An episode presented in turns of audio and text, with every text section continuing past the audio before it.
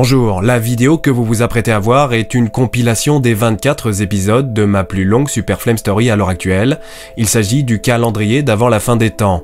Son intrigue est divisée en 24 épisodes et elle a été diffusée durant le mois de décembre 2017, du 1er au 24 chaque jour sur ma chaîne YouTube. Si je vous propose aujourd'hui cette histoire, ce n'est pas par hasard, c'est parce qu'elle fait intervenir un personnage dont vous entendez très souvent parler sur ma chaîne YouTube en ce moment. Il s'agit du personnage d'Andrew Bennett, l'homme à l'étrange porte. Ce fameux Andrew Bennett, il interviendra, normalement, dans une web-série portant son nom, si elle est financée. Et pour son financement, nous avons lancé, moi et la boîte de production qui m'accompagne, un Ulule. N'hésitez pas à regarder dans la description et à vous aussi participer à l'aventure.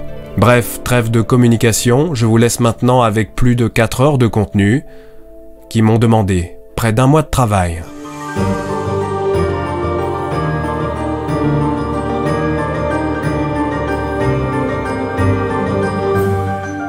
1er décembre. Ce matin-là, l'inspecteur Nathan Bloom avait été réveillé en urgence par un collègue. Pour la première fois depuis de nombreuses années, la petite ville montagnarde de Marmottin, si calme d'ordinaire, n'était plus calme. Il était 5 heures du matin quand le téléphone de l'inspecteur Bloom s'était mis à sonner. Il avait répondu très rapidement dans un sursaut qu'il avait tiré hors de son sommeil, manquant de peu de réveiller son épouse qui dormait à ses côtés.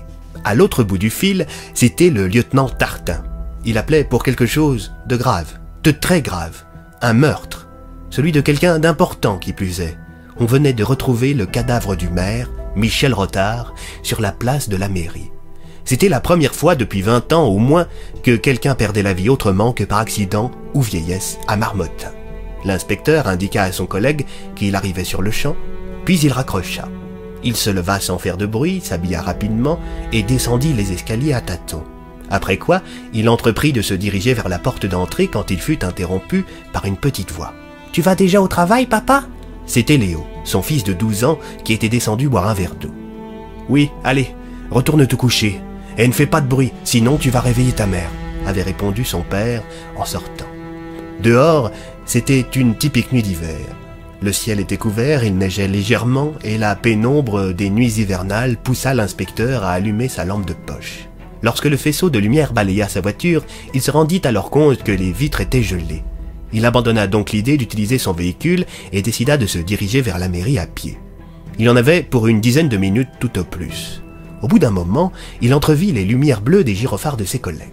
Alors il pressa le pas, glissa sur une plaque de verglas et manqua de peu de tomber.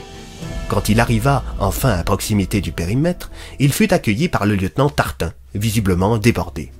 Pas trop tôt, inspecteur, vous en avez mis du temps. Ma voiture était gelée, je suis venu à pied, rétorqua l'inspecteur. Ah, je comprends mieux. Autour des deux hommes se trouvaient quelques habitants du quartier qui spéculaient sur ce qui était en train de se tramer. Remarquant les commérages, l'inspecteur demanda à ses collègues de ne rien dire aux habitants de la situation, après quoi il demanda ensuite à voir le corps. Le lieutenant le conduit au beau milieu de la place, au pied de l'immense sapin de Noël qui trônait fièrement en face de la mairie. Au pied de l'arbre, un corps sans vie. Vous êtes sûr qu'il s'agit du maire? demanda l'inspecteur. Affirmatif. Très bien, et où se trouve sa tête? Le lieutenant se saisit de sa lampe torche et éclaira la cime de l'arbre. Là-haut, inspecteur. Oh bordel de merde. Les toiles du sapin avaient été remplacées par la tête du maire. Remarquant que l'attention de la police se portait sur le sommet de l'arbre, une femme se mit à hurler en apercevant la tête ensanglantée du maire qui trônait fièrement au sommet du sapin, alertant de ce fait tous les curieux. Les agents de police firent de leur mieux pour calmer la petite foule. Un adolescent sortit son smartphone et prit en photo l'arbre. L'inspecteur le remarqua et s'avança vers lui. Eh, qu'est-ce que tu fais, toi Ben, snap, avait répondu le jeune homme. L'inspecteur lui arracha le téléphone des mains. Eh, vous avez pas le droit Hashtag pour une fois qu'il se passe un truc. T'es sérieux, gamin T'as pas honte Le jeune homme baissa la tête. Désolé, monsieur, je peux récupérer mon téléphone, s'il vous plaît? Y a des gens qui l'ont vu, ta photo Non, je l'ai pas encore mise dans ma story. L'inspecteur lui tendit son téléphone. Eh bien, transforme ce pas encore en pas du tout. Le lieutenant vint à la rencontre de l'inspecteur. Inspecteur, on a un souci. Quoi donc? La brigade scientifique a appelé, les routes sont impraticables, ils ont dû rebrousser chemin. Voilà qui est fâcheux. On fait quoi du coup? Prenez un maximum de photographies de la scène de crime et embarquez la dépouille et la tête à la morgue. Au fait, on a des témoins? Un seul. Il s'est pris une balle et il perdait beaucoup de sang. Il a été transporté à l'hôpital peu de temps avant votre arrivée. Vous pouviez pas le dire plus tôt. Désolé, mais vous étiez occupé avec le gamin. Par contre, euh, le témoin, il va pas vous plaire. Pourquoi ça? C'est Richard Darmin. Oh non, pas lui. Entre Richard Darmin et l'inspecteur, c'était une longue histoire d'amour. Il faut dire que le Richard, il trempait dans un paquet d'affaires douteuses. Déjà, il prêtait de l'argent à plein de monde. S'ajoute à cela qu'il était le propriétaire de plusieurs immeubles à travers la ville. Vous me direz qu'il en a le droit, certes. Mais bizarrement, les gens qui ne remboursaient pas Richard à temps finissaient souvent par se blesser bêtement, et ceux qui vivaient dans ces immeubles se plaignaient de cambriolage à répétition, et ce sans aucune effraction. Ceci avait d'ailleurs fait penser à l'inspecteur Bloom que Darmin et Fils, la compagnie de ce bon vieux Richard, gardaient les doubles des clés de tous ses clients. Bien entendu, à chaque fois que le nom de Darmin ressortait dans une affaire, elle n'aboutissait jamais, faute de preuves. Une fois que le jour fut levé et la place de la mairie nettoyée, l'inspecteur se rendit à l'hôpital afin de recueillir le témoignage de Darmin. Ce dernier était en train de discuter avec son jeune fils quand l'inspecteur fit irruption dans la chambre. Tiens, inspecteur, c'est gentil de me rendre visite. Commencez pas à jouer au con, Darmin. Pour une fois que je viens vous voir comme témoin et non comme suspect. Vous avez raison. D'ailleurs, je pense que l'affaire est suffisamment grave pour que je joue franc jeu. Ce serait bien la première fois de votre vie, répliqua du tac au tac l'inspecteur en sortant un carnet de sa poche. Bon, racontez-moi tout depuis le début. L'homme d'affaires se tourna vers son fils. Maxime, tu veux bien sortir, s'il te plaît? L'enfant quitta la pièce. Bon, inspecteur, je vais être franc avec vous, c'est la merde. Comment ça? Ben, s'il s'est bien passé ce que je crois, il va falloir l'arrêter le plus vite possible. Ben, commencez par me raconter ce qui s'est passé la nuit dernière. On verra plus tard pour les spéculations. Bon, eh bien, hier soir, j'avais rendez-vous avec mon grand ami monsieur le maire pour lui donner une grosse somme d'argent, car je suis un homme très charitable. Comme le maire est un ami de longue date, j'avais décidé d'y aller tout seul. J'avais rendez-vous en bas de chez lui, à deux pâtés de maison de la mairie. À 3 heures du matin, il s'est pointé, je l'ai salué, et là on a entendu un gros bruit. Les deux hommes furent interrompus par l'arrivée d'un infirmier venu changer les perfusions de Darmin. C'était une sorte de cri, un peu comme un rugissement, je saurais pas dire. Quelques secondes après, le maire et moi on s'est fait charger par un gros animal. Un animal Ouais, à mi-chemin entre un ours et un gorille. Vous vous foutez de ma gueule Non, je vous assure que... Ah, ah Darmin, pris d'une violente douleur à la poitrine, s'interrompit brutalement. Il plaça sa main sur son cœur en criant. Les appareils auxquels était relié Darmin se mirent tous à biper de plus en plus vite. L'inspecteur Bloom se précipita à la porte pour appeler un médecin, mais lorsque l'aide arriva, il était déjà trop tard. Il venait de mourir d'une crise cardiaque. Ironiquement, l'inspecteur lança. Ce connard m'aura fait jusqu'au bout. Pour une fois que je l'interrogeais comme témoin dans une affaire de meurtre, il n'a rien trouvé de mieux que de me raconter des conneries.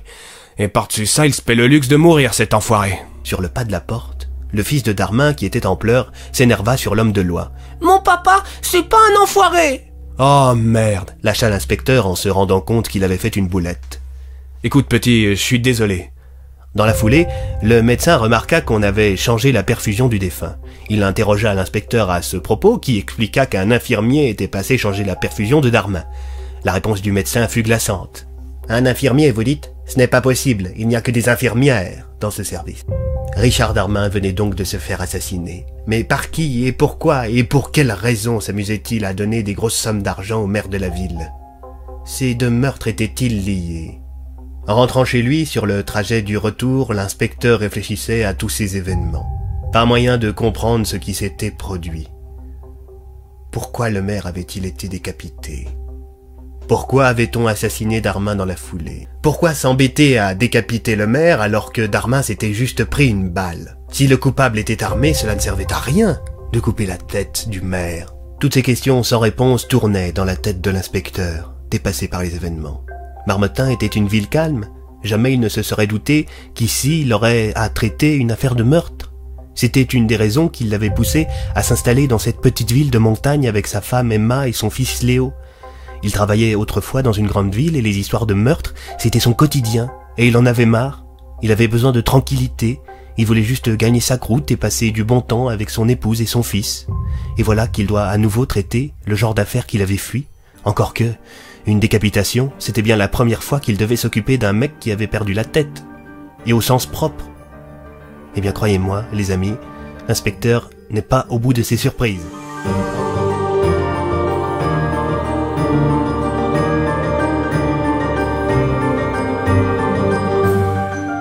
2 décembre. La nouvelle de la mort du maire s'était répandue comme une traînée de poudre à Marmottin. Tout le monde ne parlait que de ça en ville. Au matin, Maurice Préjean, le premier adjoint qui venait officiellement de succéder au maire, avait rendez-vous avec le commissaire Breca et l'inspecteur Bloom qui, comme à son habitude, était en retard. Le nouveau maire commençait à manifester son agacement au commissaire lorsque le retardataire finit par franchir la porte du bureau, un café à la main. Excusez-moi pour le retard, ma voiture. Le commissaire termina la phrase de l'inspecteur. Et désolé, vous deviez poser votre gamin à l'école. Oui, comme d'habitude. Installez-vous, Bloom. Vous connaissez Monsieur Préjean. Absolument. Félicitations pour votre nomination. Navré qu'elle ait lieu dans de pareilles circonstances. Je crois savoir que l'ancien maire était un de vos amis. En effet, Michel et moi, c'était une amitié de 30 ans. On a quasiment grandi ensemble. Vous saviez qu'il recevait de l'argent de la part de Richard Darmin Le commissaire fronça les sourcils. Inspecteur, vous n'êtes pas ici pour un interrogatoire, mais pour une réunion d'information. Pardonnez-moi, commissaire. Monsieur Préjean aimerait savoir où en est votre enquête. Il compte l'évoquer lors de son discours d'investiture cet après-midi. Eh bien, elle est au point mort, sans mauvais jeu de mots, répondit l'inspecteur. En ce qui concerne la mort du maire, la cause du décès est vraisemblablement liée au fait que euh, sa tête ait été séparée de son corps. Ma seule piste résidait dans le témoignage de Darmin, mais ce qu'il m'a dit avant d'être assassiné à son tour ne tenait pas debout. Je pense qu'il délirait à cause des antidouleurs. Et qu'est-ce qu'il vous a dit? Interrogea le nouveau maire. Ah, je peux pas vous en dire plus tant que l'enquête est en cours. Le commissaire fronça de nouveau les sourcils. Allons, Bloom, ne commencez pas à faire votre numéro habituel. Non, très bien. Il m'a parlé d'une sorte d'animal ressemblant à un ours ou un gorille qui les aurait attaqués. Le commissaire pouffa. Effectivement, je pense qu'il délirait. Le nouveau maire enchaîna. Bon, en ce qui concerne mon discours, je pense que je me contenterai de dire que l'enquête avance bien et que le ou les coupables seront arrêtés prochainement. Cela devrait apaiser le climat de peur qui s'est installé dans notre ville. La réunion fut interrompue quand le lieutenant Tartin pénétra dans le bureau sans frapper. Vous avez perdu vos manières, lieutenant? S'énerva le commissaire? Pardonnez-moi, commissaire. Inspecteur Bloom, on a un problème. Il faut que vous veniez. Les deux hommes quittèrent la pièce tandis que le nouveau maire et le commissaire poursuivirent leur réunion. Qu'est-ce qui se passe, lieutenant? Interrogea l'inspecteur Bloom en suivant le lieutenant. Vous vous souvenez euh, du gosse auquel vous avez pris le téléphone hier? Celui qui prenait des photos de la tête décapitée du maire? Oui. Ah, vous auriez dû vérifier qu'il effaçait bien la photo. Ce petit con l'a mise en ligne sur les réseaux sociaux. Eh bien, faites-la supprimer. C'est trop tard. Elle a été partagée massivement. Bon, faites convoquer le gosse au commissariat, on va le traumatiser un bon coup, histoire qu'il comprenne la leçon. Répondit l'inspecteur en se dirigeant vers la sortie, avant d'être interrompu à nouveau par le lieutenant Tartin. Au fait, inspecteur, il y a une femme qui a demandé à vous voir, elle attend dans votre bureau. Cette femme, c'était Elisa Meunier, la rédactrice en chef de la Gazette de Marmottin, le petit journal quotidien de la ville. L'inspecteur n'aimait pas trop mademoiselle Meunier. Il faut dire qu'elle était persuadée d'être une immense reporter alors qu'elle écrivait des papiers inintéressants qui étaient lus par quelques centaines de personnes tout au plus. Pour l'inspecteur Bloom, la Gazette de Marmottin servait avant tout d'allume-feu pour sa cheminée. Selon ses dires, les ragots d'Élisa Meunier brûlaient très bien. Quand il pénétra dans son bureau, la journaliste qui l'attendait depuis presque 30 minutes lui sauta dessus. Inspecteur Bloom, comment se fait-il que la police ait laissé des curieux photographier une scène de crime? Simple erreur d'inattention ou monumentale bavure? Déjà, quand on est poli, on dit bonjour, ensuite foutez-moi le camp de mon bureau. Je ne partirai pas tant que je n'aurai pas eu de réponse à mes questions. Les marmottanais ont le droit de savoir. Allez plutôt emmerder le nouveau maire, je suis sûr qu'il sera ravi de répondre à vos questions. Les circonstances de la mort de l'ancien maire intéressent plus les marmottanais que la nomination du nouveau maire. Ça n'intéresse pas les marmottanais, ça intéresse les quelques débiles et vieux gâteux qui lisent votre torchon. La journaliste s'énerva. Vous venez de vous faire une ennemie puissante, inspecteur. Vous me dites ça à chaque fois qu'on se croise. Allez, foutez-moi le camp. Répondit l'inspecteur en indiquant la porte de sortie de son bureau. Un peu plus tard dans la journée, l'inspecteur s'était rendu devant la maison de l'ancien maire histoire de voir s'il n'y avait pas des indices découlant de sa rencontre avec Darmin. Il ne remarqua rien de suspect et décida de rentrer au commissariat lorsqu'il glissa sur une plaque de verglas. En se relevant, il se rendit compte que cette plaque de verglas était rouge. Rouge sang, pour être plus précis. Il se précipita alors vers sa voiture afin d'y récupérer une bouteille d'eau qu'il vida et dans laquelle il mit un morceau de la plaque de verglas. Il fit ensuite un dernier tour d'inspection afin d'être sûr que rien ne lui avait échappé quand la porte de la maison de l'ancien maire s'ouvrit, révélant son épouse endeuillée. Vous cherchez quelque chose, monsieur? demanda la femme d'une voix tremblante. La vérité, madame, je suis l'inspecteur Bloom. C'est moi qui enquête sur la mort de votre mari. Ah, c'est donc vous. J'espère que vous mettrez bientôt la main sur le salaud qui m'a pris mon Michel. J'y compte bien. D'ailleurs, est-ce que vous me permettez d'entrer chez vous afin que je vous pose quelques questions sur votre époux? Je n'ai rien contre, mais c'est que je suis invité au discours d'investiture de Maurice Préjean. Il va bientôt commencer.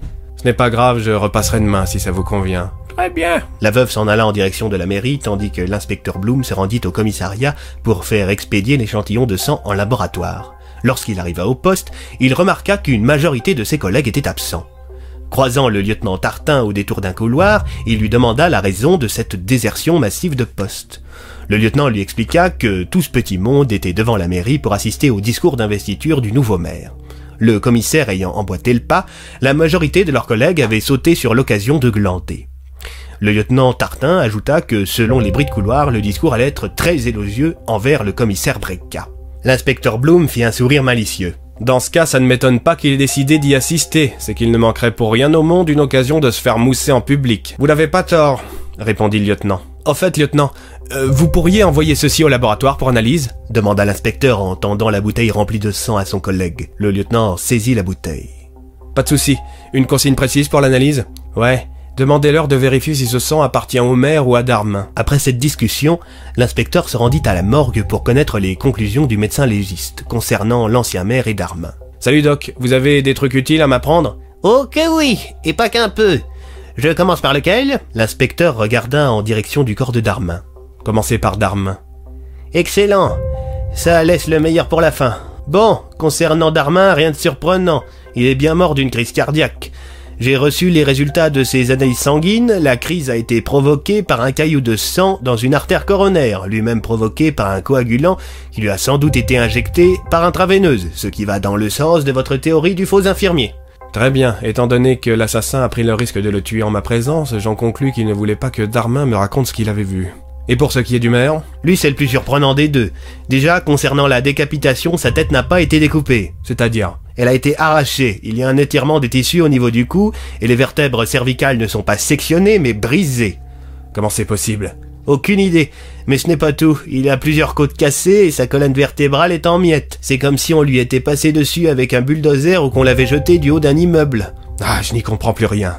Le légiste s'approcha du cadavre du maire et enleva le drap qui recouvrait le corps. Et cerise sur le gâteau, le maire a un numéro qui a été inscrit sur sa poitrine au niveau du cœur. Un 1 Mais qu'est-ce que ça veut dire? Ça n'a aucun sens. Et pour rajouter à votre incompréhension, le numéro a été marqué au fer rouge. Comme vous pouvez le voir, sa peau est brûlée. Mais qu'est-ce que c'est que ce bordel? Les deux hommes furent interrompus dans leur discussion par l'arrivée brutale du lieutenant Tartin. Inspecteur? Non, qu'est-ce qui se passe encore? C'est la veuve de Michel Rotard. Oui, et bien quoi, la veuve de Michel Rotard? Elle est portée disparue. Bah, elle n'est pas au discours d'investiture de Préjean. Elle devait y être, mais elle n'est jamais venue. Bizarre, je l'ai vue alors qu'elle s'y rendait. Ouais, bah quand elle a été appelée à la tribune pour dire quelques mots en mémoire de son mari, on s'est rendu compte qu'elle était pas là. Le commissaire a envoyé des hommes chez elle, personne. Bon, très bien, amenez-moi devant chez elle. Les deux hommes arrivèrent devant la demeure de la veuve portée disparue. D'autres policiers étaient sur les lieux et quadrillaient le secteur à sa recherche. Le commissaire et le nouveau maire étaient également sur place. Vous voilà enfin, inspecteur. S'exclama le commissaire. Je compte sur vous pour retrouver au plus vite Madame Rotard. Je vais faire de mon mieux. Répondit l'inspecteur quand, tout à coup, il fut attiré par un détail dans le décor. À côté de la maison se trouvait un grand bonhomme de neige qui n'était pas là quelques heures auparavant. Le souci du détail de l'inspecteur Bloom le poussa à aller l'examiner de plus près. Lorsqu'il arriva à proximité du bonhomme de neige, son téléphone se mit à sonner. C'était sa femme qui l'appelait, sans doute s'inquiétait-elle de ne pas le voir rentrer. Alors qu'il parlait à son épouse, l'inspecteur, dans un geste anodin, prit appui sur la tête du bonhomme de neige, qui tomba, révélant en son sein un corps sans vie. L'inspecteur raccrocha et appela ses collègues. Ils grattèrent la neige qui recouvrait le corps, tandis que l'inspecteur grattait celle qui recouvrait la tête tombée au sol. Cette tête, c'était celle de Madame Rotard. Elle aussi avait été, tout comme son mari, décapitée.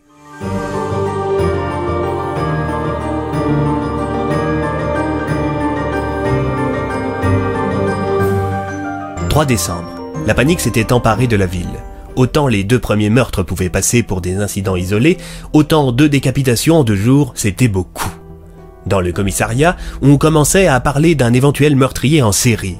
Le commissaire Brecka avait donc expressément demandé à ses effectifs de ne pas propager inutilement des rumeurs. À la demande du maire, une réunion de crise avait été organisée à la mairie. Le commissaire, l'inspecteur Bloom, mais aussi Elisa Meunier, la rédactrice en chef de la Gazette de Marmottin, étaient présents. La présence de cette dernière dérangeait au plus haut point l'inspecteur, et il ne le cachait pas. Dites-moi, pourquoi avez-vous invité cette colporteuse de ragots? Je croyais qu'il s'agissait d'une réunion de crise, moi, pas d'un salon de thé. Surveillez votre langage, inspecteur, répliqua le commissaire en fronçant les sourcils. C'est moi qui ai souhaité sa présence, reprit le maire. Je vais faire publier un article dans le prochain numéro de la Gazette de Marmottin afin de rassurer au maximum les habitants.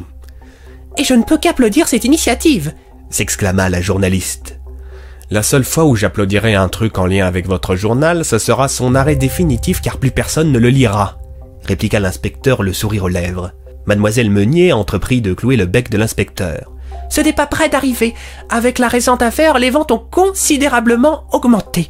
Les marmottanais font confiance à la Gazette. Vous savez quoi? Votre journal me fait penser au slogan de la série X-Files. Et quel est-il? Demanda le commissaire. La vérité est ailleurs. Le maire pouffa avant de reprendre en main la discussion. Bref, trêve d'enfantillage. Je vous rappelle que trois personnes ont perdu la vie. Vous avez raison, reprit le commissaire. Inspecteur, où en êtes-vous? L'inspecteur fit très attention à ce qu'il allait dire, ne voulant pas révéler d'éléments trop sensibles. Ça avance, je n'ai pour l'instant pas de suspect, mais je pense que Richard Darmin connaissait l'auteur de ces meurtres. Peu de temps avant sa mort, il m'avait dit... L'inspecteur s'arrêta brièvement pour sortir son carnet. Il m'avait dit, s'il s'est bien passé ce que je crois, il va falloir l'arrêter le plus vite possible. Et après? demanda la journaliste qui, elle aussi, avait sorti un carnet. On n'a pas pu finir la conversation. Il est mort après. Et je peux savoir ce que vous foutez?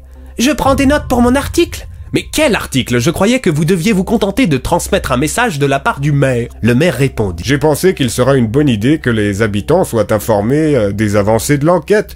Comme ça, ils voient que vous avez la situation bien en main. Commissaire, vous ne dites rien? S'offusqua l'inspecteur. Comment ça? Je trouve que c'est une bonne initiative. Et le secret de l'instruction? Ah oui, effectivement. Euh, mademoiselle, veillez à éviter de publier des éléments sensibles, je vous prie.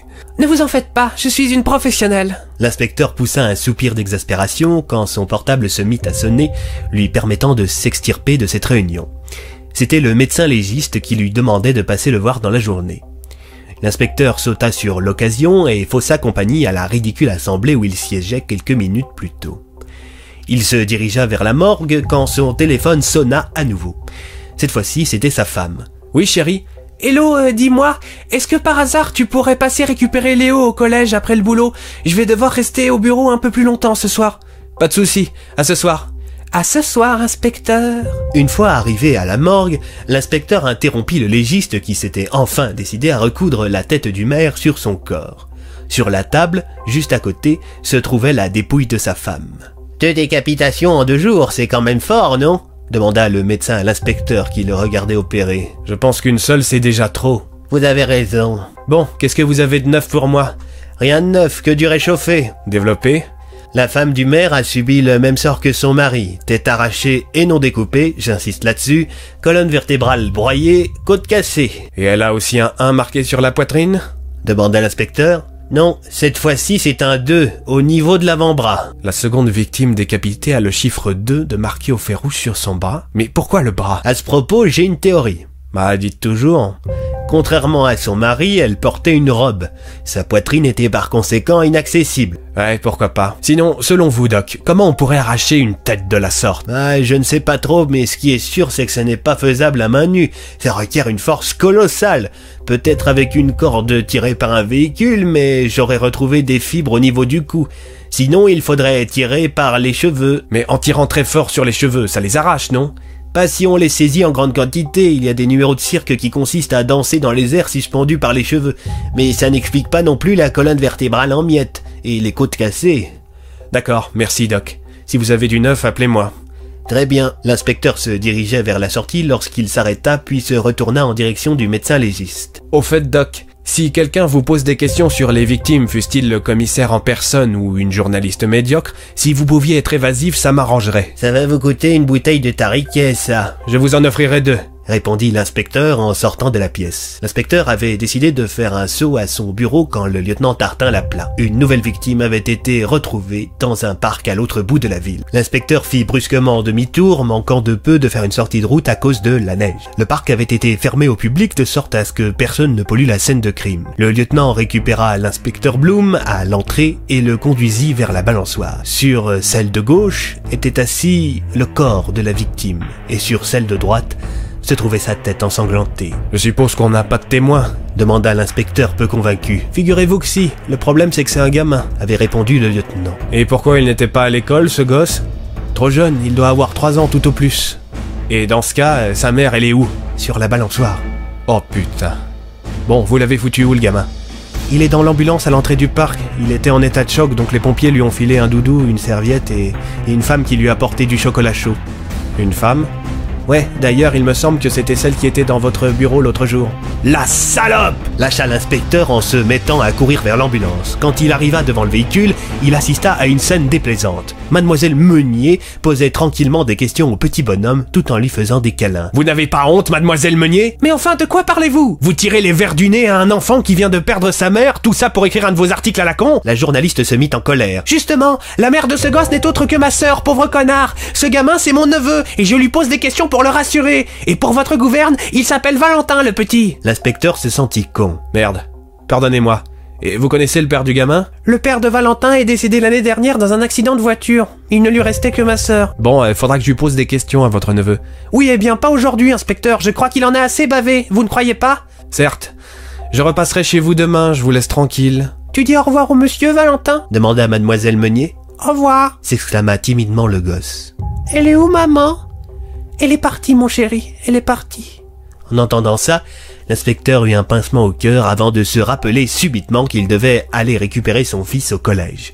Pour arriver à l'heure, il utilisa la sirène histoire de gagner les quelques minutes qu'il aurait dû passer dans les bouchons. Cependant, quand il arriva devant le collège avec son gyrophare allumé, il fit un peu honte à son jeune fils qui attendait en compagnie d'autres enfants. S'ajoutait à cela que l'inspecteur Bloom, bien qu'étant un policier extrêmement sérieux, était un papapoule. Alors imaginez la tête de Léo et les rires de ses petits camarades quand son père a baissé la vitre de sa voiture en disant à son fiston que pour l'excuser du léger retard, il pourrait jouer avec la sirène. Léo monta dans la voiture sans dire un mot. Puis il croisa les bras en faisant la moue. L'inspecteur démarra la voiture. Voyant que son fils boudait, l'inspecteur tenta maladroitement de briser la glace. Ils ont l'air sympas, tes copains? C'est pas mes copains.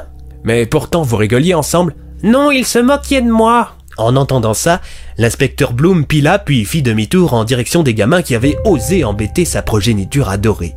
Il ouvrit alors la vitre de sa voiture et s'adressa aux enfants. Si je chope un seul d'entre vous en train de faire chier Léo, je l'embarque au poste et ses parents devront venir le chercher. Un des gosses, visiblement un des meneurs, commença à parler. Tel père, tel fils, vous êtes des losers tous les deux.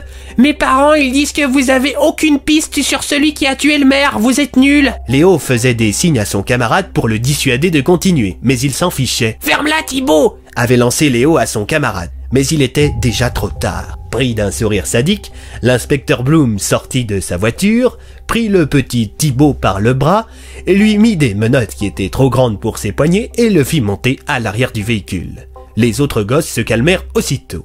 L'inspecteur démarra. Ça tombe bien, Thibaut, le commissariat est sur le trajet qui mène à chez nous. Papa, c'est bon, laisse-le demanda Léo, un sourire en coin, tout de même amusé par la situation. À l'arrière, Thibaut faisait moins le malin. Oh monsieur, vous m'emmenez pas vraiment au poste là C'est pas juste, mes parents ils vont s'énerver Eh bien tant pis, je t'avais prévenu que si tu embêtais Léo, ça allait arriver. Tu as joué au con et tu as perdu, Thibaut. Je suis imbattable à ce jeu. Léo pouffa. Mais s'il vous plaît, monsieur, c'est bon, allez, je suis désolé, euh, je répétais juste. Dis, Thibaut, pourquoi tes parents ils disent des choses méchantes sur moi comme ça? Bah, c'est écrit dans le journal. Donc tes parents répètent ce qui est écrit dans un journal à la con, et toi tu répètes à leur tour ce qu'ils disent. Et tu inclus Léo là-dedans? C'est débile ça, Thibaut. Désolé, monsieur. Demande pardon à Léo. Désolé, Léo. Bon, t'habites loin d'ici? Non. Bien, je vais te déposer devant chez toi. Mais si j'apprends que tu as refait chier Léo, je t'embarque pour de vrai. Ok, ok. L'inspecteur tint sa promesse et déposa le petit Thibaut devant chez lui, puis il repartit en direction de son domicile. Alors Léo, ton verdict? Demanda l'inspecteur à son fils. T'es un peu con, mais je t'aime bien. Parfait, ça te dirait des pâtes carbo Maman va rentrer tard ce soir. De toute façon, c'est le seul plat que tu sais faire. Quelques minutes après le repas, les deux hommes de la maison furent rejoints par la maîtresse des lieux qui venait de rentrer du travail.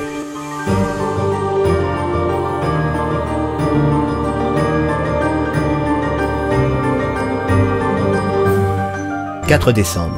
L'inspecteur avait passé une nuit mouvementée. Tôt dans la matinée, il s'était réveillé sans parvenir à retrouver le sommeil. Depuis une heure, il fixait le plafond allongé sur le dos. Sa femme l'avait remarqué et avait pris sur elle de faire la conversation. Tu ne dors plus? Non. Ça va pas bien le boulot? Ah, c'est l'affaire sur laquelle je suis. J'ai beau retourner le problème dans tous les sens, je n'y comprends rien. J'ai pas l'ombre d'une piste et mon seul témoin, c'est un gosse de 3 ans qui a vu sa mère se faire décapiter. Oh. Et qu'est-ce qu'il t'a dit, le petit? Pour l'instant rien, je dois l'interroger aujourd'hui. Ne le brusque pas trop, le pauvre chou. Non, ne t'inquiète pas pour ça. Tu penses que Léo m'en voudra si je lui pique un ou deux de ses vieux jouets? T'es pas un peu vieux pour ce genre de truc? Demanda sa femme en plaisantant. Bah, c'est pas pour moi, c'est pour le gosse. Peut-être que ça pourra l'aider à raconter ce qu'il a vu. C'est qu'il est malin, mon inspecteur à moi. avait répondu la femme tandis que son mari quittait le lit. L'inspecteur alla réveiller son fils pour l'école, lui empruntant au passage quelques jouets.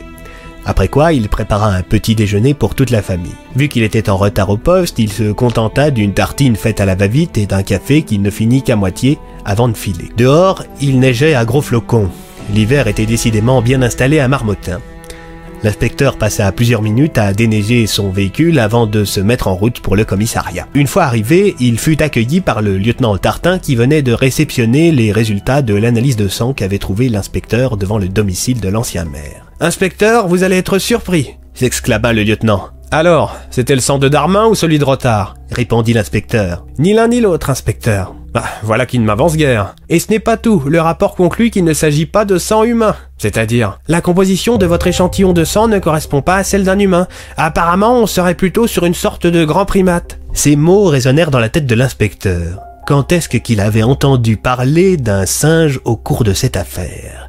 Il ressortit son petit carnet et feuilleta quelques pages avant de retomber sur le témoignage de Darmin. On s'est fait attaquer par un animal à mi-chemin entre un ours et un gorille. Serait-il possible que Darmin ait dit la vérité avant de se faire assassiner? L'inspecteur se dirigea vers son bureau, il fit quelques recherches sur Internet avant de conclure que cela n'avait pas beaucoup de sens.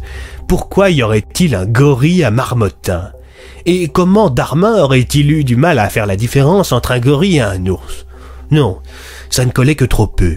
Un peu plus tard, l'inspecteur se rendit à la morgue afin d'avoir des informations sur les circonstances de la mort de la mère du petit Valentin. Bonjour Doc, vous avez quelque chose pour moi? Conclusion habituelle. Colonne vertébrale en miettes, côte cassée, tête arrachée. Et un chiffre marqué au fer rouge? Oui, un 3. Cette fois-ci, c'est sur la cuisse gauche. Ce qui invalide notre théorie sur la volonté du tueur à marquer la poitrine de ses victimes. Il semble choisir un endroit du corps un peu au hasard.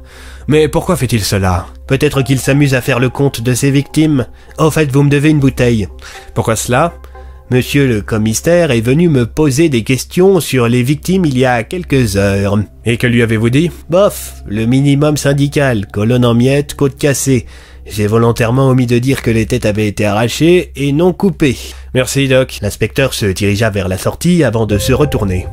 Au fait, Doc, est-ce qu'un gros animal du genre gorille ou ours serait susceptible d'avoir mis les victimes dans cet état? Ah, pour ce qui est de la colonne brisée et des côtes cassées, euh, c'est envisageable. Pour la décapitation, beaucoup moins. euh, je doute que ces animaux aient d'une part l'intelligence requise pour cela et d'autre part une force suffisante. De plus, un animal aurait sans doute mordu les victimes, or aucune trace de morsure sur le corps. L'inspecteur écrivit sur son carnet les réponses du légiste avant de se rendre chez Elisa Meunier afin d'interroger le petit Valentin. Quand il arriva sur place, il sortit de son coffre une boîte qui contenait les quelques jouets qu'il avait empruntés à son fils Léo. Il frappa à la porte de la maison de journaliste et c'est un homme qui lui ouvrit. Bonjour, je suis l'inspecteur Bloom, je viens interroger le petit Valentin. Ah oui, Elisa m'a dit que vous passeriez dans la journée. Répondit l'homme en faisant rentrer l'inspecteur. Je croyais savoir que mademoiselle Meunier était célibataire. Déclara l'inspecteur. Oh, en fait, je suis son copain et ça ne fait pas longtemps qu'on est ensemble. Très bien. Votre copine n'est pas là? Non, elle travaille. La gazette de Marmottin n'attend pas, comme elle dit. Ah, sa sœur vient de mourir et elle va quand même travailler. Elle a passé la nuit dernière à peser le pour et le contre. Elle veut rédiger un article en la mémoire des victimes. Répondit le copain. Je vois. Où est Valentin? Il est dans le salon. Les deux hommes arrivèrent dans le salon. Le petit garçon jouait sur le tapis situé entre le canapé et la télévision. Au fait, comment vous appelez-vous? demanda l'inspecteur Bloom au copain de la journaliste. Grégory, pourquoi? J'aime bien connaître l'identité des gens auxquels je m'adresse. Répondit l'inspecteur en se dirigeant vers le petit Valentin. L'inspecteur s'agenouilla devant l'enfant. Bonjour Valentin, tu te souviens de moi? Oui. Je t'ai ramené des jouets, dit l'inspecteur en ouvrant la boîte qu'il avait récupérée dans son coffre. L'enfant lui sourit. Est-ce que tu peux me dire ce que tu as vu hier quand tu étais au parc? L'enfant fouilla dans la boîte de jouets avant de ressortir une peluche. L'inspecteur connaissait très bien cette peluche.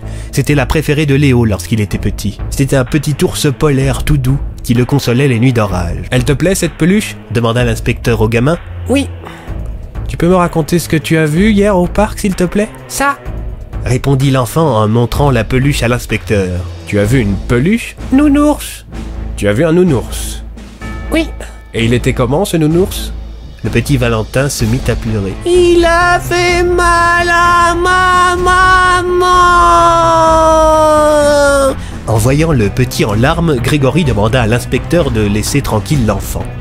L'inspecteur prit en note le témoignage du petit et récupéra les jouets de son fils avant de s'en aller, en prévenant qu'il passerait peut-être à nouveau. Une fois de retour dans sa voiture, l'inspecteur prit quelques instants pour réfléchir. La thèse de l'animal qu'il estimait peu crédible venait d'être renforcée par le témoignage de l'enfant. Il cogita pendant quelques minutes avant d'être interrompu par la sonnerie de son téléphone. C'était sa femme qui lui demandait s'il allait bien. Il demanda pourquoi il lui posait cette question. Tu n'as pas lu la gazette de Marmottin? Euh non, j'ai d'autres occupations, chérie. Pourquoi? Qui est pointé du doigt comme un flic peu compétent et dépassé par les événements. Non, ne t'inquiète pas pour ça, je m'en fiche. Tant mieux. En fait, je ne savais pas que toutes les victimes avaient la colonne vertébrale brisée et des côtes cassées. C'est intéressant. Bah, comment tu es au courant de ça, chérie? demanda l'inspecteur surpris. Bah, c'est écrit dans le journal, dans la rubrique Le mot du commissaire. C'est une plaisanterie Non? D'ailleurs, tout le journal réserve désormais ses premières pages à l'affaire du décapiteur fou. Et le gros titre d'aujourd'hui, c'était Quatre meurtres et un flic dépassé. Je vois. T'en fais pas pour ça, chérie. En fait, je suis passé récupérer Léo au collège. Il a fini plus tôt, son prof d'histoire était absent. D'accord, bisous. Bisous. L'inspecteur raccrocha. Il démarra sa voiture avec l'intention de se rendre au commissariat. Il roulait très lentement car le brouillard s'était mêlé à une averse de neige, rendant la route très dangereuse. Après quelques minutes de trajet, la voiture fut secouée, comme si on avait roulé sur quelque chose. L'inspecteur s'arrêta et descendit de son véhicule. Au sol, derrière sa voiture, se trouvait un corps recouvert de neige. Et, quelques mètres plus loin, une tête. Nouvelle victime. L'inspecteur appela ses collègues qui mirent beaucoup de temps à arriver du fait de la météo. En les attendant, il retira la couche de neige qui recouvrait le corps et la tête. Lorsqu'il vit enfin le visage de la victime, l'inspecteur lâcha plein d'ironie. Tu m'étonnes qu'il était absent. Cette tête, c'était celle du professeur d'histoire de Léo, monsieur Flantier. De retour chez lui, au souper, l'inspecteur apprit la nouvelle à sa femme et son fils. Moi qui étais content de ne pas avoir de contrôle d'histoire. Fais attention à ce que tu dis, Léo. Répondit la mère à son fils. Au fait, Léo, merci pour tes vieux jouets. Ils m'ont été très utiles. Reprit l'inspecteur. Pas de quoi, je joue plus avec de toute façon, alors... euh, La famille fut interrompue dans son repas quand on sonna à la porte. L'inspecteur Bloom alla ouvrir, c'était le voisin. Tiens, salut Didier. Salut Nathan. Excuse-moi de te déranger aussi tard, mais je m'inquiète sur mon fils, il est pas rentré à la maison. L'inspecteur fit rentrer son voisin. Salut Didier Lança Léo en apercevant l'homme dans l'entrée. Salut Léo, euh, bonsoir Emma. Qu'est-ce qui t'amène à une heure si tardive? Demanda la femme de l'inspecteur. Son fils n'est pas rentré. Répliqua l'inspecteur en enfilant des vêtements chauds. Je suis habitué à ce que Bastien rentre tard, mais avec toutes ces histoires de meurtre, je ne suis pas très serein, alors... euh, T'as essayé de l'appeler? Demanda l'inspecteur. Ouais, il répond pas. Et ses copains, tu as essayé d'appeler chez ses copains? J'ai appelé tout le monde, personne ne sait où il est. Bon, j'appelle des renforts. Emma, tu peux nous préparer un peu de café? Je sens que la nuit va être longue. L'inspecteur et son voisin furent rejoints plus tard par le lieutenant Tartin et deux autres hommes afin de partir à la recherche de Bastien. La petite équipe fit du porte-à-porte et arpenta les rues enneigées de Marmottin, sans succès. L'enfant avait bel et bien disparu, sans laisser de traces.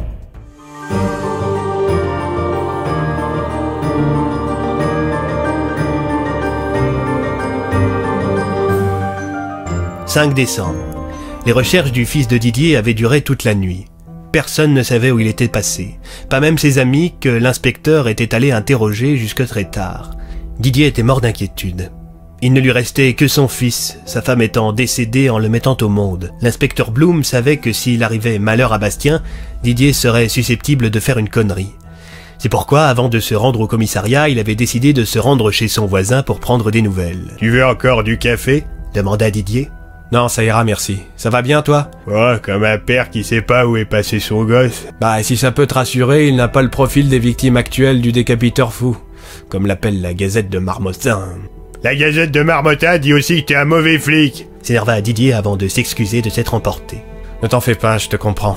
N'écoute pas les ragots. On fait de notre possible pour retrouver ton fils. Je suis sûr qu'il va bien. Si tu as un souci, tu as mon numéro. D'accord. Merci, Nathan. Les deux hommes se quittèrent et l'inspecteur Bloom se rendit au poste.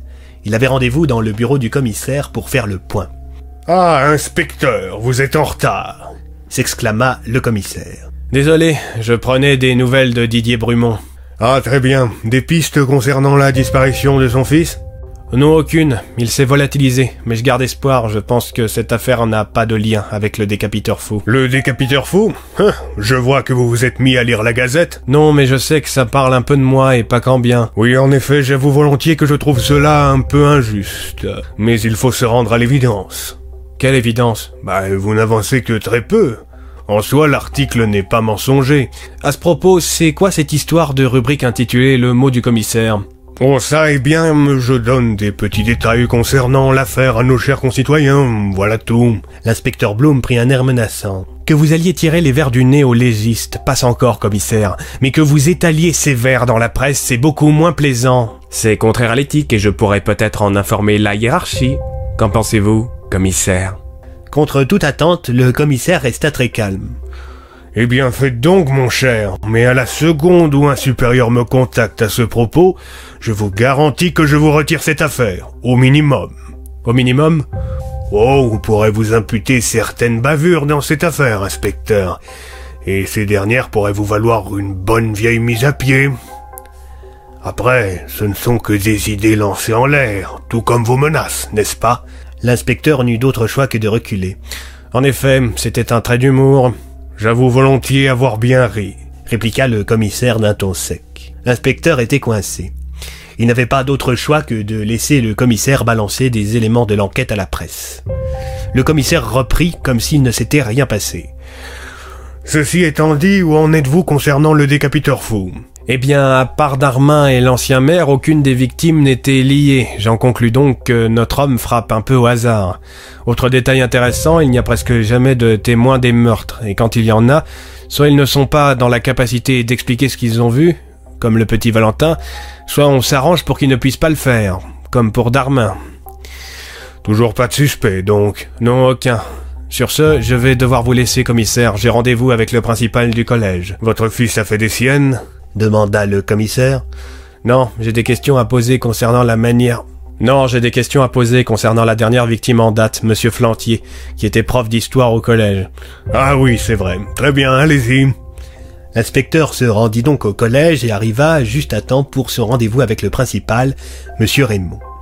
Il attendit quelques minutes, puis la porte du principal s'ouvrit. Bonjour, inspecteur. Bonjour, monsieur Raymond. C'est la première fois que vous venez autrement qu'en tant que parent d'élève, lança le principal, amusé. Les deux hommes s'assirent, l'inspecteur reprit. Étant donné que monsieur Flantier vivait seul, je savais pas trop vers qui me tourner pour en apprendre un peu plus sur lui. Oh, vous risquez d'être déçu.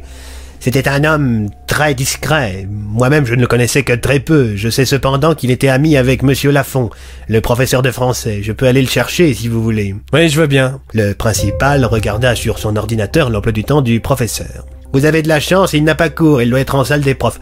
J'arrive tout de suite répondit le chef d'établissement en quittant le bureau. Pendant qu'il attendait le retour du principal et du professeur de français, l'inspecteur en profita pour envoyer un SMS à sa femme lui indiquant qu'il pourrait récupérer Léo étant donné qu'il était au collège. Il reçut une réponse positive lorsque le principal fit son retour en compagnie du professeur de français. L'inspecteur se leva. Inspecteur Bloom, je vous présente monsieur Lafont, professeur de français. Enchanté. De même. Bon, je ne vais pas vous embêter longtemps, monsieur Lafont. J'aimerais juste savoir si votre défunt collègue avait une attitude étrange dans les jours qui ont précédé son décès. Un peu comme nous tous, je pense. Avec ce tueur fou dans la nature, la plupart des marmottanais sont à cran. Je vois. Euh, rien de suspect dans son comportement? Euh, si. Peu de temps avant sa mort, il a eu un regain soudain d'intérêt pour la mythologie, il me semble. Un regain Cela veut dire donc que ça le passionnait à la base. Ah, mais justement, sa thèse d'histoire portait sur les mythes et la façon dont ils influencent les civilisations, quelque chose comme ça. Quand le maire est mort décapité, ça lui a rappelé une histoire et il s'est replongé dans ses vieux bouquins. L'inspecteur prit soin de tout noter avant de saluer les deux hommes. Il s'apprêtait à sortir quand il demanda au principal. Au fait, vous avez trouvé un remplaçant pour Monsieur Flantier? Figurez-vous que oui, aussitôt son décès était-il annoncé qu'un homme s'est spontanément présenté pour prendre sa place. Quel opportunisme S'offusqua le professeur de français. Le principal poursuivit. Je dois d'ailleurs m'entretenir avec lui d'ici quelques minutes. Il doit m'attendre devant le bureau. Hmm, ce remplaçant spontané, comment s'appelle-t-il? demanda l'inspecteur Bloom. Andrew Bennett, quelque chose comme ça. Pas très français comme nom. En effet, il me semble que c'est un Anglais, il vient de s'installer à Marmottin. L'inspecteur et Monsieur Lafont quittèrent le bureau. Dans la salle d'attente se trouvait un homme, vraisemblablement le fameux Andrew Bennett, qui allait prendre la place de Flantier. Monsieur Lafont traça sans le saluer, tandis que l'inspecteur Bloom, lui, lui dit bonjour. Bonjour, inspecteur Bloom, lui répondit l'anglais d'un français quasi irréprochable. Comment connaissez-vous mon nom? interrogea l'homme de loi. Bah, on ne parle que de vous en ville, et j'ai vu votre photo dans la gazette de Marmottin. Vous n'êtes pas d'ici, je me trompe? En effet, mon accent m'aurait-il trahi? Je fais des efforts pourtant. Non, je vous rassure, votre accent est quasiment irréprochable. Euh, Si vous voulez un bon conseil, n'écoutez pas trop les ragots qu'on peut lire dans la gazette de Marmottin. J'en prends note, inspecteur, j'en prends note. La sonnerie retentit, c'était la fin des cours. L'inspecteur se rendit donc à l'avant de l'établissement pour aller récupérer son fils. De l'autre côté de la route, il aperçut le petit Thibault, qu'il salua. Ce dernier baissa la tête et pressa le pas. Ceci fit beaucoup rire l'inspecteur jusqu'au moment où on frappa à la vitre de sa voiture. C'était le père de Thibault. L'inspecteur baissa la vitre. Oui, c'est à quel sujet? C'est bien vous, l'inspecteur Bloom? Ouais, en effet. Alors écoutez-moi, inspecteur de mes fesses. La prochaine fois que vous vous amusez à embarquer mon gosse pour rien, je vous bute. Allons, monsieur, ne nous énervons pas. Je voulais juste lui donner une leçon à votre gamin. Il a pas de leçon à recevoir d'un flic de merde. Attrapez le décapiteur fou au lieu d'emmerder les gamins. Entre-temps, Léo était rentré dans la voiture et Thibault s'était rapproché. L'inspecteur remarqua alors que le petit Thibault avait un œil au beurre noir. Tu t'es blessé, petit gars? demanda l'inspecteur. Thibault regarda en direction de son père. C'est ton père qui t'a fait ça? interrogea l'inspecteur. L'enfant resta muet. Son père reprit la parole. Occupez-vous de vos oignons, flicaillons de bas étage. Vous avez frappé votre enfant, monsieur? Bah, disons que j'ai dû le travailler au corps avant qu'il finisse par m'avouer comment il était rentré à la maison l'autre soir. L'inspecteur s'énerva. Il se saisit de son arme de service et la pointa en direction du père de Thibault. Reculez, monsieur, et placez vos mains en évidence. Et puis quoi encore? Interrogea le père, un peu déstabilisé. Vous allez me faire le plaisir de reculer et de lever les mains. Si je dois encore me répéter, je tire. Le père s'exécuta. L'inspecteur Bloom sortit du véhicule et immobilisa l'homme qui avait osé battre son fils. Entre-temps, Léo avait demandé à Thibault de monter avec lui à l'arrière de la voiture. Ça va aller, mec? demanda Léo. Ouais, enfin je crois. répondit le gosse, encore tout chamboulé de voir son père menacé par une arme. L'inspecteur appela le lieutenant Tartin qui passa récupérer le père de Thibault pour le conduire au poste. L'inspecteur Bloom déposa ensuite Thibault chez lui et expliqua la situation à la mère de l'enfant qui, elle aussi, visiblement, était victime des violences de son mari. Il invita la femme à passer au poste le lendemain pour faire une déposition. Pendant que Léo attendait dans la voiture, le téléphone de son père, qui était déposé sur le tableau de bord, s'était mis à sonner à plusieurs reprises. Léo baissa la vitre pour alerter son père qui se précipita vers la voiture. Cinq appels en absence du lieutenant Tartin. L'inspecteur rappela son collègue. Allô, lieutenant? Qu'est-ce qui se passe? Pourquoi vous m'appelez comme ça? C'est le commissaire, inspecteur. Bah quoi, le commissaire? Il est mort. L'inspecteur fut un peu déstabilisé. Il réfléchit quelques instants avant de répondre. D'accord. Euh, je dépose Léo à la maison et j'arrive tout de suite.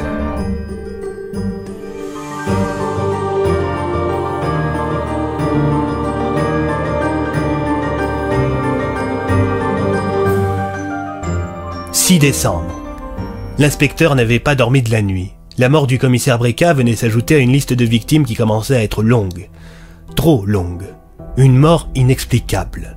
Le corps du commissaire avait été retrouvé et installé tranquillement à son bureau, sa tête fraîchement décapitée posée sur les genoux. C'était le lieutenant Tartin qui avait découvert le corps en voulant dire au revoir au commissaire, après avoir placé le père du petit Thibault en cellule. Les locaux étaient presque vides quand le corps avait été retrouvé. Le plus étrange dans tout cela, c'est que personne n'avait rien vu ni entendu. C'était comme s'il avait été tué comme ça, d'un coup. La caméra du hall d'entrée n'avait filmé aucune intrusion, comme d'habitude, aucune piste exploitable. L'inspecteur Bloom était désormais sous une pression colossale. En attendant l'arrivée d'un nouveau commissaire, c'était lui le plus haut gradé. Bien qu'ayant été marié, le commissaire et sa femme étaient séparés depuis de nombreuses années. Cette dernière avait déménagé à l'autre bout du pays avec un autre homme. Lorsque l'inspecteur l'appela en pleine nuit pour lui apprendre la nouvelle du décès du commissaire, son ex-femme ne sembla pas spécialement atteinte. Sans doute devait-il se détester. L'inspecteur eut tout de même un léger pincement au cœur en repensant aux quelques bons moments qu'il avait passés avec le commissaire. Au petit matin, l'inspecteur se rendit à la morgue. Le légiste était un peu moins en joie qu'à l'accoutumée, étant donné qu'il connaissait bien la victime. Salut, Doc. Lança l'inspecteur sans grande conviction. Bonjour, inspecteur. Vos conclusions concernant les deux dernières victimes? Toujours la même rengaine, monsieur Flantier a le numéro 4 de gravé au fer rouge sur le mollet, et le maire le numéro 5 sur le front, mais ça vous l'aviez remarqué hier soir. En effet. Je suppose que vous piétinez toujours dans votre enquête. Ouais, ces meurtres sont commis au hasard et le tueur ne laisse jamais aucune trace, c'est à en devenir dingue. Et votre piste de l'animal sauvage? Vous l'avez dit vous-même, elle n'est pas crédible pour un sou. Et s'il n'y avait pas qu'un seul tueur? C'est-à-dire? Eh bien, Darmin s'était pris une balle et le maire s'était fait décapiter. Pourquoi le tueur se donnerait-il la peine de décapiter ses victimes s'il a une arme à feu? Ça se tient, peut-être qu'ils sont deux, le décapiteur fou et un éventuel complice qui fait le ménage. Ouais, ouais, ça pourrait être crédible. Et si on nommait la force colossale que requiert un arrachage de tête, on pourrait imaginer que le tueur a dressé un animal pour qu'il tue sur ordre. Peut-être même que l'animal a été dressé pour ne pas mordre, ce qui expliquerait l'absence de traces de morsure. Les deux hommes se regardèrent un instant avant de soupirer, se rendant compte que tout cela ne tenait pas debout. Le légiste eut encore une idée. Peut-être que vous devriez aller voir Boris Kaspia.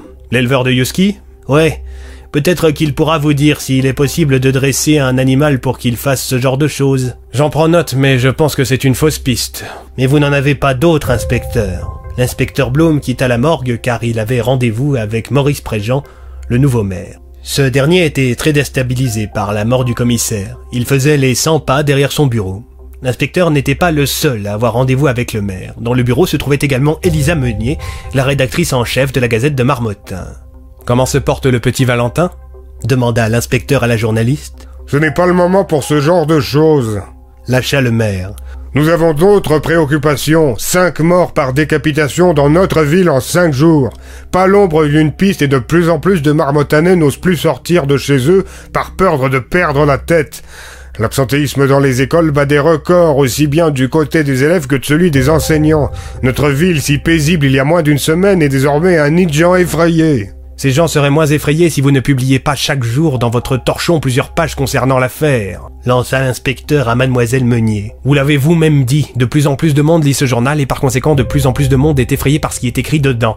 Si vous arrêtiez de publier à tout va des allégations fumeuses sur ma capacité à résoudre cette affaire, peut-être que les gens auraient moins peur. J'ai bien peur que tout cela n'empire, inspecteur.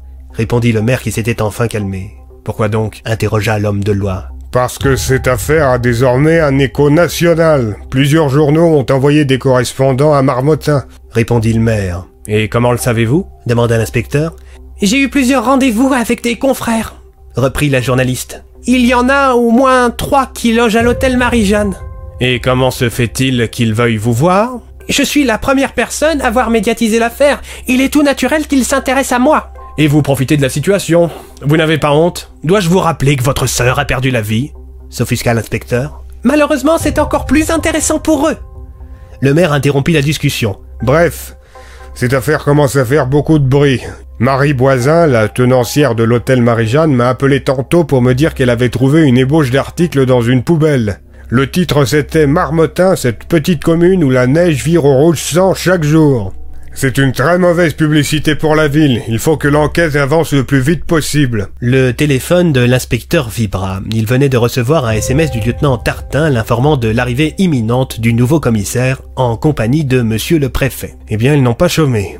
pensa l'inspecteur. Je vais devoir vous laisser. Le nouveau commissaire ne va pas tarder à arriver au poste. En plus de ça, il débarque avec le préfet.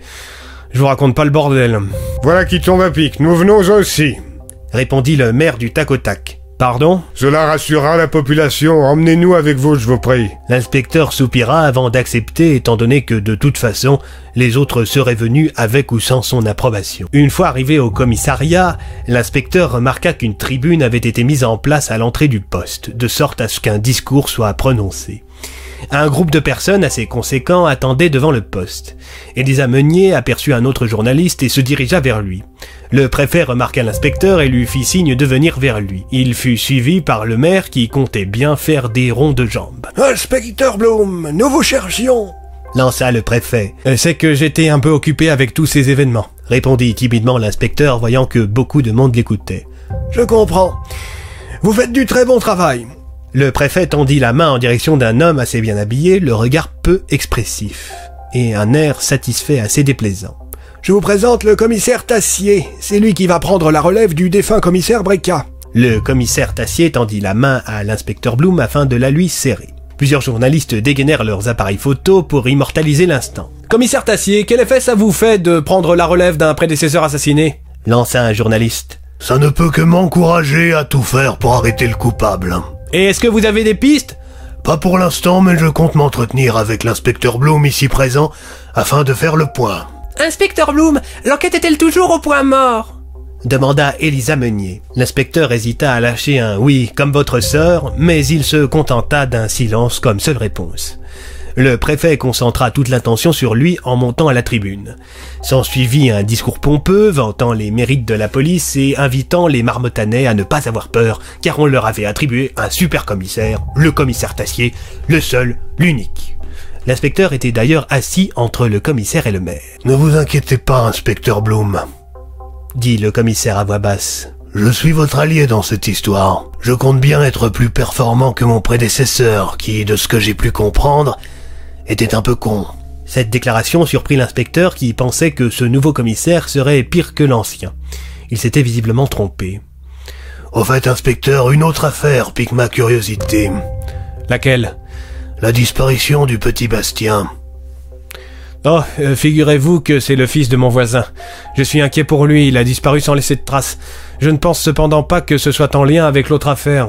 Les précédentes victimes étaient toutes des adultes et il n'y a qu'un seul meurtre par jour. Or, le jour de la disparition de Bastien correspond à celui du meurtre de Monsieur Flantier. Intéressant. Le discours s'éternisa, le maire profita de l'estrade et de l'exposition médiatique pour dire quelques mots et se faire bien voir du préfet qui ne tarda d'ailleurs pas à quitter la ville pour aller s'occuper d'autres affaires. Après le discours, le nouveau commissaire libéra tout le monde et proposa à l'inspecteur d'aller boire un café. L'inspecteur accepta en lui indiquant qu'un excellent petit bar se trouvait à proximité du poste. Les deux hommes s'y rendirent. Une fois sur place, ils remarquèrent que l'établissement était fermé. C'est louche, indiqua l'inspecteur Bloom. Pourquoi donc? Demanda le commissaire. D'habitude, c'est toujours ouvert à cette heure-ci. Je connais bien le propriétaire, ce n'est pas dans son genre. L'inspecteur colla son visage contre une vitre afin de mieux voir à l'intérieur. Il recula brutalement en lançant un Oh putain Le commissaire regarda à son tour. Nom de Dieu Sur le bar se trouvait la tête du tenancier, la victime du jour. Le commissaire fit rappliquer les hommes qu'il avait libérés plus tôt dans la journée. Décidément, on va y avoir droit chaque jour avait lancé le lieutenant Tartin avant d'être corrigé par le commissaire Tassier.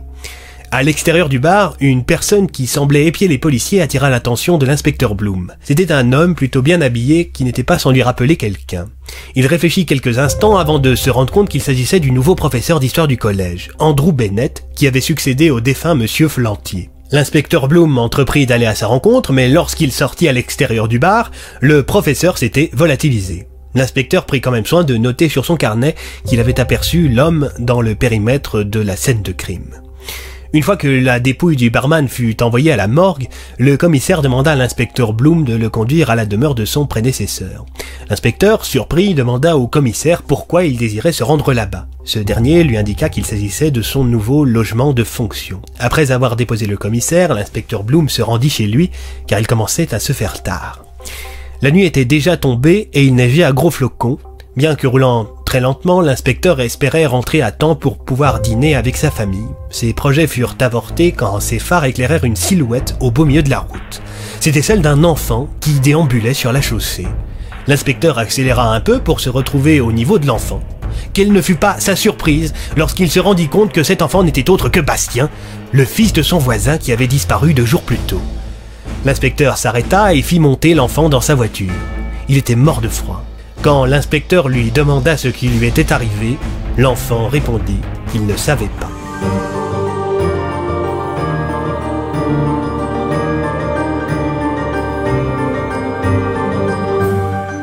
7 décembre.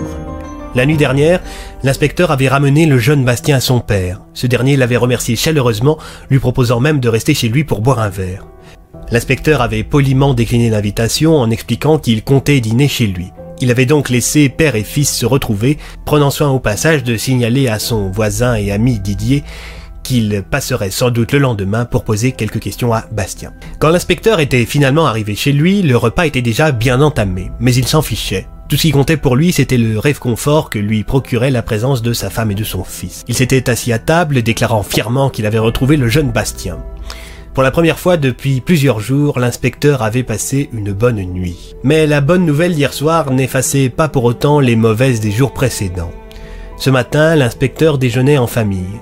Il avait appelé le commissaire en lui expliquant qu'il serait en retard du fait qu'il comptait interroger le fils de son voisin en début de matinée. Le commissaire avait accepté, félicitant au passage l'inspecteur d'avoir retrouvé l'enfant. Toute la petite famille était à table. Emma, qui ne travaillait pas aujourd'hui, était restée en peignoir, tandis que Léo s'était habillé avec soin pour sa photo de classe. T'es mignon comme tout avait lancé la mère à son fils, qui ne manqua pas l'occasion de retourner le compliment à sa mère. L'inspecteur en profita pour se fendre d'une petite blague. Et dis donc Léo, t'essaierais pas de me piquer ma femme?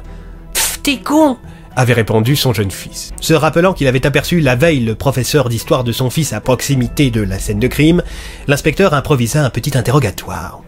Dis-moi Léo, il est sympa ton nouveau prof d'histoire? Ouais, très, mais il est un peu bizarre. C'est-à-dire? Bah, parfois il s'absente en plein cours et il ne revient qu'après plusieurs minutes. L'inspecteur, qui avait pris soin de sortir son carnet, nota ce que venait de lui dire son fils. Autre chose de bizarre? Non. Enfin si, parfois il nous distribue des fiches Wikipédia. C'est-à-dire Bah, de ce qu'il nous a dit, il maîtrise pas très bien certains chapitres, alors il préfère nous imprimer des infos qu'il trouve sur internet. Intéressant, merci, fiston. Pourquoi tu notes tout ça Pour le boulot. Tu suspectes Monsieur Bennett? Non, non, pas spécialement, c'est juste au cas où. D'accord. Juste, euh, si tu l'arrêtes, préviens-moi avant, euh, c'est que je l'aime bien, moi, ce prof. Promis.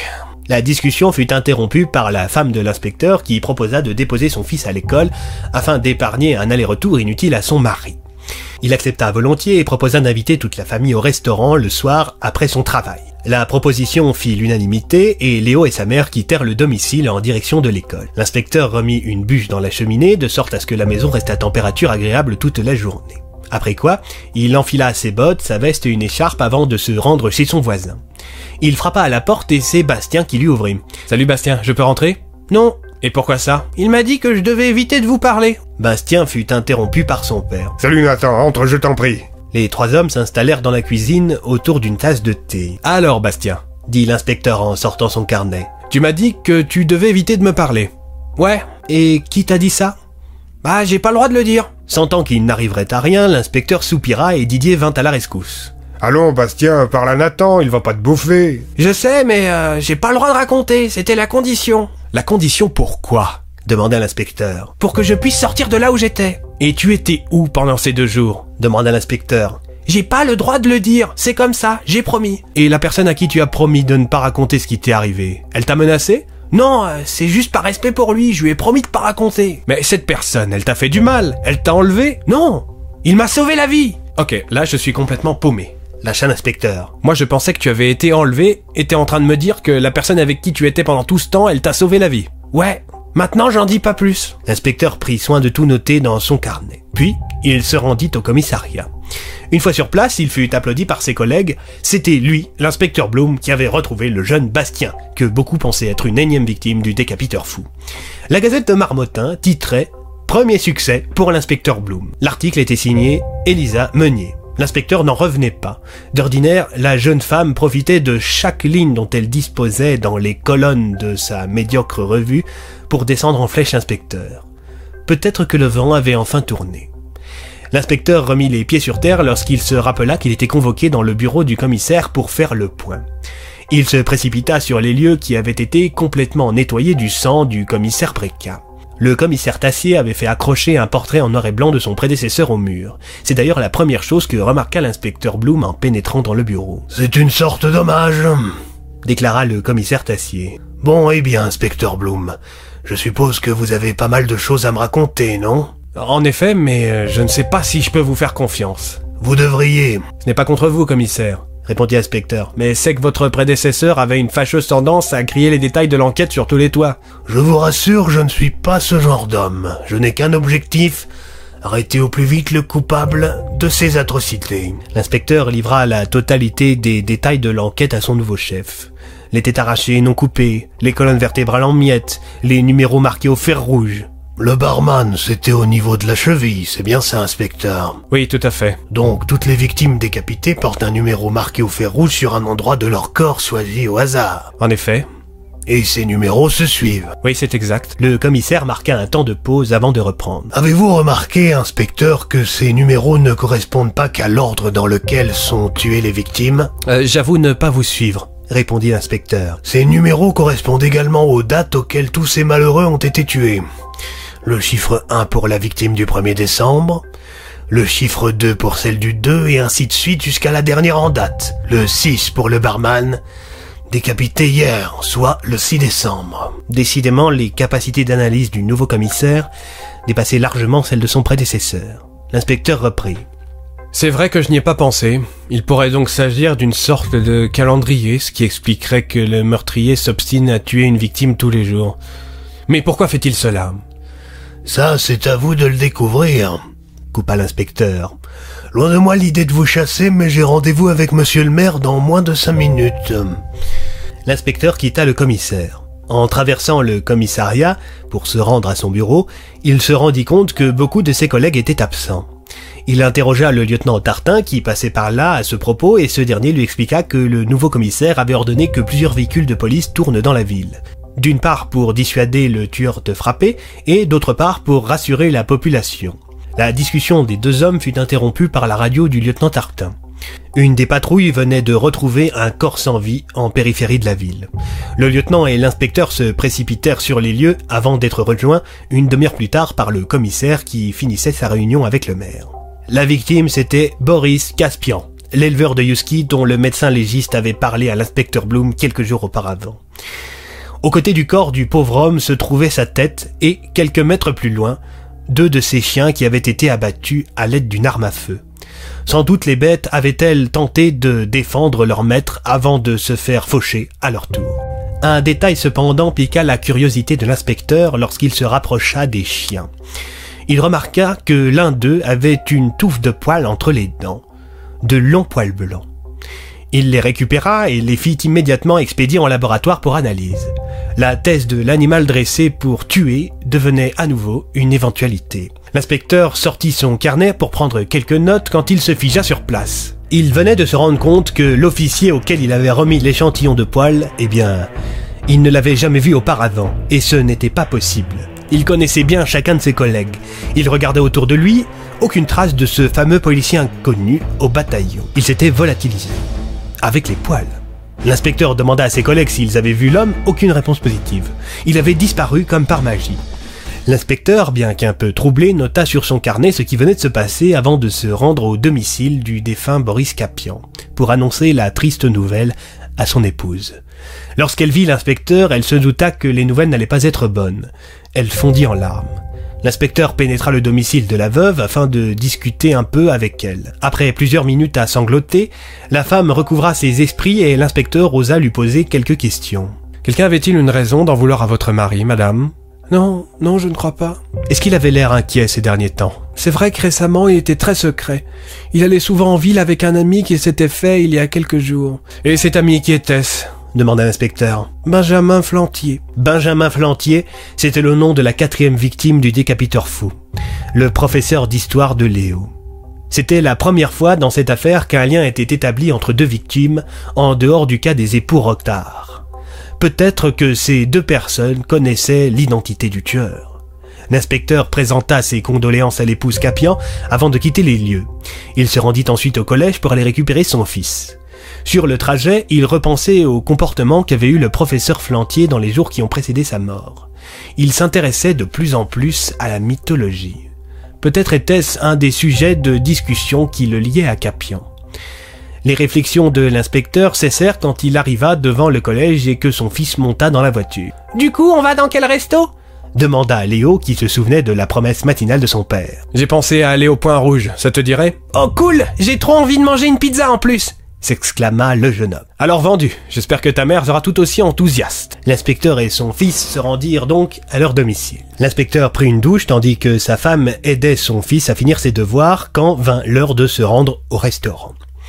Le point rouge était à quelques rues de leur domicile. Les Blooms s'y rendirent donc à pied. Lorsqu'ils arrivèrent au point rouge, ils furent accueillis par Ludovic, le patron de la pizzeria. Bonsoir, messieurs, dames. Bonsoir, répondit l'inspecteur. Eh bien, c'est désert ce soir. Oui, ce soir, je n'ai que vous et des autres réservations. Avec les récents événements, la plupart des gens, eh ben, ils n'osent pas sortir, hein. Le patron guida la petite famille à sa table. À l'autre bout de la salle, l'inspecteur remarqua des têtes connues. Elisa Meunier et son compagnon mangeaient en tête à tête, en compagnie du petit Valentin. L'inspecteur ne put s'empêcher d'aller à leur rencontre. Comment allez-vous? Tiens, inspecteur, vous m'avez l'air d'être en pleine forme s'exclama la journaliste. Bah, je profite de ma petite famille, voilà tout. Au fait, j'ai cru comprendre que vous aviez rédigé un article sur moi qui, contrairement à d'habitude, était plutôt élogieux. C'était tout mérité, inspecteur. Vous avez retrouvé un enfant que beaucoup pensaient mort. Mais rassurez-vous, vous serez sans doute sous le feu des projecteurs prochainement et dans une posture moins confortable. Comment ça? J'ai été invité à parler de l'affaire du décapiteur fou à la radio demain soir. La Gazette de Marmottin est désormais une référence nationale en ce qui concerne l'affaire.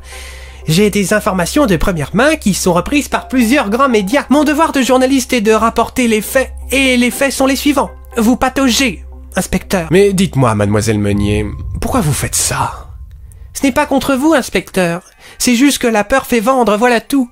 Et un policier qui n'a aucune piste dans une affaire comme celle-ci, ça a de quoi faire peur, non L'inspecteur se contenta de souhaiter un bon appétit à la petite tablée, fit un petit coucou à Valentin et alla rejoindre sa femme et son fils à table.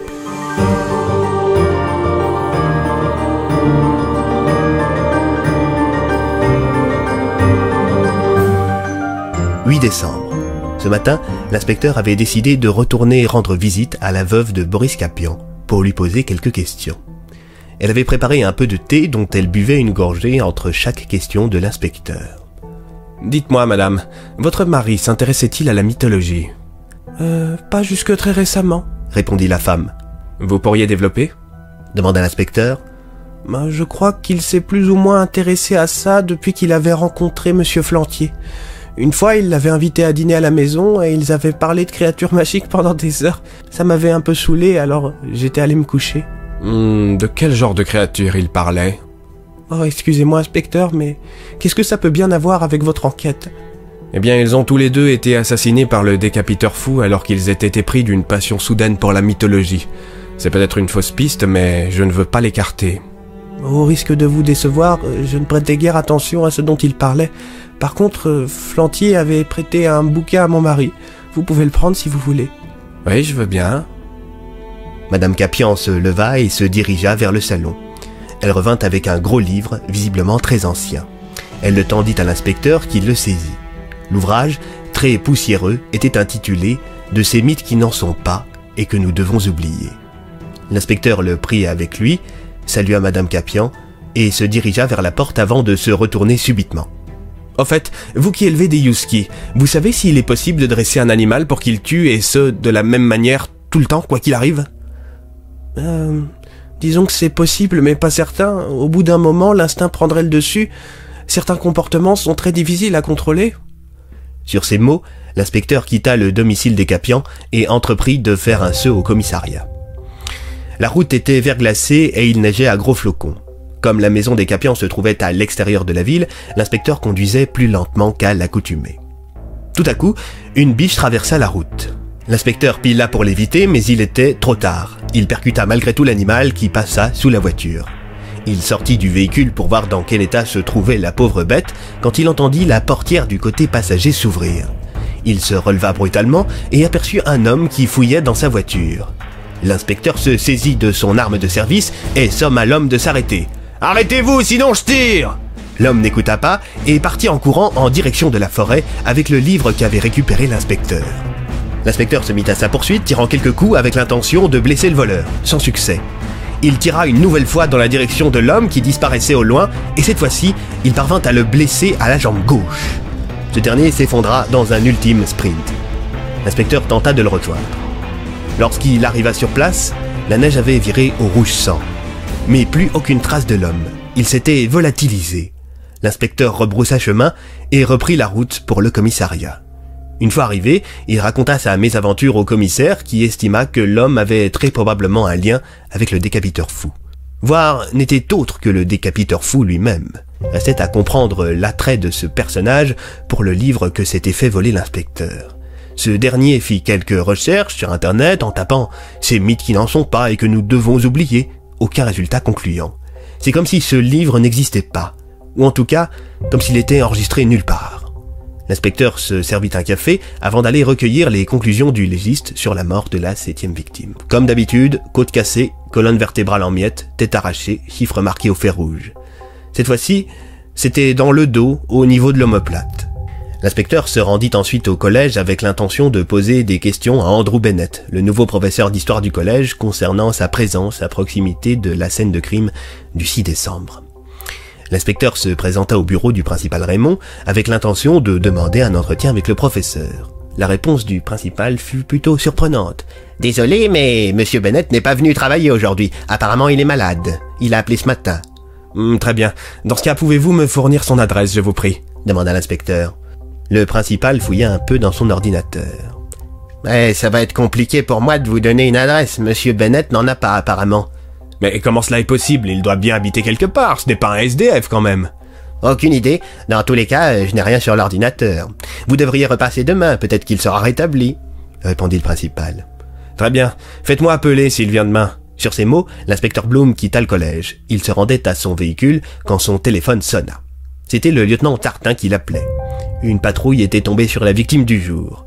On avait retrouvé le corps du curé de la ville, le père Mathieu, juste devant son petit appartement situé dans une ruelle à quelques pas de l'église. Restait encore à trouver sa tête. L'inspecteur et plusieurs hommes fouillèrent les alentours pendant plusieurs heures sans rien trouver. La tête semblait portée disparue. Quand le commissaire, qui s'était joint aux recherches, lâcha un Oh nom de Dieu Il avait trouvé la tête du curé.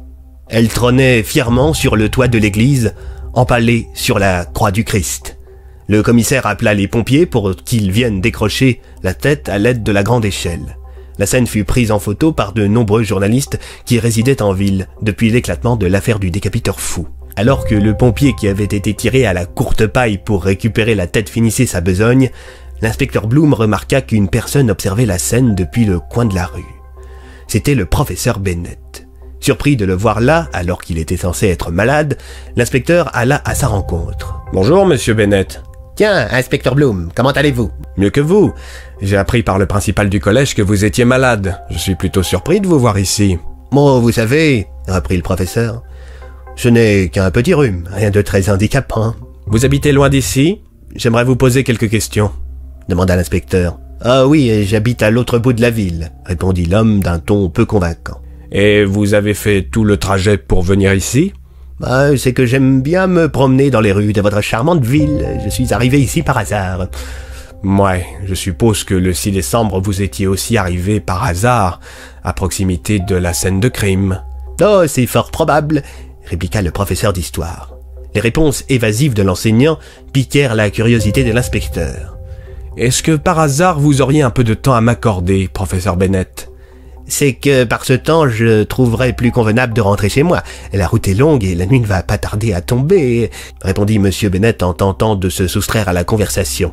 Eh bien, que diriez-vous d'aller boire un verre au café de l'église? C'est juste à côté et c'est moi qui régale. Oh, je ne sais pas trop. J'insiste, monsieur Bennett. Se sentant coincé, le professeur accepta la proposition de l'inspecteur Bloom. Les deux hommes se rendirent donc au café de l'église. Sur le trajet, un détail fit tiquer l'inspecteur. Le professeur boitait de la jambe gauche. Était-ce lui, l'homme qui lui avait volé le livre de Boris Capian et sur lequel il avait tiré? Une fois attablés au café de l'église, les deux hommes passèrent commande. Un café pour l'inspecteur et un chocolat chaud pour le professeur d'histoire. L'inspecteur sortit son carnet et lança la conversation. Alors dites-moi, monsieur Bennett, j'ai remarqué que tout à l'heure vous boitiez. Oui, c'est exact. Et je peux vous demander comment cela se fait-il? Interrogea l'inspecteur en buvant une gorgée de café. Le professeur réfléchit quelques instants. Oh, je pense que vous en connaissez la raison, inspecteur. C'est à cause de vous que je boite. La réponse de l'homme perturba l'inspecteur. C'était donc vous tout à l'heure? C'est un aveu, ça Oui, en effet. Répondit le professeur très calmement. L'inspecteur rapprocha discrètement sa main droite de son arme, se tenant prêt à dégainer. Ne faites pas ça, inspecteur, lança M. Bennett, toujours aussi calme. Donnez-moi une seule raison.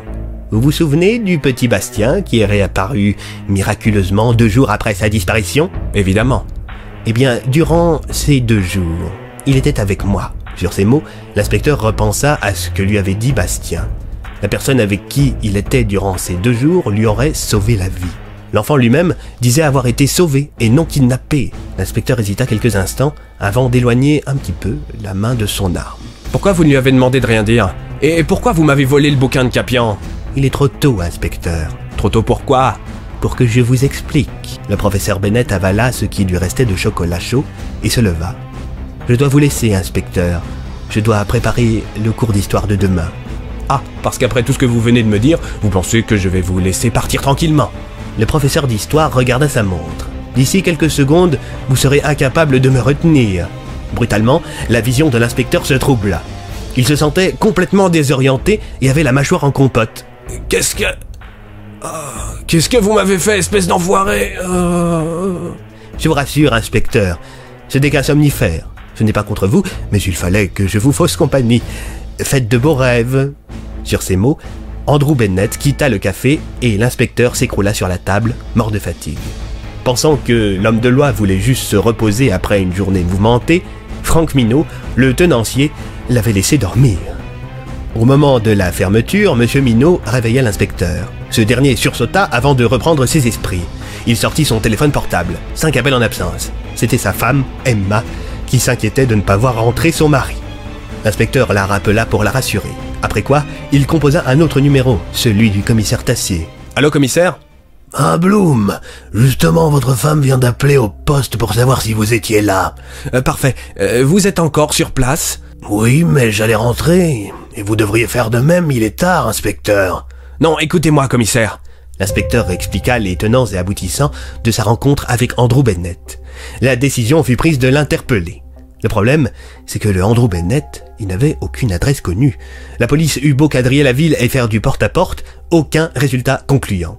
Personne ne savait dire où se trouvait le professeur d'histoire qui, en l'espace de 24 heures, était passé du statut de simple prof à celui de suspect numéro 1 dans une affaire de meurtre en série. L'inspecteur retourna le problème dans tous les sens. Pourquoi cet homme originaire d'Angleterre aurait-il débarqué à Marmottin dans le seul et unique but de commettre des meurtres? Pourquoi s'était-il exposé en prenant la place du professeur Flandier? Et d'ailleurs, Monsieur Bennett était-il réellement un professeur d'histoire? On pouvait en douter. Selon les dires de Léo, son professeur faisait l'impasse sur plusieurs chapitres du programme et se contentait parfois de distribuer des fiches Wikipédia à ses élèves. Et aussi, pourquoi cet homme avait-il sauvé la vie du petit Bastien? D'ailleurs, était-ce bien lui qui lui avait sauvé? Tard dans la nuit, l'inspecteur avait tenté d'interroger une nouvelle fois le jeune homme, mais il n'avait pas daigné répondre. L'homme de loi était donc rentré chez lui, bredouille. Il s'était fait très discret, de sorte à ne pas réveiller sa femme et son fils, qui dormaient déjà. Dans son lit, il fixait le plafond, allongé sur le dos, en attendant de trouver le sommeil.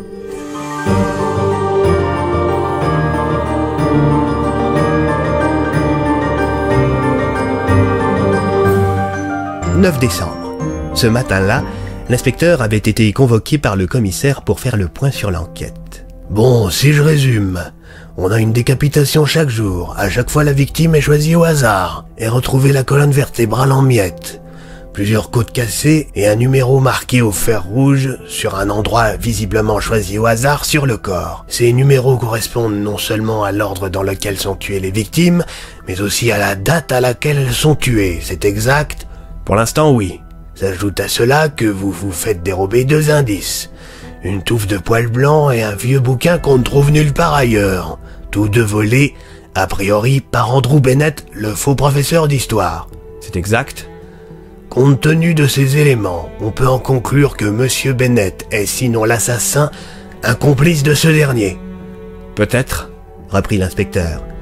Mais ça ne colle pas sur toute la ligne. Il m'a expressément dit avoir gardé le petit Bastien durant deux jours, et lorsque nous étions au café de l'église, il aurait très bien pu utiliser un poison plutôt qu'un somnifère. C'eût été beaucoup plus efficace pour se débarrasser de moi. Je suis d'accord avec vous sur ce point. Cependant, en ce qui me concerne, Andrew Bennett doit être notre priorité dans cette affaire. Vous avez d'autres informations sur lui? Bah, j'ai mis le lieutenant Tartin sur le coup. Les deux hommes furent interrompus dans leur discussion quand on frappa à la porte. C'était justement le lieutenant Tartin qui affichait un air satisfait. Dans les mains, il tenait un dossier fraîchement imprimé. Messieurs, j'ai retrouvé la trace de Bennett dans des archives anglaises. Ah oui lança le commissaire, un peu déstabilisé par l'enthousiasme du lieutenant. Ce dernier tendit de vieilles coupures de presse à l'inspecteur et au commissaire. Ces journaux dataient des années 50 et mentionnaient une disparition inquiétante survenue en octobre 1954. Un certain Andrew Bennett, fraîchement licencié, n'était jamais rentré chez lui. On avait retrouvé sa voiture vide, garée au bord d'un champ. Les recherches avaient duré plusieurs jours jusqu'à ce que la thèse du suicide soit évoquée, du fait qu'il venait de perdre son emploi. Cependant, son épouse, Sarah, avait indiqué à la police et à la presse que son mari n'était absolument pas suicidaire. Quand la police avait fini par enterrer l'affaire, l'épouse de M. Bennett avait poursuivi l'affaire toute seule, en vain, avant de sombrer dans la folie. À la vue de ces articles, l'inspecteur et le commissaire pensèrent à un homonyme, un gars qui avait le même nom, une fausse piste. Leur théorie fut rapidement invalidée par le lieutenant Tartin, qui sortit de son dossier une copie de l'avis de recherche de l'époque. Sur la photographie, c'était bel et bien Monsieur Bennett. Mais ce n'est pas possible s'exclama l'inspecteur. La photo a plus de 60 ans et il a exactement la même tronche, il n'a pas pris une ride. Peut-être qu'il s'agit de son fils ou d'une personne qui lui ressemble énormément, déclara le commissaire. Non, c'est lui, commissaire. C'est lui, ça ne fait aucun doute. Mais par quel prodige cet homme a-t-il cessé de vieillir? Le commissaire lâcha une blague. Il doit avoir une sacrée crème anti-âge. Le lieutenant Tartin pouffa avant de reprendre la conversation. Au fait, inspecteur, vous ne devinerez jamais qui vient de débarquer à Marmottin. Effectivement, avec aussi peu d'informations, ce sera difficile à deviner. Francis Darmin. Tiens donc, cette crapule viendrait-elle se recueillir sur la tombe de son frère Je ne sais pas, mais d'après nos gars, il logerait à l'hôtel Marie-Jeanne. Le commissaire demanda. Pardonnez-moi, messieurs, mais qui est ce Francis Darmin? Je déduis de son nom et de ce que vous venez de dire qu'il s'agit du frère de Richard Darmin, certes, mais vous m'avez l'air de mieux le connaître.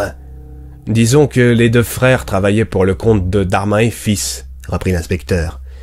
Richard s'occupait de la branche marmotanaise de l'entreprise et Francis gère celle de deux ou trois autres patelins.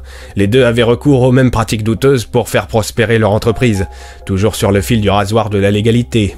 Vol, extorsion, prêt à des particuliers contre des petits services. Je vois. De la bonne vieille canaille, en somme. Le genre clairement défini et qu'on peut choper.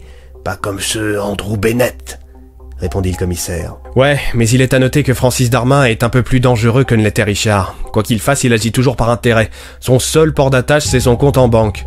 Je pense que je devrais lui rendre une petite visite. Très bien, mais que cela ne vous détourne pas du décapiteur fou. La réunion se termina sur ces paroles. L'inspecteur se rendit donc à l'hôtel Marie-Jeanne, afin de rendre une petite visite à Francis Darme. Lorsqu'il pénétra dans le bâtiment, un des journalistes qui logeait à l'hôtel pour suivre l'affaire du décapiteur fou le reconnut alors qu'il traversait le hall. Inspecteur Bloom qu'il demande. Robin Fido, je bosse pour euh, l'écho de la nation. Euh, vous m'accorderiez une petite interview? Non. Non, vous devriez accepter, inspecteur. Ça vous changera de la gazette de Marmottin. Cette voix, c'était celle de Francis Darmin, le frère de Richard. Qu'est-ce qui vous amène à l'hôtel Marie-Jeanne? Votre femme vous a foutu à la porte, inspecteur? Je vois que vous avez toujours autant d'humour. À ce que je vois, vous n'avez toujours pas arrêté le fumier qui a tué mon frère. Ça viendra. C'est qui, lui?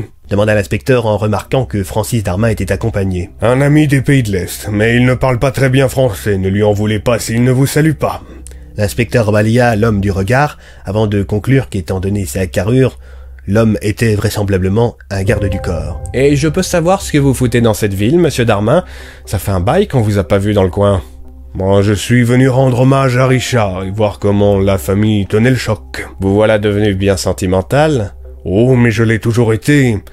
Oh, vous n'avez jamais eu d'affection que pour l'argent. Même votre connard de frère avait fait l'effort de se trouver une femme.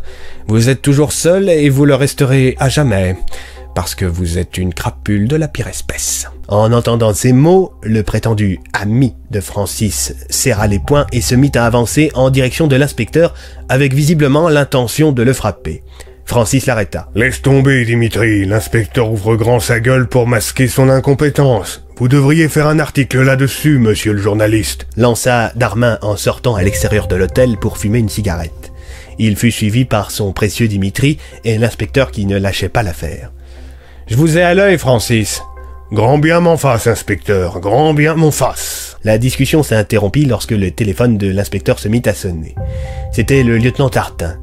L'inspecteur soupira avant de décrocher. Il se doutait qu'on l'appelait pour une nouvelle victime. Oui, lieutenant. Inspecteur, on vient de trouver deux nouvelles victimes. Expliqua le lieutenant visiblement plus affecté qu'à l'accoutumée. Deux? Ouais, et sont des gars de chez nous. Une de nos patrouilles. C'était la première fois que deux personnes étaient décapitées en une seule journée. En plus de ça, les deux victimes, l'inspecteur les connaissait bien. C'étaient les officiers Sylvain Drummond et Philippe Préjean. Philippe, c'était le fils du maire de la ville, Maurice Préjean. Quand l'inspecteur arriva sur place, le maire était agenouillé auprès du corps de son fils. Il m'a pris mon fils, il m'a pris mon fils. Tandis que le commissaire tentait de consoler ce père auquel on avait arraché son fils, l'inspecteur, quant à lui, faisait le tour de la scène de crime. Le véhicule de police était à l'arrêt.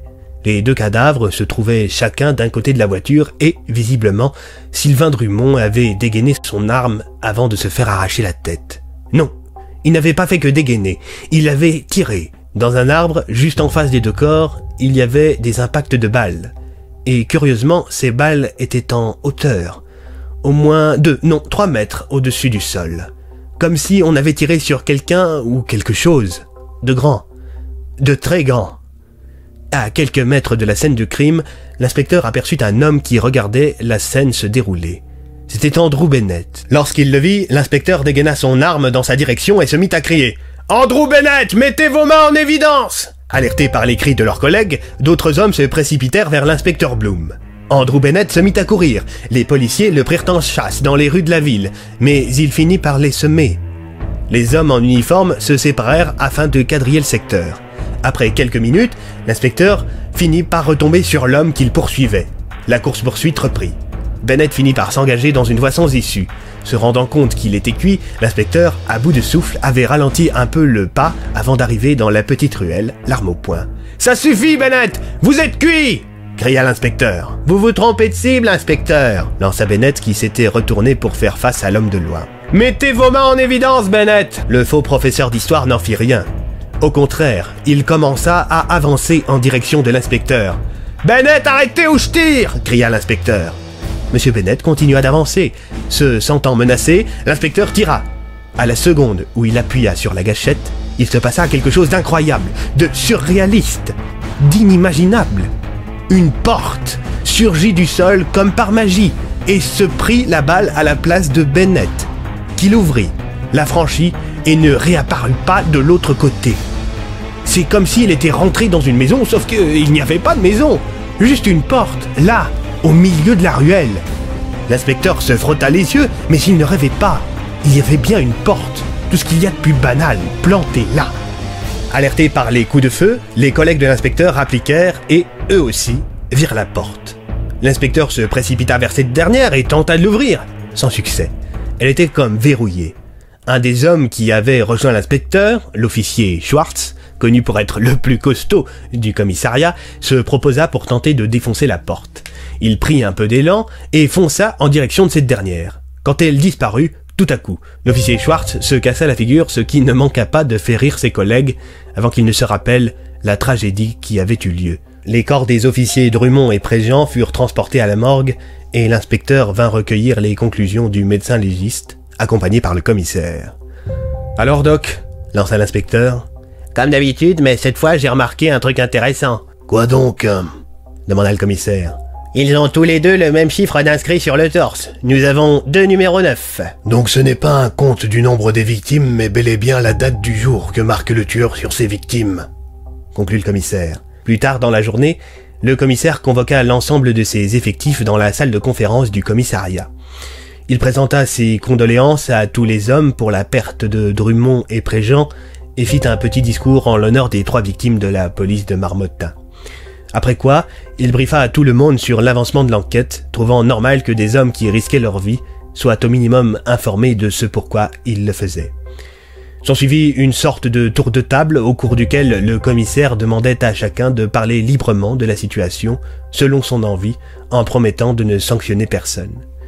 Certains osèrent aborder le fait qu'ils ne se sentaient plus en sécurité, étant donné que le tueur était parvenu à ôter la vie à deux policiers armés. En réponse à cela, le commissaire rendit les patrouilles quotidiennes optionnelles alors qu'elles étaient obligatoires et passa les effectifs minimum de deux à trois hommes par véhicule afin d'être en mesure d'opposer une résistance éventuellement plus efficace en cas d'attaque. Le tour de table se poursuivit quand ce fut au tour de l'officier Schwartz de prendre la parole. Monsieur le commissaire, inspecteur Bloom, il y a un point que j'aimerais soulever et je crois parler au nom de tous, ou en tout cas en celui de ceux qui étaient présents lorsque nous avons rejoint l'inspecteur dans cette petite ruelle cet après-midi. Nous vous écoutons, Schwartz, reprit le commissaire. Eh bien, le fait est que jusqu'ici, cette affaire, bien qu'étant étrange, restait dans le domaine du compréhensible. Mais étant donné les événements de cet après-midi, soit je suis fou, soit il se passe dans cette ville des choses qui dépassent notre compréhension. Ne tournez pas autour du pot, ordonna le commissaire. Eh bien voilà, je pense que cette affaire est en lien avec des choses surnaturelles. Je suis désolé, mais une porte qui apparaît en pleine rue et qui disparaît comme par magie, justement, à part la magie, je ne vois pas comment on peut l'expliquer. Et pourtant, je suis quelqu'un de rationnel. Plusieurs hommes m'acquiescèrent, certains même annoncèrent qu'ils comptaient quitter la ville si un autre de leurs collègues perdait la vie. Le commissaire en prit note et libéra tout le monde.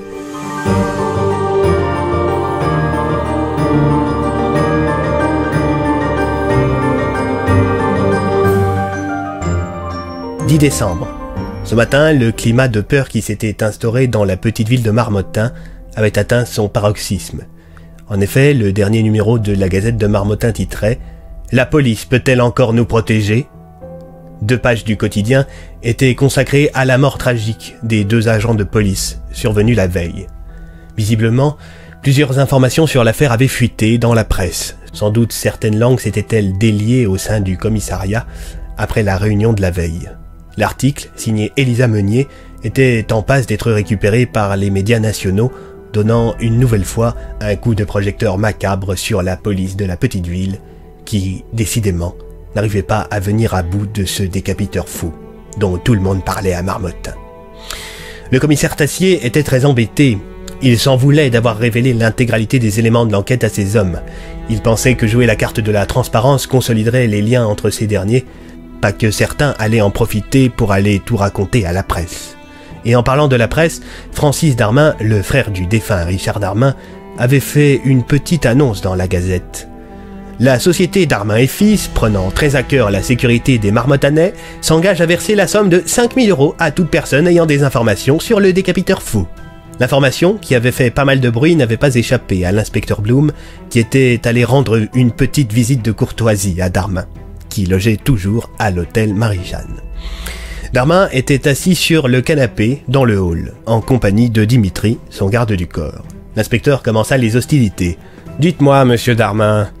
Allons, inspecteur, depuis le temps que vous me collez au basque, nous sommes devenus des intimes. Appelez-moi Francis. Parfait, Francis, puisque nous sommes des intimes. Expliquez-moi ceci, demanda l'inspecteur en sortant l'annonce de sa poche. Visiblement, c'est une annonce, inspecteur. Francis se pencha en avant pour mieux regarder. Mais oui, c'est bien une annonce incroyable, n'est-il pas? Parfois les gens passent des annonces dans la presse. C'est curieux ça, n'est-ce pas, Dimitri? Da, très drôle, monsieur, très drôle. Je vous préviens, si vous avez en tête de concurrencer la police dans cette enquête, je vous ferai arrêter pour obstruction.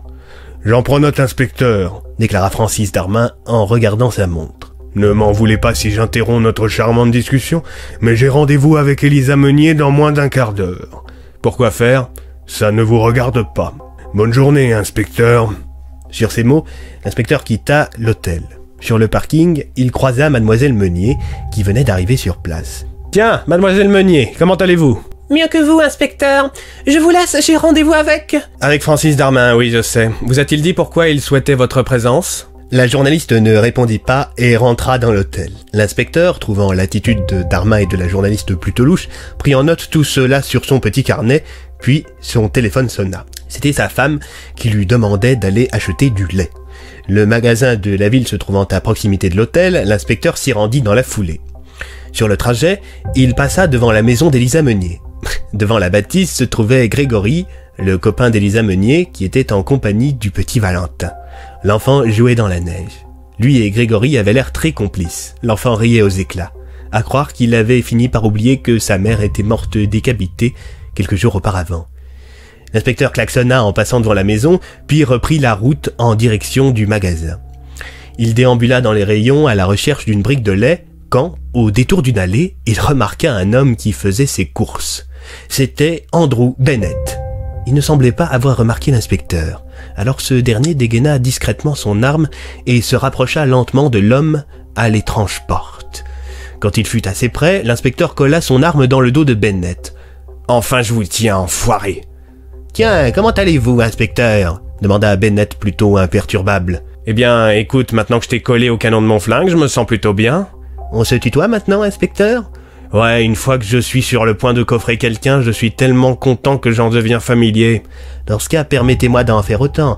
Euh, Nathan... Nathan Bloom, c'est ça? Vous connaissez mon prénom? Oh, mais je connais presque tout de vous. D'ailleurs, je suppose que votre fils Léo a dû finir l'école plus tôt, étant donné que son dernier cours de la journée aurait dû être mon cours d'histoire. Ne parlez pas de mon fils, enfoiré.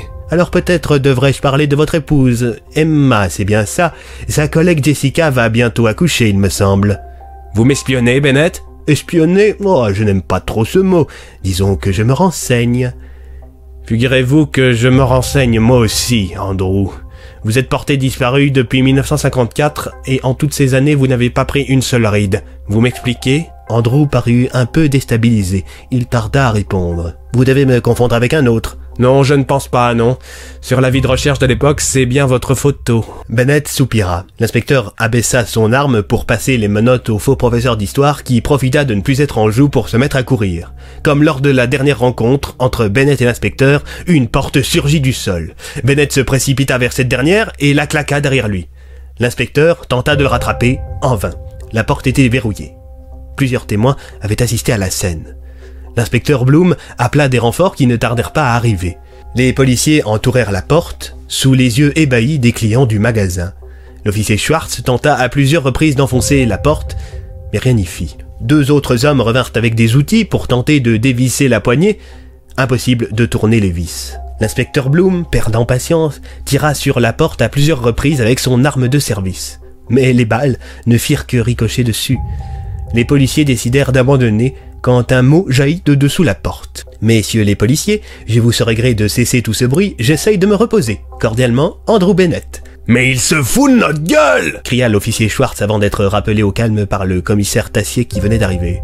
Bon, messieurs, c'est quoi cette histoire de porte magique? C'est comme hier, commissaire, une porte qui jaillit du sol comme ça et Andrew Bennett qui rentrait dedans et... Ne soyez pas ridicules, cette porte ne mène probablement nulle part déclara le commissaire. Je vous assure que si, commissaire corrigea l'inspecteur Bloom. Sur ces paroles, un nouveau mot jaillit de dessous la porte. Cette fois-ci, c'est le commissaire Tassier qui s'en saisit. Bon, je vous laisse, je vous recommande de vous préoccuper du décapiteur fou plutôt que de moi. Cordialement, Andrew Bennett.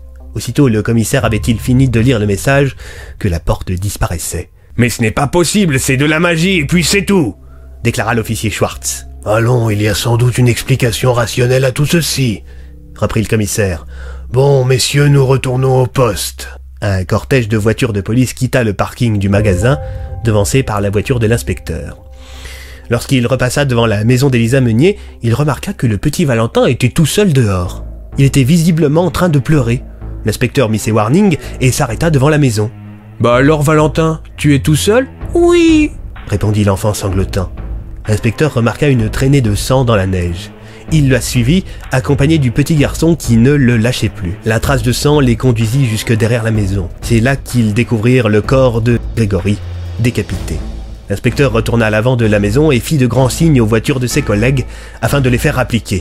Les véhicules de police firent demi-tour en direction de l'homme. La vitre de la voiture du commissaire se baissa. Eh bien, Bloom, quel mot je vous a piqué? La victime du jour, commissaire. La police s'empara des lieux. L'inspecteur Bloom prit l'initiative de s'occuper du petit Valentin. Il ressortit de son coffre le carton de jouets qu'il avait emprunté à son fils et qu'il avait oublié de lui rendre. L'enfant se mit à jouer avec. Ça va aller Valentin? Oui, mais je veux Greg. Il est... euh, il n'est pas disponible. Disponible? Ah, il n'est pas là. Mais il joue avec moi. Euh, je sais, euh, je jouerai avec toi une autre fois, promis. L'inspecteur tenta de poser quelques questions à l'enfant. Dis-moi Valentin, Oui. Est-ce qu'il y a quelqu'un qui est venu voir Grégory tout à l'heure? Oui. C'était qui? Nounours. Le même nounours qui était venu voir ta maman? Oui. L'inspecteur ressortit l'ours en peluche de la boîte de jouets. Il était comme ça? Non. Il était comment? Plus gros. Gros comment? Très gros. Donc c'est un très gros nounours qui est venu voir Greg. Oui. Et il l'a emmené derrière la maison. Oui. Et toi tu es allé derrière la maison? Non. Pourquoi? Nounours, il a dit non. Il parle le gros nounours Oui. L'inspecteur prit en note tout ce qu'avait dit le petit garçon quand sa tante rappliqua après avoir été appelé. Valentin, mon pauvre petit chou, ça va bien Oui. La journaliste le prit dans ses bras. Je peux vous poser quelques questions, mademoiselle Meunier Pas maintenant. On vient de tuer mon copain. Justement, vous n'avez pas l'air très bouleversé par sa disparition. J'essaie de garder un peu de contenance devant le petit. répondit la journaliste. Au loin, l'inspecteur entendit des coups de feu. Plusieurs hommes se précipitèrent dans la direction du bruit. Ils tombèrent sur le lieutenant Tartin, allongé au sol, inconscient et l'arme au poing. À côté de lui, un bâton en bois. Il avait été assommé. Quelques secondes plus tard, il recouvra ses esprits, entouré de tous ses collègues. Alors, lieutenant, vous avez fait une sieste après avoir tiré un coup? Lança le commissaire fier de sa blague. Avant de me faire assommer, j'ai aperçu Bennett, il nous regardait de loin cet enfoiré. Alors j'ai voulu le surprendre, mais c'est lui qui m'a surpris. Dans la neige, l'inspecteur remarqua des traces de pas qui s'éloignaient du lieutenant Tartin. Il les suivit sur plusieurs mètres. Visiblement, Bennett perdait du sang. Les traces de pas étaient jonchées de taches rouges. Après quelques minutes, l'inspecteur Bloom finit par tomber sur Andrew Bennett. Il s'était évanoui juste avant de rejoindre sa porte qui se trouvait quelques mètres plus loin. L'inspecteur cria ⁇ Les gars J'ai chopé Bennett Rappliquez Fissa Les hommes arrivèrent. On a fini par le choper, ce salaud Lança l'officier Schwartz. Il est mal en point, il faut l'emmener à l'hôpital. déclara l'inspecteur Bloom. Andrew Bennett fut opéré en urgence, après quoi on le transféra en salle de réveil. En faisant bien attention, bien entendu, à ce qu'il reste attaché, de sorte à ce qu'il ne refasse pas le coup de la porte magique, comme l'avait appelé l'officier Schwartz. L'homme fut placé sous surveillance et, comme il se faisait tard, l'inspecteur Bloom rentra chez lui.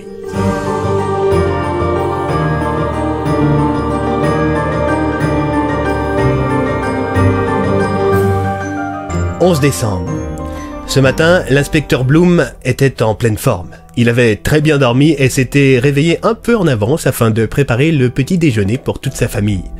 Quand sa femme et son fils l'avaient interrogé sur le pourquoi du comment de son entrain, il leur avait répondu qu'il tenait enfin un suspect dans cette sordide affaire du décapiteur fou. Léo demanda à son père si, étant donné que Noël approchait à grands pas, il pouvait aller avec son père acheter un sapin après les cours. L'inspecteur accepta volontiers. Le copieux petit déjeuner fut avalé rapidement, puis l'inspecteur Bloom déposa son fils au collège avant de se rendre à l'hôpital pour interroger son suspect numéro 1. Quand l'inspecteur pénétra la chambre du blessé par balle, il dormait encore. L'inspecteur s'assit sur une chaise à côté de son lit et feuilleta son petit carnet afin de se remémorer tous les points qu'il désirait évoquer avec le curieux personnage. Une heure passa environ avant qu'Andrew Bennett ne sorte de son sommeil. L'homme ouvrit les yeux avec difficulté. Où, où suis-je? À l'hôpital de Marmottin. répondit calmement l'inspecteur. Je vois. Il, il m'a tiré dessus, l'autre con. Vous pourriez parler en de meilleurs termes du lieutenant Tartin. Je n'ai que peu de respect pour les personnes qui font preuve de violence à mon égard. Vous l'avez assommé. Désolé, mais je n'avais pas le temps de lui demander de bien vouloir prendre un somnifère en attendant qu'il agisse, répondit le blessé. Bref, passons. Qui êtes-vous Andrew Bennett? C'est un interrogatoire ou une séance de psychanalyse? Pourquoi on vous retrouve presque toujours à proximité des scènes de crime? Je suis un homme curieux.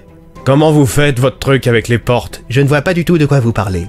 Ne jouez pas au con, s'il vous plaît. Je ne répondrai à aucune question tant que je serai attaché à ce lit. Vous me prenez pour une bille? Vous croyez vraiment que je vais vous détacher? Faut que je parte, inspecteur. Vous n'irez nulle part. Vous êtes le suspect numéro un dans une affaire de meurtre en série, je vous signale. J'ai débarqué à Marmottin plusieurs jours après que les premiers meurtres n'aient eu lieu. Que vous dites? Moi, ce que je pense, c'est que vous êtes dans le coin depuis plus longtemps que ça. C'est faux. Peut-être, mais vous ne pouvez pas le prouver. Vous non plus, je vous signale. Pourquoi vous m'avez pris ce livre l'autre fois L'homme resta muet. Oh, je vous parle, monsieur Bennett Toujours pas de réponse. L'inspecteur reprit. Vous savez, j'ai tout mon temps, ça ne me pose aucun problème de rester plusieurs heures à attendre que vous l'ouvriez. Sur ces mots, l'inspecteur se leva pour aller chercher un café. Il demanda à l'officier qui patientait dans la chambre de garder un œil sur le suspect. L'inspecteur se rendit donc à la cafétéria et prit deux cafés.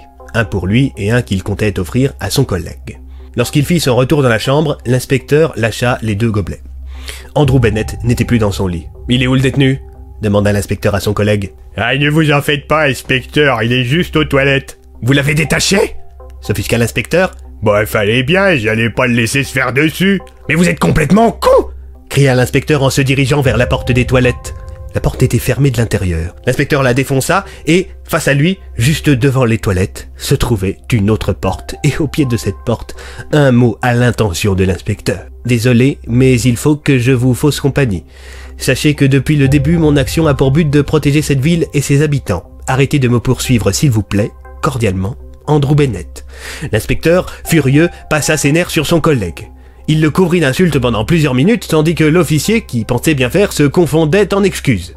L'échange fut interrompu par l'arrivée improbable de Francis Darmin et de son gorille Dimitri. Tiens donc, qu'est-ce que vous foutez là, Darmin? J'ai entendu dire que vous aviez arrêté Monsieur Bennett. Les nouvelles vont vite. Plus vite que vous pour arrêter le décapiteur fou. J'aurais souhaité parler à ce Monsieur Andrew Bennett. Où est-il? Ça va être compliqué, il s'est volatilisé. Et je vous signale qu'il est le suspect numéro un dans une enquête pour meurtre en série. Vous n'avez pas le droit de lui parler. Qu'entendez-vous par il s'est volatilisé Ça ne vous regarde pas. Francis Darmin sortit son téléphone et composa un numéro. C'était celui d'Elisa Meunier. Allô, Elisa, dites, euh, vous en voulez une bonne pour votre numéro de demain? Dites toujours Andrew Bennett a filé au nez et à la barbe de la police. Vous pourriez être plus précis eh bien, il s'est enfui alors qu'il était sous la garde de ce cher inspecteur Bloom, qui de ce fait a encore étalé son incompétence au grand jour. Très intéressant, j'en prends note. Merci, monsieur Darmin. Pas de quoi, Elisa. C'est toujours un plaisir de collaborer avec la Gazette de Marmottin. L'inspecteur se mit en colère. De quel droit faites-vous ça, Darmin? Ah non, vous n'allez pas commencer à vous énerver sur moi, inspecteur. Ce n'est pas de ma faute si votre suspect a filé entre vos doigts. Tu te rends compte, Dimitri? L'inspecteur s'énerve sur moi sans raison.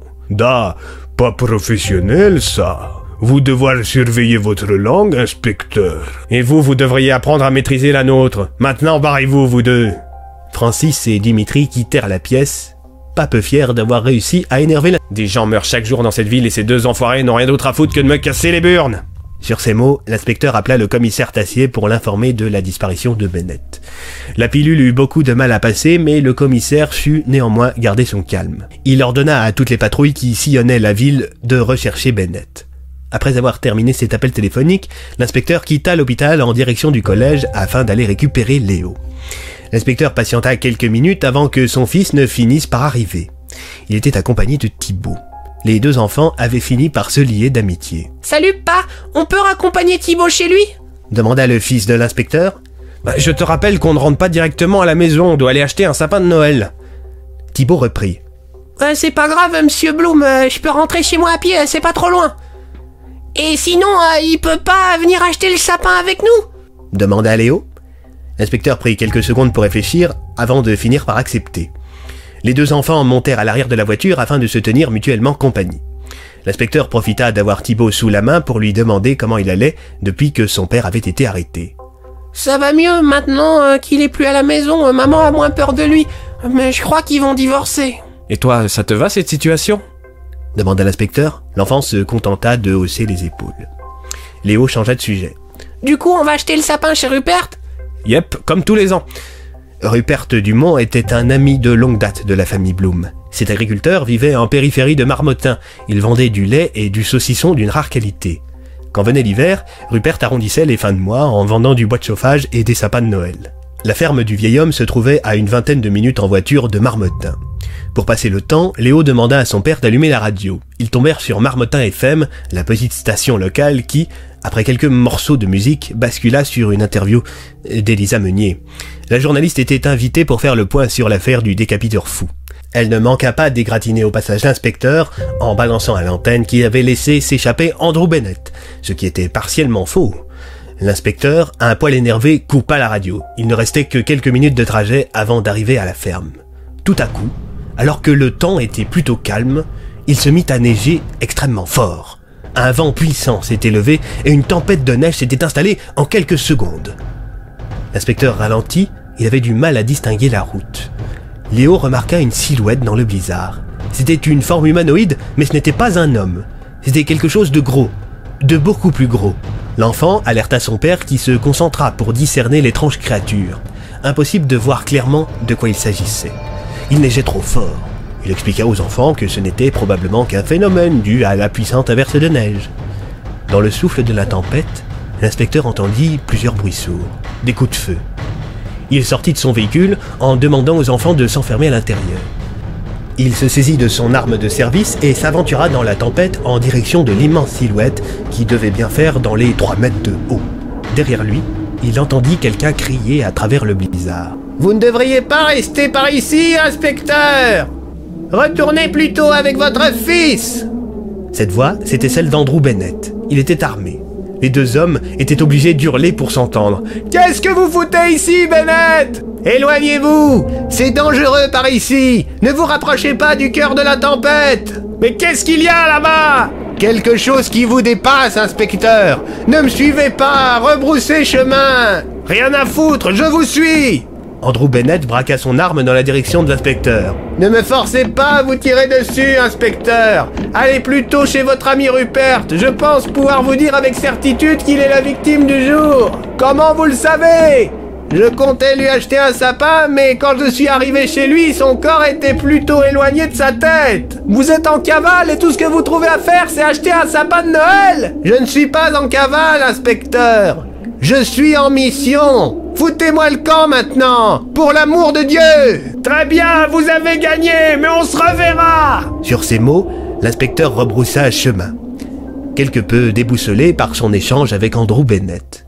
Pour ne pas être désorienté par la tempête, il marcha jusqu'à la voiture en suivant les traces de pas qu'il avait faites à l'allée. Quand il arriva à proximité du véhicule, la tempête s'était déjà bien éloignée. Visiblement, Léo et son copain furent rassurés de voir l'inspecteur de retour. Ils en profitèrent pour se mettre à jouer sur leur smartphone. L'inspecteur déneigea rapidement les vitres de sa voiture, puis rentra à l'intérieur. Re papa Re les enfants, ça va vous deux? Les deux jeunes gens acquiescèrent. L'inspecteur démarra la voiture et reprit le chemin en direction de la ferme de Rupert. Une fois arrivé à proximité, l'inspecteur prit soin de ne pas se garer directement dans la cour. Il arrêta son véhicule sur le bas-côté de la route et demanda aux enfants de ne pas sortir de la voiture. Il s'aventura seul en direction de la bâtisse et, conformément à ce qu'avait dit Andrew Bennett, il découvrit le corps sans vie de son ami et, quelques mètres plus loin, sa tête. Pour ne pas traumatiser les enfants, l'inspecteur appela discrètement le lieutenant Tartin en lui exposant la situation. Après quoi, il se saisit d'un des sapins de Rupert et se rendit à sa voiture. Lorsqu'il rejoint le véhicule, les enfants lui reprochèrent de ne pas les avoir laissés l'accompagner pour choisir l'arbre. L'inspecteur s'excusa mollement et démarra. Sur le trajet du retour, ils croisèrent un cortège de voitures de police qui se rendaient dans la direction de la ferme. Léo afficha un air triste sans doute avait-il compris pourquoi son papa ne l'avait pas laissé venir.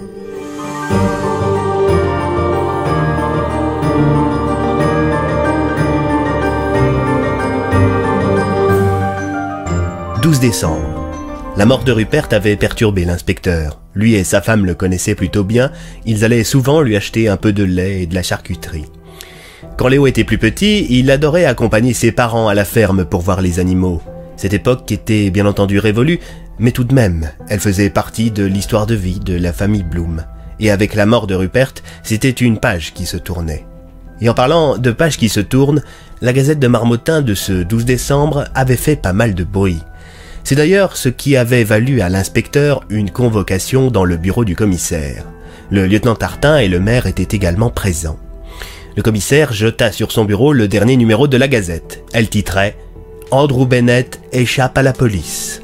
Dans l'article, on pouvait lire il est désormais indéniable que les compétences de l'inspecteur Bloom sont plus que limitées quant à la résolution de l'affaire du décapiteur fou. Les marmottanais commencent à se demander s'il ne serait pas plus judicieux de le remplacer par quelqu'un de plus apte à lever le voile sur cette affaire. Les marmottanais mon cul lâcha l'inspecteur. Ça, ce n'est ni plus ni moins qu'un coup d'Élisa Meunier et de Francis Darmin. Peut-être, reprit le maire. Mais depuis plusieurs jours, je reçois des messages de la population. Beaucoup de gens doutent de vous. Certains vont même jusqu'à se demander si vous ne seriez pas de mèche avec le coupable, ce qui expliquerait que vous piétinez de la sorte. C'est une plaisanterie s'offusqua l'inspecteur. Calmez-vous, Bloom, reprit le commissaire. Votre intégrité n'est absolument pas en cause. Cependant... Cependant quoi? Étant donné la situation, entre d'une part la multiplicité des plaintes à votre égard et la perte de confiance des marmottanais envers la police, j'ai le devoir de réagir. En conséquence de quoi, après une discussion avec monsieur le maire, j'ai décidé de vous retirer l'affaire. Ces mots résonnèrent dans la tête de l'inspecteur, qui fut instantanément déstabilisé. Me retirer l'affaire? Encore une fois, ce n'est pas contre vous, c'est le contexte qui pousse monsieur le commissaire à prendre cette décision, précisa le maire de la ville. Et à qui vous allez refiler le bébé demanda l'inspecteur. Le commissaire répondit. Au lieutenant Tartin ici présent, qui au passage est promu au rang d'inspecteur. La réponse du commissaire Tassier fit tiquer le lieutenant Tartin qui n'était visiblement pas au courant. Ah mais c'est pour ça que vous m'avez convoqué Moi je pensais que vous alliez me passer un savon. Pourquoi donc, inspecteur Tartin Non, rien, euh, laissez tomber. Et sinon je peux refuser le poste demanda l'ancien lieutenant. Non. Sur ces belles paroles, le maire se leva. Bon, eh bien, je vais vous laisser. Bonne chance pour la suite, lieutenant euh, inspecteur Tartin. Le commissaire reprit. Vous pouvez disposer, Tartin. Allez annoncer la bonne nouvelle à vos collègues. Votre nomination sera rendue publique dès demain. L'inspecteur Bloom, qui affichait un air dépité, emboîta le pas du nouvel inspecteur quand il fut interrompu dans sa lancée par le commissaire. Je ne vous ai pas demandé de partir, Bloom. Vous venez de me retirer l'affaire la plus importante de ma carrière. C'est tout comme si, commissaire. Détrompez-vous, fermez la porte, je vous prie, et revenez vous asseoir. L'inspecteur, intrigué, s'exécuta. Le commissaire reprit. L'affaire ne vous a été retirée que sur le papier, inspecteur. J'ai tout comme vous remarqué l'acharnement de la presse et de Darmin à votre égard. Pour moi, c'est louche. Des gens veulent que vous tombiez, inspecteur. Je ne sais pas si c'est lié ou non à l'affaire, mais une chose est sûre, vous êtes devenu le vilain petit canard de Marmottin. Dois-je comprendre que je continue l'enquête? Demanda l'inspecteur tandis qu'un sourire se dessinait sur son visage. Absolument, mais vous allez faire comme si elle ne vous concernait plus. De toute façon, le pauvre Tartin n'a pas les compétences requises pour faire la moindre avancée. Vous continuerez l'enquête dans l'ombre et ne rendrez compte qu'à moi. Nous sommes les deux seules personnes de cette ville à savoir que vous continuez, compris? Très bien, commissaire. Merci. Maintenant disposez, et rappelez-vous d'avoir l'air dépité. Je vous ai retiré l'enquête la plus importante de votre carrière. Décidément, le commissaire avait réussi un coup de maître. L'inspecteur ne l'avait pas vu venir. Quelques instants plus tôt, il était persuadé d'avoir été viré de l'enquête. Pour le coup, monsieur Tassier est véritablement un allié de poids. En sortant du bureau, l'inspecteur rentra dans son rôle. Il afficha un air dépité en traversant le poste jusqu'à son bureau. Dans l'open space, on fêtait la récente nomination de Tartin à la tête de l'enquête. Le nouvel inspecteur, voyant son collègue avec une triste mine, se dirigea vers lui pour le consoler. L'inspecteur Bloom lui fit un signe indiquant qu'il ne voulait pas le voir. L'officier Schwartz, qui avait assisté à la scène, afficha une triste mine. Il se rendit quelques minutes plus tard dans le bureau de l'inspecteur Bloom. Ça va, inspecteur? Comme un mec auquel on retire l'enquête de sa vie? Ça vous dirait d'aller boire un verre ce soir? Bah, c'est gentil, Schwartz, mais je ne suis pas sûr que... Allez, c'est moi qui offre L'inspecteur, toujours dans son rôle de victime, finit par accepter d'aller boire un verre avec l'officier. L'inspecteur prévint sa femme par SMS qu'il allait sans doute rentrer tard du fait qu'il allait boire un verre avec son collègue. La journée passa tranquillement. Une fois les deux hommes arrivés au bar, ils s'installèrent au comptoir et commandèrent chacun une pinte de bière. Le barman, voyant la triste mine de l'inspecteur, lui demanda s'il avait passé une dure journée. L'inspecteur, conformément à ce rôle de victime, indiqua que oui. Le barman offrit des cacahuètes aux deux policiers pour lui remonter le moral. L'inspecteur Schwartz lança la conversation. C'est la première fois qu'on vous retire une affaire, inspecteur? Non, euh, ça m'est déjà arrivé. répondit l'inspecteur sur un ton mélancolique. Et vous l'aviez mauvaise? Non, parce que jusqu'à présent, quand on me retirait une affaire, c'était pour me foutre sur une autre, plus importante. Là, on m'a juste écarté de l'enquête. S'ensuivit un échange de banalités. L'officier Schwartz se confia sur les problèmes qu'il rencontrait avec son épouse, et l'inspecteur Bloom parla pendant une majeure partie de la soirée de sa plus grande fierté, son fiston Léo.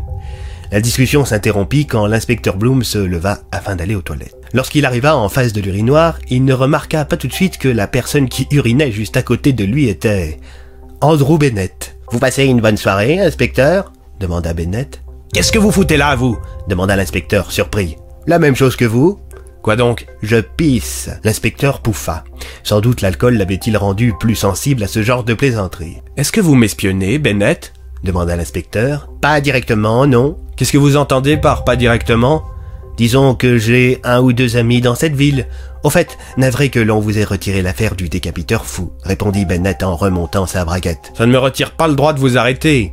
C'est bien pour ça que je suis armé, indiqua Bennett en montrant qu'il avait un pistolet à la ceinture. Les chasses d'eau se mirent à couler. Les deux hommes se dirigèrent vers le lavabo. L'inspecteur reprit. Pourquoi vous n'essayez pas de vous débarrasser de moi, Bennett? Je vous l'ai déjà dit, inspecteur. Je ne suis pas votre ennemi. Mais contrairement à vous, je sais pertinemment dans quoi je m'embarque en enquêtant sur ce qui se trame dans cette ville.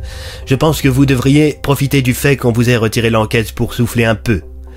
Sur ce, je vous laisse, déclara Bennett tandis qu'une porte sortait du sol, juste à côté du lavabo. L'inspecteur l'attrapa par l'épaule.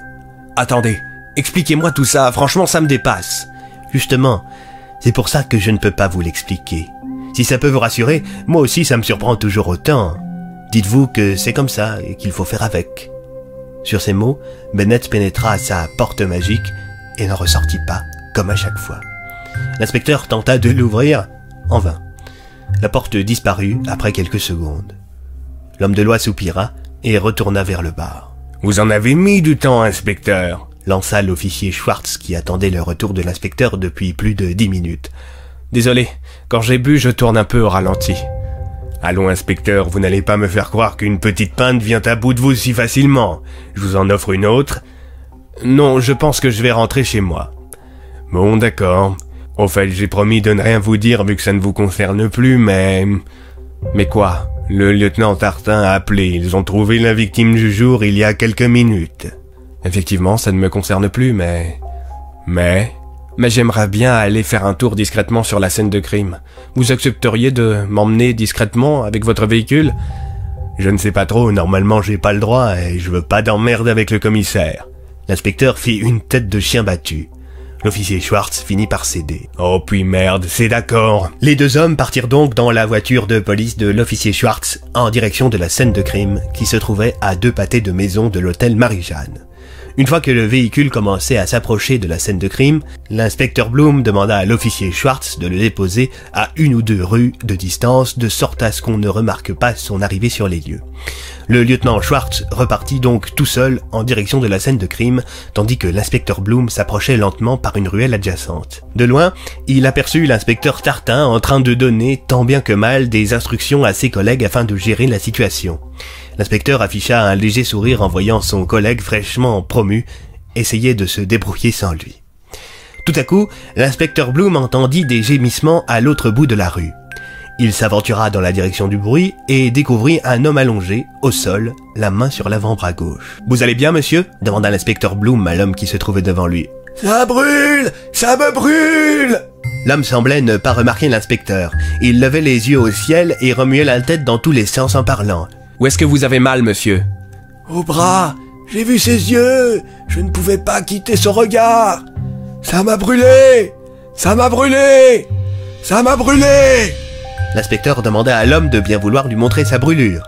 C'était un 12, mais il n'était pas totalement inscrit sur sa peau.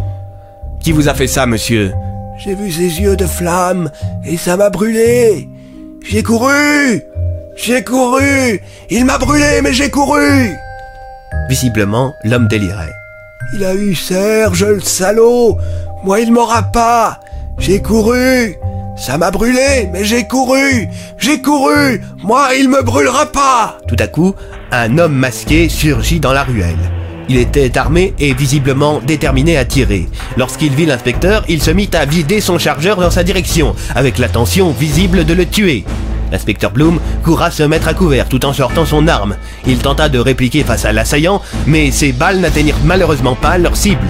L'homme masqué se dirigea vers l'homme qui délirait et lui tira une balle dans la tête, sans broncher, avant de repartir comme il était venu.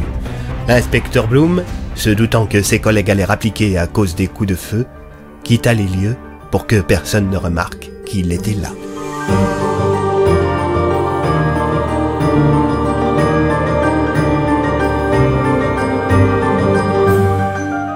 13 décembre. Ce matin-là, la Gazette de Marmottin titrait L'inspecteur Bloom passe la main à l'inspecteur Tartin. Dans le journal, on pouvait lire Face à l'indéniable incompétence de l'inspecteur Bloom dans l'affaire du décapiteur fou, le commissaire Tassier a, avec une immense sagesse, nommé l'inspecteur Tartin à sa place.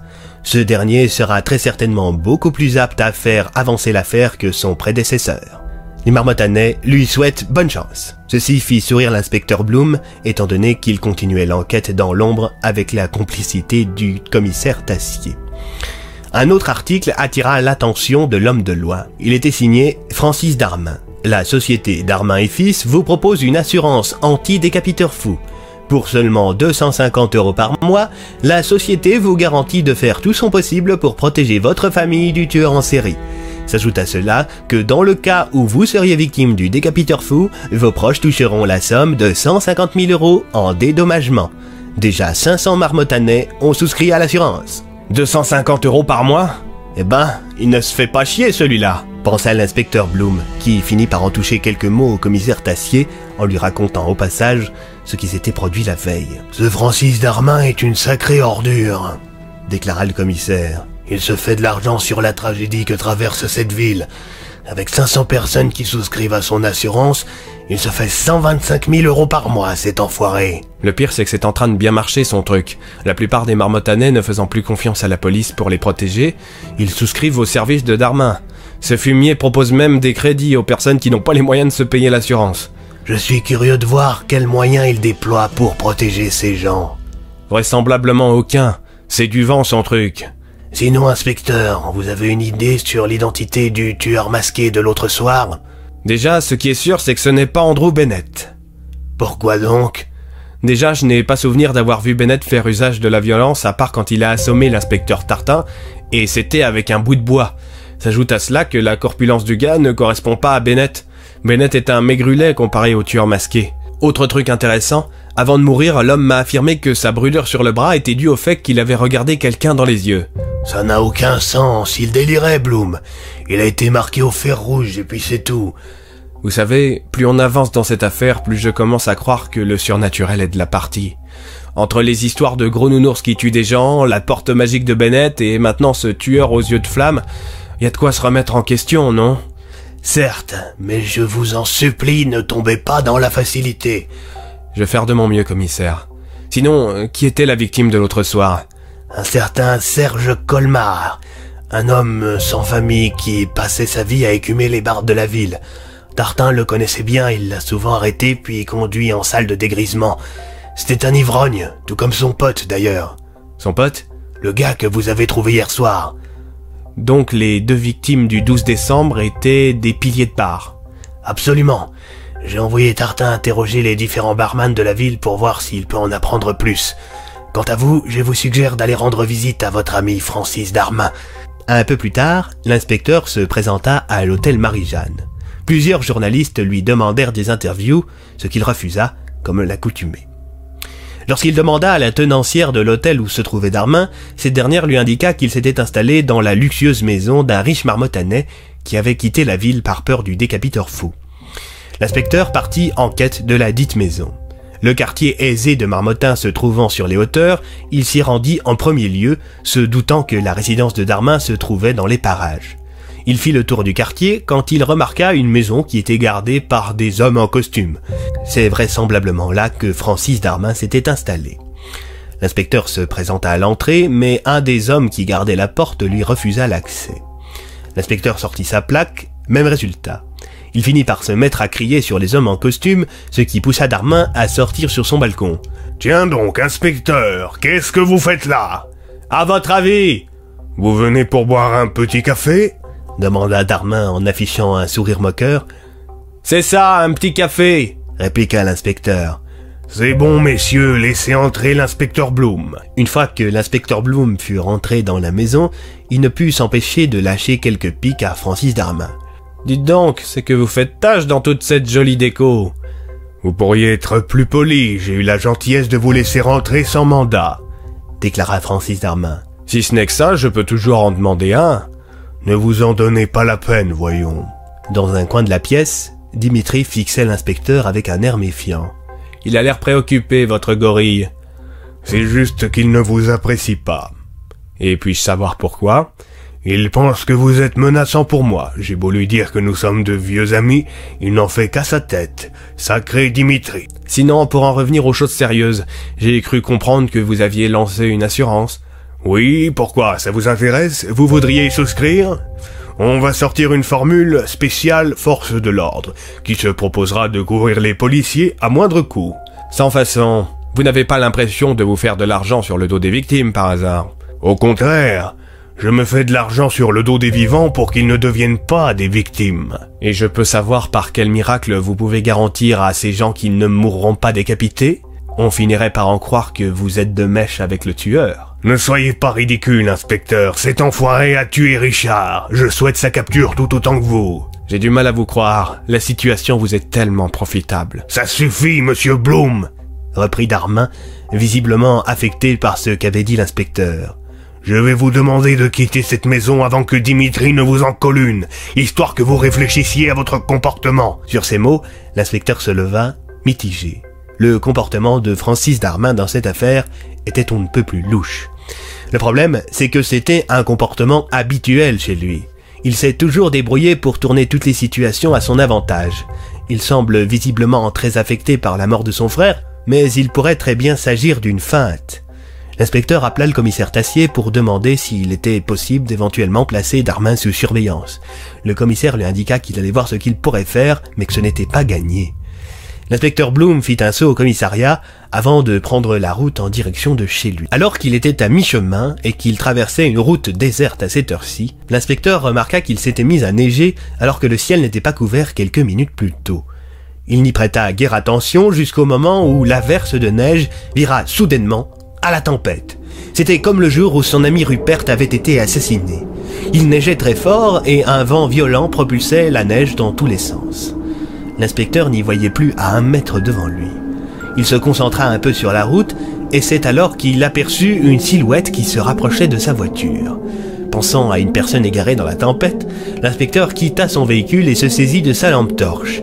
Il balaya l'horizon lorsqu'il aperçut deux lueurs à travers le blizzard. L'inspecteur se rapprocha. N'allez pas par là, inspecteur C'était la voix de Bennett qui s'approchait de l'inspecteur. Bennett, mais qu'est-ce que vous foutez là? En l'occurrence, j'essaie de vous sauver la vie. L'inspecteur continuait d'avancer vers les deux lueurs.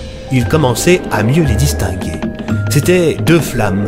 Elles étaient à deux ou trois mètres du sol. Inspecteur, quoi qu'il arrive, ne regardez pas les flammes Tout à coup, il fut pris d'une violente douleur dans le dos. C'était comme si on le brûlait. Bennett hurla. Inspecteur, reculez La silhouette commençait à se rapprocher dangereusement de l'inspecteur. Bennett sortit un pistolet et tira en direction des deux flammes. S'ensuivit une sorte d'énorme rugissement. La silhouette continuait d'avancer dans la tempête. Bennett courut en direction de l'inspecteur qui était toujours en train d'hurler tant il avait mal. L'inspecteur finit par s'évanouir. Bennett l'attrapa par son manteau, fit le coup de la porte magique et embarqua l'inspecteur, toujours inconscient, avec lui. La porte se referma, tandis que la silhouette s'en approchait dangereusement. L'inspecteur se réveilla, quelques heures plus tard, dans son lit, en compagnie de sa femme. Il se leva en sursaut. Il pensa dans un premier temps qu'il venait de faire un cauchemar, mais soudain, il se mit à ressentir une douleur assez forte entre les omoplates. Il se rendit alors à la salle de bain et observa son dos dans le miroir. Il constata une grosse brûlure formant le nombre 13. Il n'avait donc pas rêvé. Qu'est-ce qui avait bien pu se passer dans cette tempête de neige? Il se souvenait d'une grande silhouette dont émanaient deux flammes. Il se rappelait aussi que Bennett était là et puis plus rien. Le trou noir. L'inspecteur retourna dans son lit.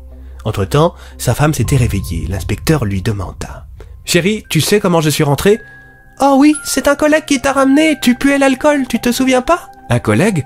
Oui, il m'a dit qu'il était nouveau, euh, je ne l'avais jamais vu avant. L'inspecteur constata que son téléphone n'était pas sur la table de chevet. Il doit être resté dans la poche de ton manteau. Ton collègue et moi, on t'a porté jusqu'au lit. Tu as bu comme un trou ou quoi? L'inspecteur ne répondit pas. Il se leva et descendit dans le salon avant de récupérer son téléphone. Dans sa poche, il remarqua qu'on avait laissé un bout de papier. Très cher inspecteur Bloom, j'ai pris la liberté de me déguiser de la même façon que la fois où je vous ai subtilisé les poils blancs que vous aviez trouvés dans la gueule du Yuski de Boris Capion. Et oui, c'était moi. Avec mon bel uniforme de policier et ma fausse moustache, vous ne m'aviez pas reconnu, et si vous lisez ceci, votre femme non plus. Je vous ai ramené chez vous alors que vous étiez inconscient, en prenant soin au préalable de vous verser dessus un peu de whisky pour que le coup de la cuite soit plus crédible. Je ne sais pas si vous vous en souviendrez, mais je vous ai sauvé la vie. Tâchez de ne pas l'oublier, s'il vous plaît. PS, je vous ai ramené votre voiture. À très bientôt, Andrew Bennett. L'inspecteur conserva précieusement le bout de papier avant de retourner se coucher, un peu déboussolé.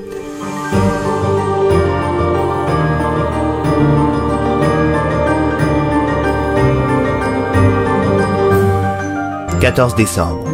Ce matin-là, l'inspecteur Bloom avait eu beaucoup de mal à se réveiller. Sans doute les émotions de la veille l'avaient fatigué davantage qu'à l'accoutumée. Il avait été réveillé par une odeur de café et de pain grillé. Son épouse Emma était en train de préparer le petit déjeuner. L'inspecteur descendait lentement les marches de l'escalier en direction du salon quand il entendit une voix familière provenant du salon. Il pressa un peu le pas et arriva rapidement dans la pièce où un copieux petit déjeuner l'attendait. Autour de la table se trouvaient Léo, Emma et un homme dont la voix avait fait tiquer l'inspecteur. L'homme était visiblement un collègue de l'homme de loi. Il portait un uniforme. Lorsque ce dernier se retourna pour saluer l'inspecteur Bloom, qui venait de se lever, l'inspecteur se rendit compte que cet homme n'était ni plus ni moins qu'Andrew Bennett, déguisé en policier. Bonjour papa, tu as bien dormi? demanda Léo. Oui, merci fiston.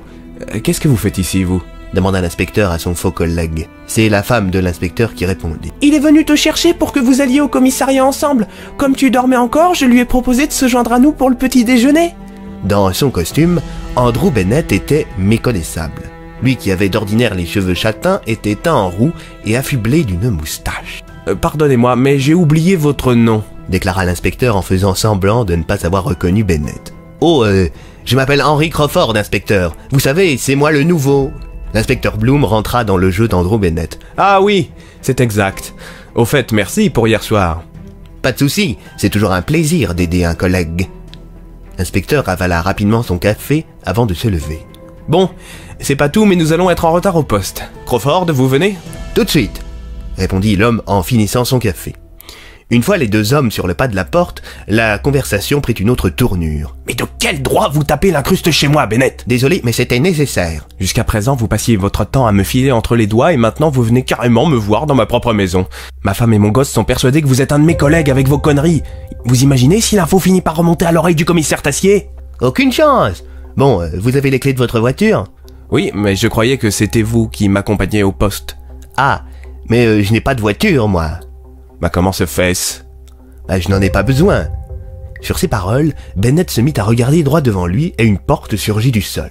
Vous êtes en train de me dire qu'avec votre coup de la porte, vous pouvez vous téléporter?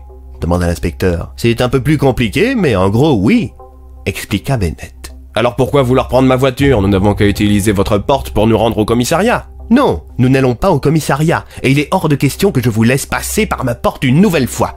Une nouvelle fois? Je suis déjà rentré dedans? Demanda l'inspecteur en pointant du doigt la curieuse porte de Bennett. Oui, mais vous étiez inconscient et en danger de mort. L'inspecteur Bloom soupira. Il sortit les clés de sa voiture de sa poche et la déverrouilla. Les deux hommes rentrèrent à l'intérieur. L'inspecteur demanda. Bon, on va où du coup? Pour l'instant, contentez-vous de rouler, il faut juste qu'on discute. L'inspecteur démarra et se mit à arpenter les rues de la ville. Comment va votre brûlure au dos? interrogea Bennett. Ah, vous êtes au courant? Oui, vous vous souvenez de ce qui s'est passé hier soir? Euh, partiellement, euh, c'est assez flou. euh, du brouillard, une tempête de neige, euh, deux lueurs dans la nuit, vous, mon dos qui me brûle, et puis après, euh, plus rien. Bien. C'est mieux ainsi. Mieux ainsi? Selon vos propres dires, j'ai failli crever, et vous n'allez pas me dire ce qui s'est passé concrètement. s'énerva l'inspecteur. Tout ce que vous avez à savoir, c'est que si je n'avais pas été là, vous auriez été la treizième victime.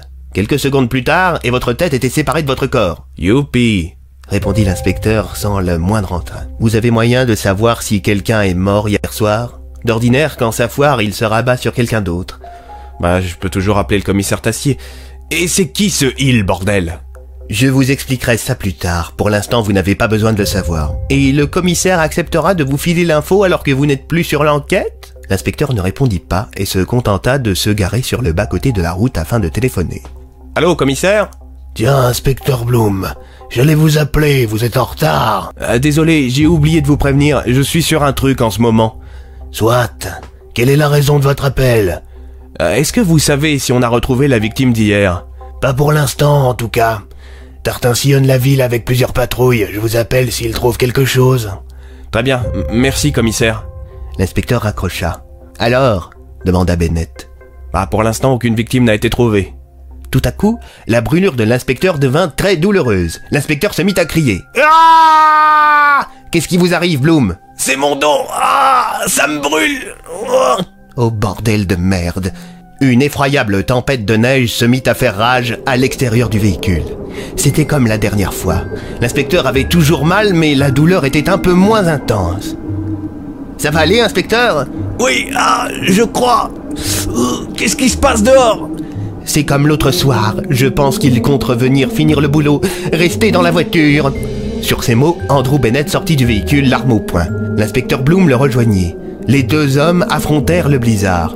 Je vous ai dit de rester dans la voiture Pas question Moi aussi, je veux la peau de ce fumier Écoutez-moi, Nathan. Avec votre brûlure, vous ne servirez à rien.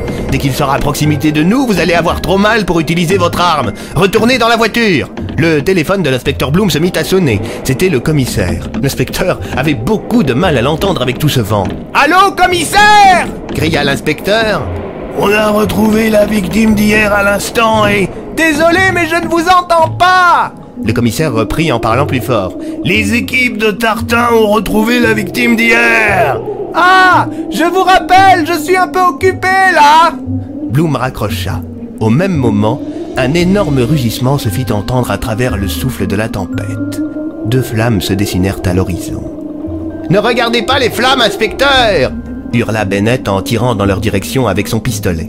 L'inspecteur Bloom se mit à crier. Sa brûlure était redevenue extrêmement douloureuse. La douleur était si forte qu'il en lâcha son arme. Contrairement aux fois précédentes, il s'ensuivit des tirs dans la direction de Bennett et de l'inspecteur. Quelqu'un leur tirait dessus. Ah, je crois qu'il est accompagné aujourd'hui cria Bennett en direction de l'inspecteur qui était à deux doigts de s'évanouir. L'inspecteur Bloom se prit une balle dans le bras gauche. Ça commence à craindre par ici lâcha Bennett en invoquant sa porte. Il prit l'inspecteur sous son bras et les deux hommes franchirent la porte. En quelques secondes, ils se retrouvèrent téléportés dans un bureau.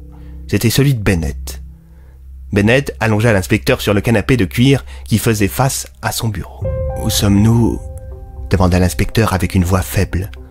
Je crois qu'on peut dire que vous êtes plus ou moins chez moi, répondit Bloom en sortant une trousse de pharmacie de sa bibliothèque. Vos jours ne sont pas en danger, mais je vais devoir extraire la balle qui s'est logée dans votre bras. Vous êtes médecin? Non, mais je commence à avoir l'habitude d'extraire des balles. Andrew sortit une sorte de pince de la trousse de pharmacie. Il se rapprocha de l'inspecteur qui était toujours allongé sur le canapé. Ça risque de faire un peu mal, j'en suis désolé. Bennett examina la plaie. Vous avez du bol, la balle n'est pas logée trop profondément, ça devrait être assez facile de l'extraire. Sur ces paroles, Bennett s'agenouilla à côté de son patient et retira la balle qui s'était logée dans son bras. L'inspecteur gémit quelque peu avant de retrouver le calme. Bennett sortit du désinfectant et un bandage de sa trousse. Il appliqua le tout sur la plaie de l'homme de loi. Je suis fatigué. chuchota l'inspecteur. Reposez-vous, ordonna Bennett en fouillant dans le manteau de l'inspecteur. Qu'est-ce que vous faites, Bennett? Je préviens votre femme par SMS que vous rentrerez en retard, répondit Bennett en sortant le téléphone portable de l'inspecteur de la poche de son manteau. Sur ces paroles, l'inspecteur Bloom finit par s'endormir et Bennett réemprunta sa porte dans l'autre sens afin d'envoyer un message. En effet, aucune télécommunication ne pouvait traverser la porte. Quand le message fut envoyé, Bennett fit demi-tour, puis il alla s'asseoir à son bureau. Il sortit d'un tiroir un très gros livre. Il s'intitulait De ces mythes qui n'en sont pas et que nous devons oublier. Bennett tourna plusieurs pages de l'ouvrage avant de s'arrêter sur un passage qui l'intéressait au plus haut point depuis le début des événements. Les pages étaient en mauvais état et partiellement arrachées, mais Bennett avait tout de même réussi à déchiffrer une partie de ce qui était écrit. Durant autant de jours qu'il y a d'heures dans un seul, la créature, entourée d'un grand blizzard, ne fera qu'un avec le manteau blanc de l'hiver. C'est au cœur de la tempête qu'elle réside. De ses yeux ardents, elle balaie l'horizon, à la recherche de ses proies. Malheur à ceux qui croisent son regard. Malheur à ceux qui seront encore là quand elle aura fini la besogne pour laquelle Andrew Bennett soupira. Le reste était indéchiffrable. Depuis qu'il avait fini par récupérer le livre, l'homme à l'étrange porte avait entrepris de recopier le peu de passages qui étaient encore lisibles. Sur son bureau trônait une machine à écrire sur laquelle il tapait le peu d'informations qu'il arrivait à tirer de ce livre d'un autre âge. Bennett poursuivit sa besogne de reconstitution durant plusieurs heures quand le bruit des touches de la machine à écrire finit par tirer l'inspecteur Bloom de son sommeil. Vous n'avez pas d'ordinateur demanda l'inspecteur. Non, je préfère ma machine à écrire. J'ai dormi longtemps Pendant au moins cinq heures, je dirais. L'inspecteur, qui était visiblement un peu plus en forme que lors de son arrivée de ce côté de la porte, balaya la pièce du regard. C'est sympa chez vous Ben, oh, la déco n'est pas de moi, mais c'est vrai que je m'y sens bien dans ce bureau. Alors elle est de qui, la déco? Mon prédécesseur, probablement. Votre prédécesseur? Bennett ne répondit pas. Au mur, l'inspecteur remarqua une horloge. Elle était cassée, bloquée sur 1h17. La trotteuse avançait et reculait d'une seconde sans cesse. Tac, tic, tac. Elle est cassée, votre horloge. Ce n'est pas l'horloge qui est cassée, inspecteur. C'est le temps. Bah, arrêtez de vous moquer de moi. Regardez votre montre, inspecteur. Effectivement, Bennett n'avait pas menti. Sa montre était arrêtée et l'aiguille des secondes avançait et reculait inlassablement. Je suppose que, comme d'habitude, vous n'allez rien m'expliquer demanda l'inspecteur. Plus je vous côtoie, plus je trouve que vous supposez bien. Bon, je vais vous raccompagner de l'autre côté de la porte. Votre femme et vos collègues doivent s'inquiéter. Les deux hommes repassèrent la porte dans l'autre sens. Bennett et Bloom ressortirent de la porte à deux rues de là où se trouvait la voiture de l'inspecteur. Pourquoi ne sommes-nous pas revenus directement devant la voiture? Parce qu'elle est arrêtée au beau milieu de la route et que vos collègues l'ont sans doute trouvée. S'ils nous avaient vus tous les deux sortir de la porte, je vous laisse imaginer leur réaction. Les deux hommes se mirent en marche vers la voiture. Entre-temps, le téléphone portable de l'inspecteur Bloom s'était resynchronisé avec l'antenne de Marmottin. 42 appels en absence de sa femme et de ses collègues, et autant de SMS de gens qui lui demandaient où il était passé. Oh, je sens que je vais avoir des problèmes, plaisanta l'inspecteur Bloom. Vous ne croyez pas si bien dire, répondit Bennett. La voiture de l'inspecteur était entourée de véhicules de police, et, au sol, se trouvait le corps décapité d'un de ses collègues. Je crois que je vais vous laisser, inspecteur. On se revoit bientôt, déclara Andrew Bennett qui, sur ces mots, s'éloigna dans la pénombre. L'inspecteur se rapprocha de ses collègues. L'inspecteur Tartin le remarqua et braqua sa lampe torche dans sa direction. Les gars, j'ai retrouvé Bloom L'inspecteur s'attendait à des retrouvailles chaleureuses, mais ses collègues se jetèrent sur lui et le plaquèrent au sol. Il était en état d'arrestation.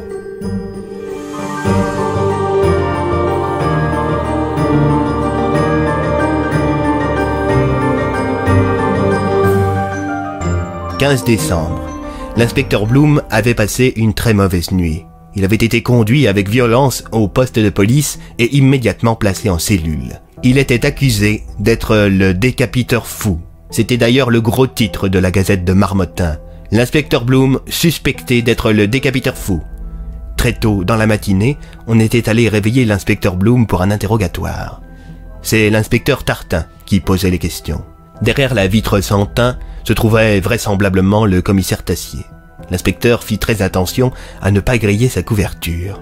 Il ne devait pas laisser apparaître le fait qu'il continuait de travailler sur l'affaire. Alors, monsieur Bloom, voilà les faits. Je vous suspecte d'être le décapiteur fou depuis le début. Mais ce n'est pas des faits, ça, Tartin. C'est une théorie. Mais bon, j'ai hâte que vous me l'exposiez. Alors, premièrement, on a retrouvé plusieurs balles dans le corps de la victime du 13 décembre. Et ces balles provenaient en grande majorité de votre arme.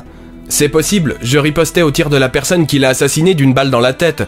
Le gars a aussi essayé de me tuer, hein, je vous ferai dire. Donc vous nous confirmez que vous vous trouviez à proximité de la scène de crime alors que vous n'étiez plus en charge de l'affaire Oui. D'accord, et qu'est-ce que vous faisiez là-bas? L'officier Schwartz m'avait dit que vous l'aviez appelé en renfort ce soir-là. Demandez-lui, il pourra confirmer. Ça va être compliqué. Pourquoi? C'est lui la victime d'hier. Quoi? L'inspecteur afficha un air dépité. Et ce n'est pas tout, reprit Tartin. L'officier Schwartz a contacté le poste par radio quelques secondes avant de mourir. Ses dernières paroles étaient J'ai retrouvé la caisse de l'inspecteur Bloom. Et alors? Vous disparaissez sans prévenir personne. On retrouve votre voiture. Un collègue se fait décapiter à proximité et on vous retrouve quelques heures plus tard. Ça fait beaucoup de coïncidences, vous ne croyez pas, inspecteur? Pourtant, c'en est bien, Tartin, ne soyez pas ridicule. Et cerise sur le gâteau, vous n'avez aucun alibi pour la plupart des autres victimes. Ah, c'est possible, mais ça n'enlève rien au fait que je n'ai aucun mobile qui me pousserait à tuer ces gens. Eh bien, peut-être que vous êtes cinglé, inspecteur. L'inspecteur Bloom pouffa. Je suis sûr que tout ça, ça ne passera pas devant un juge, Tartin. Si vous n'avez aucune preuve de ma culpabilité éventuelle, je vous serais gré de bien vouloir me libérer. Ça commence à bien faire, là. Le commissaire pénétra dans la salle d'interrogatoire. L'inspecteur Bloom a raison, Tartin. Tout ce que vous avez contre lui, c'est une dent. Je ne sais pas quelle mouche vous a piqué, mais vous ne pouvez pas vous amuser à arrêter les gens comme ça, sans preuve. Mais commissaire répondit Tartin. Ça suffit, Tartin. L'inspecteur Bloom fut finalement libéré. Il voulait rentrer chez lui pour se reposer, mais il fut interrompu dans sa démarche par le commissaire. Dans mon bureau, Bloom. L'inspecteur soupira et se rendit dans le bureau de son chef. Écoutez, commissaire, ma femme doit s'inquiéter et... Non, elle ne s'inquiète pas, je l'ai prévenu que vous étiez de retour au poste. Vous étiez où hier? Avec Andrew Bennett. Qu'est-ce que vous foutiez avec Andrew Bennett? Avant-hier soir, il m'a sauvé la vie et j'ai bien failli être la treizième victime. Sur ces mots, l'inspecteur commença à enlever sa chemise. Je peux savoir ce que vous faites? demanda le commissaire, surpris. Regardez entre mes omoplates. Non de... Ouais, comme vous dites. Expliquez-moi. Le 13 décembre au soir, j'ai été pris dans une espèce de tempête de neige alors que je rentrais chez moi. J'ai stoppé mon véhicule et je suis sorti à l'extérieur parce que j'avais aperçu deux étranges lueurs. On aurait dit des flammes à genre euh, deux, non, trois mètres du sol à peu près. Dans la foulée, Bennett a débarqué et m'a demandé de surtout pas m'aventurer dans leur direction. Comme un con, moi j'ai désobéi puis j'ai senti une violente brûlure dans le dos. C'était si intense que je me suis évanoui et quand je me suis réveillé, j'étais chez moi et j'avais un mot de Bennett dans la poche de mon manteau qui m'indiquait qu'il m'avait sauvé la vie. Très bien. Et ce bandage que vous avez au bras, ça vient d'où? Le même scénario s'est reproduit hier, commissaire. Sauf que cette fois, on s'est fait tirer dessus avec Bennett. J'ai pris une balle dans le bras et il m'a embarqué avec lui dans sa porte pour me soigner et euh, c'est là que j'étais. Vous étiez dans sa porte? interrogea le commissaire plutôt perplexe. Euh, oui, et vu que ça captait pas de ce côté de la porte, je n'ai reçu aucun de vos appels, ni ceux de ma femme. Quand j'ai été arrêté hier soir, je venais de retourner de notre côté de la porte. Tout ce que je voulais, c'était récupérer ma caisse. Je ne savais pas que Schwartz était la victime du jour. Le commissaire marqua une pause pour réfléchir, après quoi il reprit. D'ailleurs, suite à la mort de l'officier Schwartz, j'ai deux hommes qui ont démissionné et trois autres qui demandent à ce que le commissariat souscrive à l'assurance de Darmin pour une meilleure indemnisation des familles en cas de décès. Je vous raconte pas le bordel. C'est incroyable à quel point ce fumier arrive à profiter de la situation comme ça. Moi, ce n'est pas tant le comportement de Darmin que celui d'Elisa Meunier qui m'intrigue. Comment ça? La Gazette du jour titre que vous êtes suspecté dans l'affaire du décapiteur fou. Ça veut dire qu'elle a eu l'information la veille et relativement tôt pour avoir le temps de rédiger tout un article. Il y a des gens au sein du commissariat qui murmurent à l'oreille de la presse. Si vous voulez mon avis, c'est plutôt la presse qui murmure à l'oreille des gens du commissariat. Développé Je trouve extrêmement bizarre que Tartin se soit mis subitement à me suspecter de la sorte. C'est pas un mauvais gars, mais je pense qu'on l'influence. On pourrait tout à fait l'avoir incité grandement à me suspecter, ce qui expliquerait que l'article ait eu le temps d'être rédigé. S'ajoute à cela que plusieurs numéros de la Gazette chantent les louanges de l'inspecteur Tartin, alors qu'il piétine autant si ce n'est plus que vous. Ça pourrait se tenir. Allez rendre une petite visite à mademoiselle Meunier. L'inspecteur se rendit donc au domicile de la journaliste. Il frappa et sonna à la porte à plusieurs reprises. Personne ne lui ouvrit. Une vieille femme qui passait par là en promenant son chien interpella l'inspecteur. Elle n'habite plus ici, déclara la vieille dame. Pardon? Vous cherchez mademoiselle Meunier, non? Oui Vous savez où je peux la trouver? Oh, elle a déménagé il y a un ou deux jours. Elle est partie avec son neveu. Ah bon? Oui, c'était assez curieux comme déménagement d'ailleurs. Vous pourriez m'en dire plus? Vous êtes un de ses amis Non, pas vraiment. Euh, je suis l'inspecteur Bloom, police de Marmottin. déclara l'inspecteur en sortant son insigne. Oh, euh, désolé, mais je ne fais pas confiance à la police. La femme reprit sa promenade. L'inspecteur la suivit. Je vous en prie, madame, c'est très important. Supplia l'inspecteur. La dame s'arrêta. Bon, si je vous raconte le déménagement, vous me promettez de ne pas dire que c'est moi qui vous l'ai dit, hein? Oui, pourquoi? Parce que si la société Darma et Fils apprend qu'on collabore avec la police, l'assurance anti-décapiteur fou devient plus chère, parce que apparemment ça augmente les risques d'être une victime. J'y passe presque toute ma retraite dans cette assurance, moi. Ah, ils ne se font pas chier, cela. Bon, c'est d'accord, je ne dirai rien. Bon, allez, venez chez moi, c'est juste à côté. Je vous offre un petit thé. L'inspecteur suivit la vieille dame jusque chez elle. Les deux personnes s'assirent dans la cuisine autour d'un bon thé bien chaud. La dame se mit à raconter. Le jour du déménagement, je promenais mon chien. Il s'était arrêté pour faire ses besoins juste en face de la maison. Il y avait deux gros camions de déménagement, mais j'ai remarqué quelque chose d'étrange. Quoi donc? interrogea l'inspecteur. Les déménageurs étaient escortés par deux voitures replies d'hommes en costume cravate. On aurait dit des agents du FBI, comme à la télé. L'inspecteur réfléchit quelques instants. Les hommes en costume, cravate, c'était un truc à la Francis Darmin, ça. Serait-il possible que l'homme d'affaires ait alloué une garde rapprochée à la journaliste? L'inspecteur en prit note. Autre chose, madame? Non, pas que je me souvienne. Ah, si J'ai remarqué qu'un homme en costume assez costaud est sorti de la maison avec un petit coffre-fort et il l'a mis à l'arrière d'une des voitures. C'est assez bizarre, c'est le travail des déménageurs de déplacer ce genre de choses. Très bien, merci beaucoup, madame. s'exclama l'inspecteur en notant ce qu'avait dit la vieille dame sur son petit carnet. Sur ces paroles, l'inspecteur se leva, salua une dernière fois la maîtresse des lieux et quitta la demeure de la vieille femme. Il prit ensuite sa voiture et se rendit chez Francis Darmin. Comme la dernière fois, la garde rapprochée de M. Darmin ne voulait pas laisser rentrer l'inspecteur. Ce dernier se mit à crier, ce qui poussa Darmin à se rendre sur son balcon pour voir ce qui se tramait dehors. Tiens, inspecteur Bloom, c'est qu'on se voit de plus en plus souvent ces derniers temps. Oui, j'avoue que j'apprécie de plus en plus votre compagnie. Répondit l'homme de loi, un tantinet provoquant. Moi de moins en moins, la dernière fois vos paroles m'ont blessé. J'hésite à vous demander de revenir avec un mandat. Si vous ne me laissez pas rentrer, pouvez-vous au moins me dire où se trouve Elisa Meunier? Dans l'endroit le plus sûr de cette ville, inspecteur. s'exclama Francis Darmin, tandis qu'Elisa Meunier et Valentin se présentaient à leur tour sur le balcon. Le petit Valentin reconnut l'inspecteur et se mit à lui faire des petits coucous. Darmin et mademoiselle Meunier semblèrent échanger quelques paroles avant que l'homme d'affaires ne finisse par demander à ses hommes de laisser entrer l'inspecteur. Tout ce petit monde se retrouva dans le salon de la luxueuse maison de Francis Darmin, sous la garde de Dimitri, son garde du corps. Alors comme ça, vous avez emménagé ici demanda l'inspecteur à la journaliste. En effet, deux de mes proches ont perdu la vie depuis que le décapiteur fou sévit en ville. Ma sœur et mon compagnon. Monsieur Darmin a gentiment proposé de nous mettre sous sa protection, Valentin et moi. Au moins, ici, on ne craint rien et je peux laisser Valentin quand je dois me rendre dans les locaux du journal. Dites-moi, Darmin, vous qui agissez toujours par intérêt, reprit l'inspecteur. Qu'est-ce que vous avez à y gagner? Vous savez, inspecteur, le monde n'est pas binaire. Tout n'est pas noir ou blanc. peut-être, mais pour vous tout est toujours une question de profit. Francis se leva. Venez avec moi, inspecteur. Les deux hommes se rendirent dans le bureau de Darmin. Qu'est-ce qu'on fout dans votre bureau? demanda l'inspecteur. Je ne voulais pas continuer cette discussion devant Elisa. Et pourquoi donc? La raison qui m'a poussé à la placer sous ma protection, c'est que... Quoi donc, Darmin? C'est que j'ai des sentiments pour elle. L'inspecteur riait aux éclats. Quoi? Un homme comme vous, capable d'aimer autre chose que lui-même? Soyons sérieux deux minutes Voyant que Francis Darmin avait pris un air grave, l'inspecteur finit par se calmer. Francis reprit. Et pourtant, oui, inspecteur, Francis Darmin est amoureux. Je compte également adopter Valentin si Elisa veut bien de moi. Dans ce cas, tous mes voeux de bonheur déclara l'inspecteur, un sourire en coin. Autre chose, inspecteur?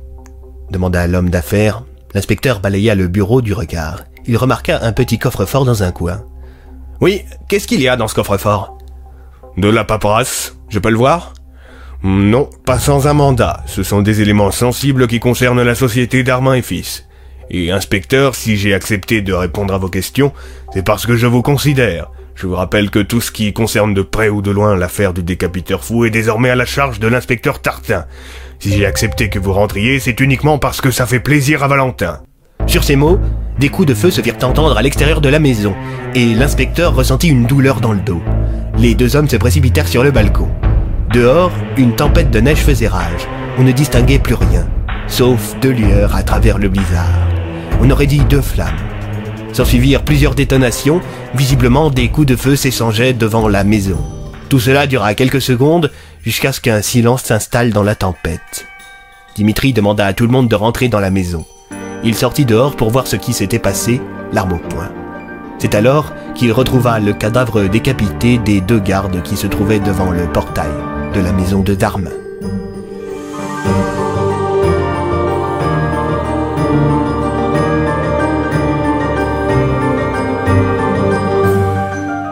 16 décembre. La veille, l'inspecteur Bloom avait dû s'éclipser rapidement de chez Francis Darmin avant que ses collègues ne débarquent. L'inspecteur Tartin aurait été capable d'interpeller une nouvelle fois l'inspecteur Bloom et il avait d'autres chats à fouetter. Comme par exemple cette histoire de mystérieux coffre-fort transféré de chez Elisa Meunier à chez Darmin.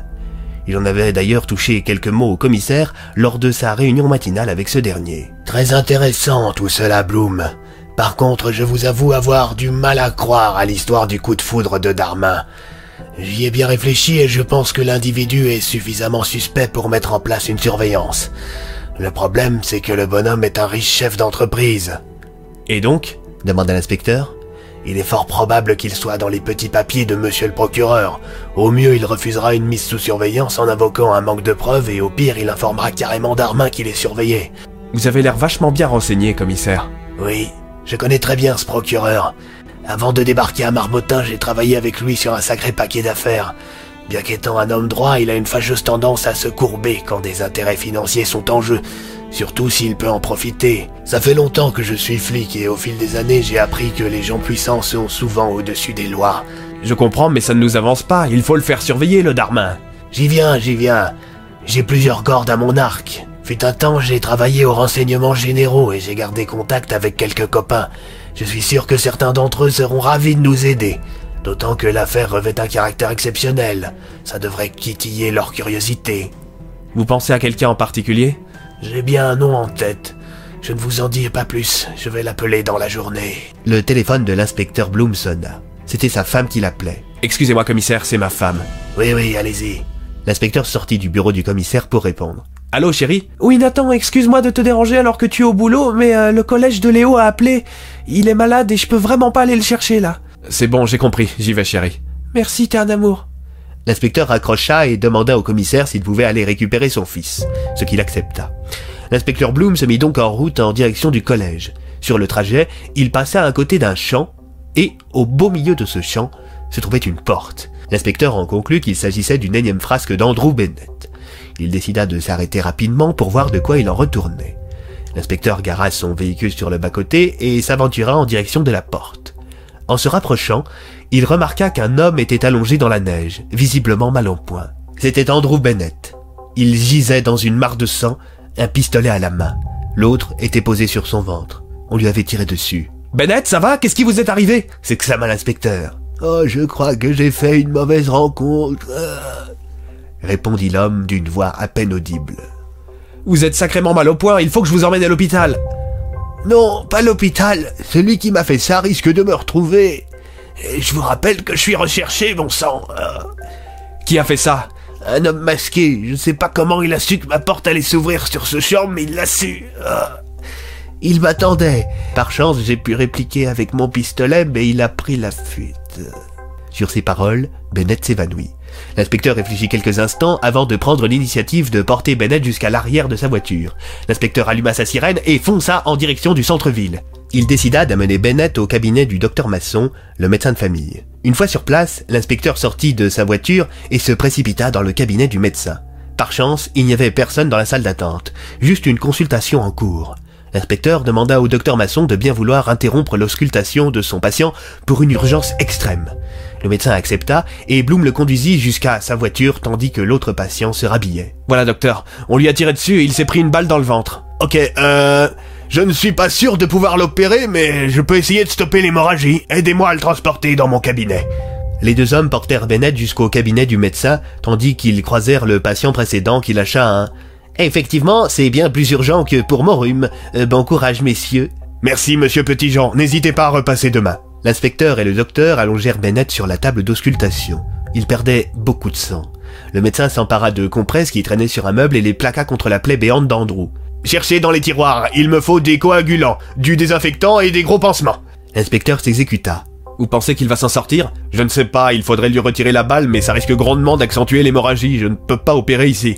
Le médecin administra les coagulants à Bennett, désinfecta sa plaie et lui plaça un gros pansement. Bon, je l'ai stabilisé, il faut qu'il se repose maintenant. Pourquoi vous ne l'avez pas amené à l'hôpital? C'était beaucoup trop loin. Allons, Nathan. Pas de ça entre nous, je sais très bien quand vous me mentez. Bon, d'accord. Mais ça reste entre nous, hein Je suis soumis au serment d'Hippocrate, je ne dirai rien. Les deux hommes s'assirent au bureau du médecin, tandis que Bennett dormait. Cet homme que vous voyez là est recherché. Je suis convaincu qu'il est innocent, mais ce n'est pas l'avis de mes collègues. S'ajoute à cela que, selon ses dires, s'il se rend à l'hôpital, l'homme qui l'a mis dans cet état risque de le retrouver. Je vois. Cet homme que vous m'avez amené, c'est Andrew Bennett, n'est-ce pas? L'inspecteur ne répondit pas. Son téléphone se mit à sonner. C'était sa femme. Oui, chérie? Tu n'es toujours pas passé récupérer Léo? Le collège vient de me rappeler. Merde, ça m'est complètement sorti de la tête. J'y retourne. Désolé, chérie. L'inspecteur accrocha. Désolé, docteur. Je vais devoir vous fausser compagnie. Mon fils est malade et je dois aller le récupérer au collège. Très bien. Ramenez-le ici, je l'ausculterai au passage. Merci mille fois, monsieur Masson. Répondit l'inspecteur en quittant la pièce. Une fois arrivé au collège, l'inspecteur se précipita à la vie scolaire pour récupérer son fils. Il était plus blanc que la neige qui tombait dehors. Qu'est-ce qu'il a demanda l'inspecteur à un des surveillants. Oh, je pense que c'est la grippe, il a vomi dans la cour de récréation. Ça va aller, petit gars demanda l'inspecteur à son fils. Je me sens pas bien, je veux rentrer. Euh. On est parti, fiston, on est parti. Excuse-moi d'avoir mis du temps à venir, j'avais une urgence. C'est pas grave, répondit l'enfant d'une voix faible. Père et fils repartirent dans la direction du cabinet du docteur Masson.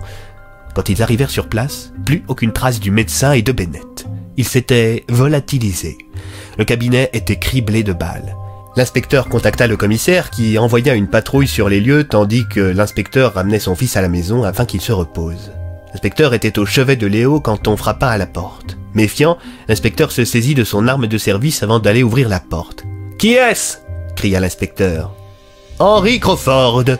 Henry Crawford, c'était le nom bidon qu'avait inventé Andrew Bennett pour son personnage de policier. L'inspecteur ouvrit la porte. Devant lui se tenait un Andrew Bennett affaibli, mais bien vivant. Bennett Mais qu'est-ce qui vous est arrivé? J'ai cru que vous étiez mort Oh, il s'en est fallu de peu, inspecteur. L'inspecteur invita Bennett à rentrer. Les deux hommes s'installèrent dans le salon. Bennett commença ses longues explications.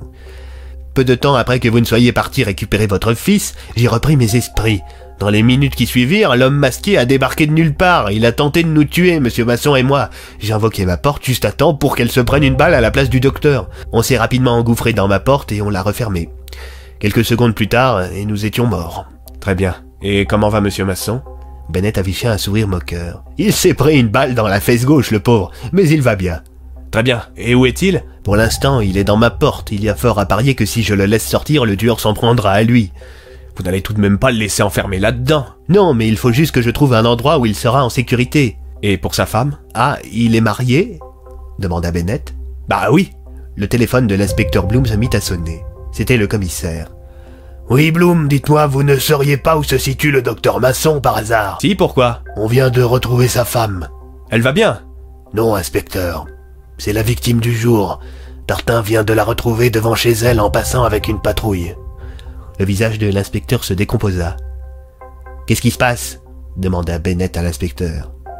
L'inspecteur reprit la conversation avec le commissaire. Merde. Bon, du coup, il est où son mari? On n'arrive pas à le joindre. Écoutez, commissaire, je pense qu'il vaut mieux pour lui qu'il ne soit pas informé de la situation. Il se pourrait bien qu'on cherche à l'atteindre par le biais de la mort de sa femme. L'inspecteur expliqua la situation au commissaire, qui finit par en conclure qu'effectivement, il valait mieux laisser le pauvre mari dans l'ignorance. Bennett reprit la conversation. Bon, étant donné la situation, je vais laisser monsieur Masson dans ma porte. Il n'y risque rien à part l'ennui. De l'autre côté, le temps s'écoule différemment. On n'a pas faim, pas soif, pas de besoin, juste l'éternité. C'est pour ça que vous paraissez si jeune alors que vous avez plus du double de mon âge, Bennett? demanda l'inspecteur. Oui, en effet. Derrière la porte, on ne vieillit pas. Vu que j'y passe le plus clair de mon temps, je suis pour ainsi dire euh, immortel. Enfin, tant qu'on ne me tue pas. Et qu'est-ce qui vous lie à cette porte, Andrew? Oh, c'est une longue histoire. Peut-être que je vous la raconterai un jour, mais pour le moment, nous devons nous concentrer sur l'affaire en cours. Déjà, on peut en conclure que le décapiteur fou est en réalité une sorte de créature secondée par un homme armé. C'est exact. Quand on regarde cette bête dans les yeux, on est brûlé à un endroit aléatoire de notre corps. La brûlure prend la forme de la date du jour à laquelle la victime perd la vie. Un 1 pour la victime du 1er décembre, le 13 pour moi même si je ne suis pas mort, et ainsi de suite jusqu'à aujourd'hui. À vrai dire, ça ne correspond pas véritablement à la date, reprit Bennett. Ah bon? demanda l'inspecteur. En réalité, c'est un compte du nombre de jours écoulés depuis que la créature a commencé à tuer. Et comment le savez-vous? Je ne peux pas vous en dire plus. Écoutez, Bennett, nous avons failli mourir plusieurs fois depuis le début de cette affaire. Vous ne pensez pas qu'il serait temps que nous nous mettions à travailler un peu main dans la main? La porte d'entrée de la maison s'ouvrit. C'était la femme de l'inspecteur qui venait de rentrer du travail. Andrew Bennett fit apparaître sa porte dans le salon et se volatilisa avant que la femme de l'inspecteur ne le remarque.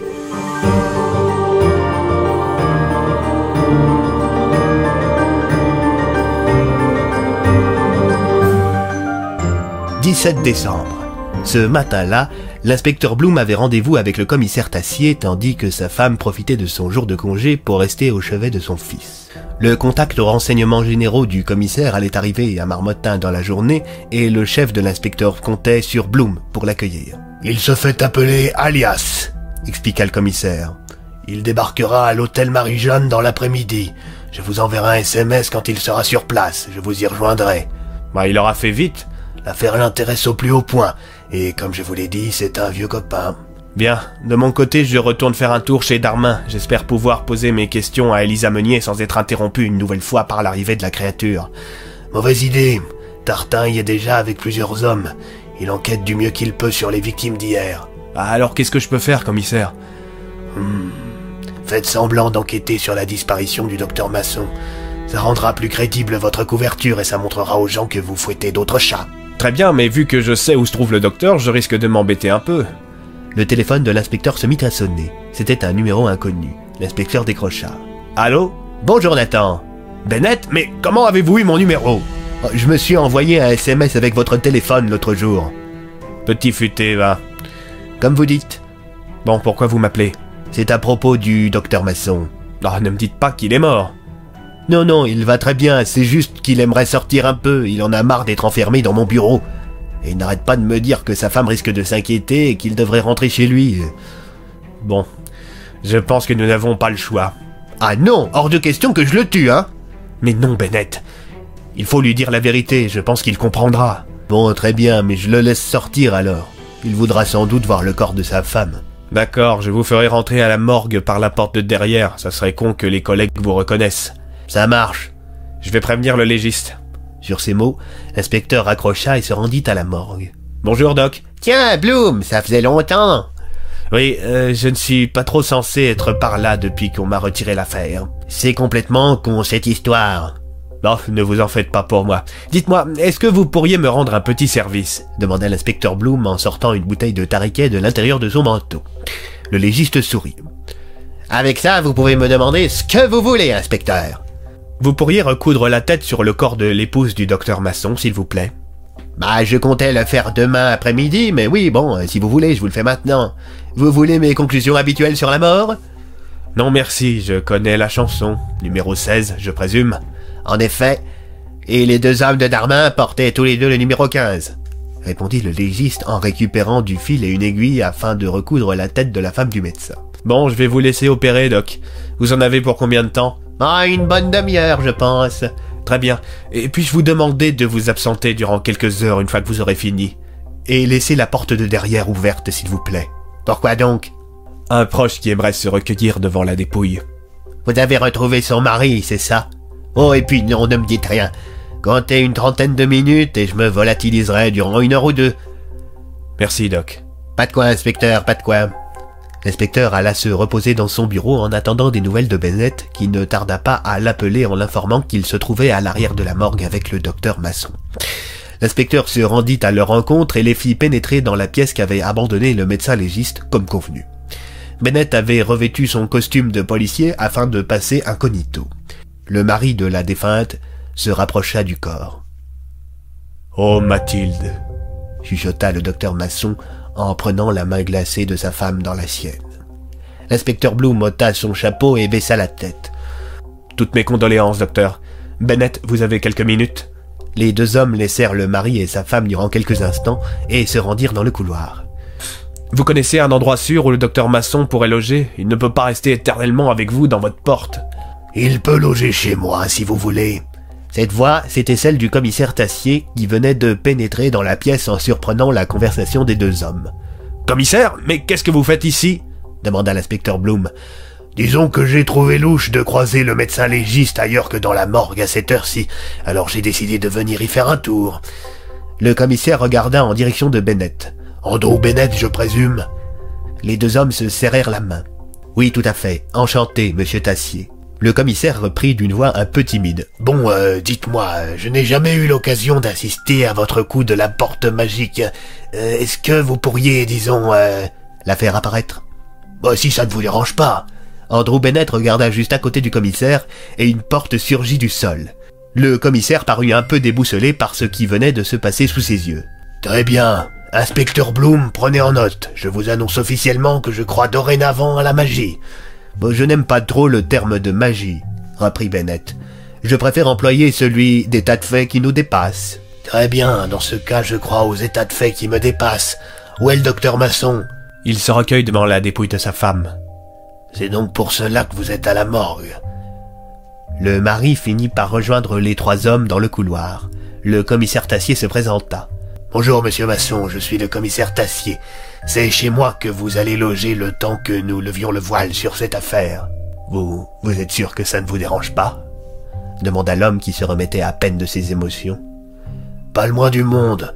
Mon logement est très grand, j'y vis seul et je passe le plus clair de mon temps au commissariat.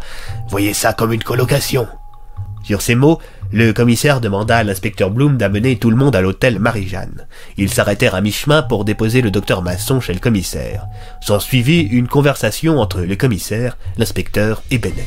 Le commissaire ouvrit le bal. Étant donné la tournure que prennent les choses, je dois dire que je nous considère tous les trois comme les seules personnes enquêtant réellement sur le décapiteur fou. Je croyais que l'inspecteur Bloom n'était plus sur l'affaire, interrogea Bennett. Uniquement sur le plan officiel, j'ai refilé l'affaire à Tartin uniquement pour que les pressions sur l'inspecteur cessent. Officiellement, l'inspecteur Bloom recherche Monsieur Masson. Plutôt futé, reprit Bennett. Je peux savoir pourquoi nous nous rendons à l'hôtel Marie-Jeanne? Nous avons rendez-vous avec un vieil ami à moi qui va se charger de surveiller Francis Darmin. Ah, vous aussi vous le suspectez? Comment ça, vous aussi? demanda l'inspecteur Bloom. Dois-je en conclure que vous enquêtez aussi sur l'affaire, Bennett demanda le commissaire. Oui, mais je pense savoir plus d'éléments que vous. Alors communiquez-les-nous, qu'on avance ensemble répondit l'inspecteur. J'aimerais éviter, ce sont les genres de choses qui, une fois qu'on les connaît, changent radicalement notre vision du monde et bouleversent nos croyances. Allons, Bennett, nous ne sommes pas des gamins, s'indigna l'inspecteur. Je sais, mais j'ai connu quelqu'un autrefois. Un gamin un peu spécial qui errait au milieu de nulle part, il y a de ça une trentaine d'années, je dirais. Et alors? demanda le commissaire. Ce que je lui ai fait découvrir a fini par le tuer, répondit Bennett les larmes aux yeux. Comment est-il mort? demanda l'inspecteur d'une voix un peu plus calme. C'est moi qui l'ai tué. Bennett sécha ses larmes tandis que la voiture se garait sur le parking de l'hôtel Marie-Jeanne. Le trio de choc finit par quitter le véhicule et se dirigea dans l'hôtel. Le commissaire demanda le numéro de la chambre de Gontran Rassia. Gontran Rassia demanda l'inspecteur au commissaire. C'est un de ses pseudonymes.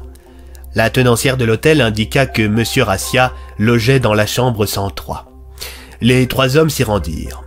Le commissaire frappa à la porte. Un coup, une pause, trois coups. La porte s'ouvrit, révélant un cinquantenaire plutôt grand, les cheveux grisonnants, une paire de lunettes de vue qui lui grossissaient les yeux. L'individu balaya les trois hommes du regard et s'arrêta sur Bennett. Bennett? Demanda l'homme, plutôt surpris. Oh, je me disais bien que votre tête me disait un truc répondit Bennett en affichant un grand sourire. Alias fit rentrer les trois hommes dans sa chambre et verrouilla la porte. Vous vous connaissez? demanda l'inspecteur à son ami. Oui, mais ça remonte à dix ans au moins. Et au fait, tu as pris pas mal de poids, Philippe. Le commissaire fronça les sourcils. Ah, excuse-moi, reprit Alias en rigolant. Je voulais juste savoir si tu étais toujours aussi susceptible sur ton poids. L'inspecteur Bloom pouffa. Le commissaire fit des présentations. Lui et Bloom apprirent au passage qu'Andrew Bennett et Alias s'étaient connus en Angleterre. Les deux enquêtaient sur une série de disparitions inquiétantes. Les renseignements généraux étaient impliqués dans l'affaire puisqu'au cours de cette dernière, un membre du corps diplomatique était décédé dans des circonstances étranges. Et comment se fait-il qu'Andrew Bennett se soit retrouvé impliqué dans cette histoire? demanda l'inspecteur. Bennett répondit. C'était un peu le même genre d'affaire que la vague de meurtres qui sévit à Marmottin.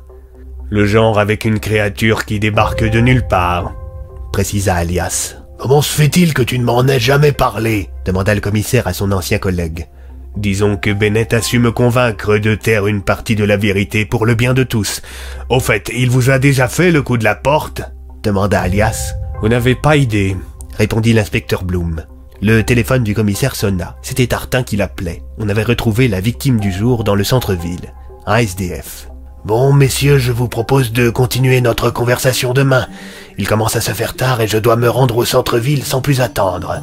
Sur ces paroles, les quatre hommes se séparèrent. Andrew prit sa porte, l'inspecteur et le commissaire celle de l'hôtel, et pour finir, Alias resta dans sa chambre et s'allongea sur son lit.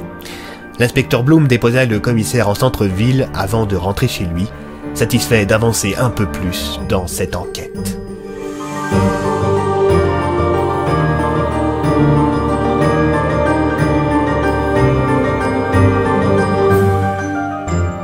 « 18 décembre. Au réveil, l'inspecteur était comme un petit fou. Pour lui, le trio qu'il formait désormais avec Bennett et le commissaire allait se révéler diablement efficace pour venir à bout de cette affaire. S'ajoute à cela que l'arrivée d'Alias dans l'enquête pourrait très bien faire toute la différence. Restait à savoir comment l'ami du commissaire allait procéder. C'était justement le sujet de la réunion matinale qui était en cours dans la chambre 103 de l'hôtel Marie-Jeanne. Des informations intéressantes concernant la victime d'hier? demanda l'inspecteur Bloom au commissaire. Non, c'était un homme seul et sans argent. Il passait ses journées dans les bars de la ville et ses nuits dans un foyer pour un sans domicile. Il porte le numéro 17. 17 pour le 17e jour consécutif, précisa Bennett. Dites-moi, Bennett, reprit Alias, comment êtes-vous si sûr qu'il s'agit d'un compte des jours et non pas de la date à laquelle les victimes sont tuées? En tout cas, nous sommes sûrs qu'il ne s'agit pas d'un compte du nombre des victimes, précisa l'inspecteur Bloom. Pourquoi donc? demanda Alias. Si plusieurs victimes meurent le même jour, elles se retrouvent avec le même numéro. Ah oui, c'est vrai. Je l'avais lu dans le rapport que m'a fait parvenir le commissaire Tassier. Mais ça ne prouve en rien qu'il s'agit d'un compte du nombre de jours plutôt que la date. En fait, si, reprit Bennett, visiblement peu arrangé de devoir se justifier. J'ai à ma disposition des indices qui vont dans ce sens. Il faut nous les montrer, Bennett, précisa le commissaire. Bennett soupira et invoqua sa porte. Il rentra dedans et ressortit quelques secondes plus tard avec des feuilles sur lesquelles on avait tapé à la machine à écrire. Il commença à lire. Durant autant de jours qu'il y a d'heures dans un seul, la créature, entourée d'un grand blizzard, ne fera qu'un avec le manteau blanc de l'hiver. C'est au cœur de la tempête qu'elle réside. De ses yeux ardents, elle balaie l'horizon à la recherche de ses proies. Malheur à qui croise son regard. Malheur à ceux qui seront encore là quand elle aura fini la besogne pour laquelle je n'ai pas pu reconstituer la suite. Reconstituer? Il vient d'où votre texte? demanda Alias. Un vieux livre qui bien souvent dit la vérité sur les choses qui nous dépassent. Assurez-moi, votre bouquin, ce n'est pas la Bible au moins demanda le commissaire un brin moqueur. Les yeux de l'inspecteur s'illuminèrent. Non, c'est le bouquin que j'ai récupéré chez Boris Capion et que vous m'avez dérobé par la suite, n'est-ce pas? En effet, reprit Bennett, il existe plusieurs livres dans le genre et je m'efforce de les collecter pour préserver les gens. Ils sont mieux dans l'ignorance, croyez-moi. C'est à cause de ça que vous avez débarqué à Marmottin? demanda l'inspecteur. Bennett mit quelques secondes à répondre. Hmm, oui. Je repère ce genre d'ouvrage sur Internet. Parfois des particuliers en trouvent dans leur grenier ou je ne sais où et les mettent en vente sans savoir que ces ouvrages ne sont pas que des fictions. Il y a plusieurs semaines, un marmottanais a acheté un ouvrage intitulé De ces mythes qui n'en sont pas et que nous devons oublier, via un site sur lequel je garde un œil. Et comment avez-vous pu connaître l'identité de l'acheteur? demanda le commissaire. C'était plutôt facile, je suis le propriétaire du site. Malin. D'une manière générale, le site se propose de mettre en relation des fans de vieux livres. Vous saisissez l'idée. Dès qu'un titre que je considère comme étant intéressant fait surface, je reçois un email. Mais vous n'avez pas d'ordinateur. commenta l'inspecteur Bloom. J'ai un smartphone et ça me suffit amplement. Le cas échéant, ma porte peut me conduire dans des cybercafés. C'est vrai que ça doit être pratique pour débarquer chez les gens, cette porte. commenta le commissaire. Disons que c'est un peu plus compliqué que ça. Je ne peux pas me téléporter où je veux, sinon vous vous doutez bien que je passerai le plus clair de mon temps à visiter les coffres des banques. Ouais, c'est pas faux. Je ne peux aller qu'à des endroits où j'ai déjà mis les pieds. De plus, quand je rentre dans la porte, j'atterris forcément dans mon bureau. Ce n'est qu'en ressortant que je peux choisir une destination. Et comment vous faites? demanda le commissaire Tassier. Il y a une sorte de mécanisme ou... Non. Je pense au lieu en ouvrant la porte et ça fonctionne. Ça ne marche qu'avec moi. Moi-même, je n'ai pas encore compris toutes les subtilités de la porte. Bien, tout cela est très intéressant, reprit Alias, mais ça ne nous avance pas dans notre affaire. Certes. Vous savez comment vous allez procéder pour surveiller Darma demanda l'inspecteur. Alias s'empara du numéro de la Gazette de Marmottin qui se trouvait sur sa table de chevet. Il montra aux trois hommes une annonce. La société Darmin et Fils lance une campagne de recrutement. Poste à pourvoir, garde du corps, compétences militaires et maîtrise des armes à feu souhaitables.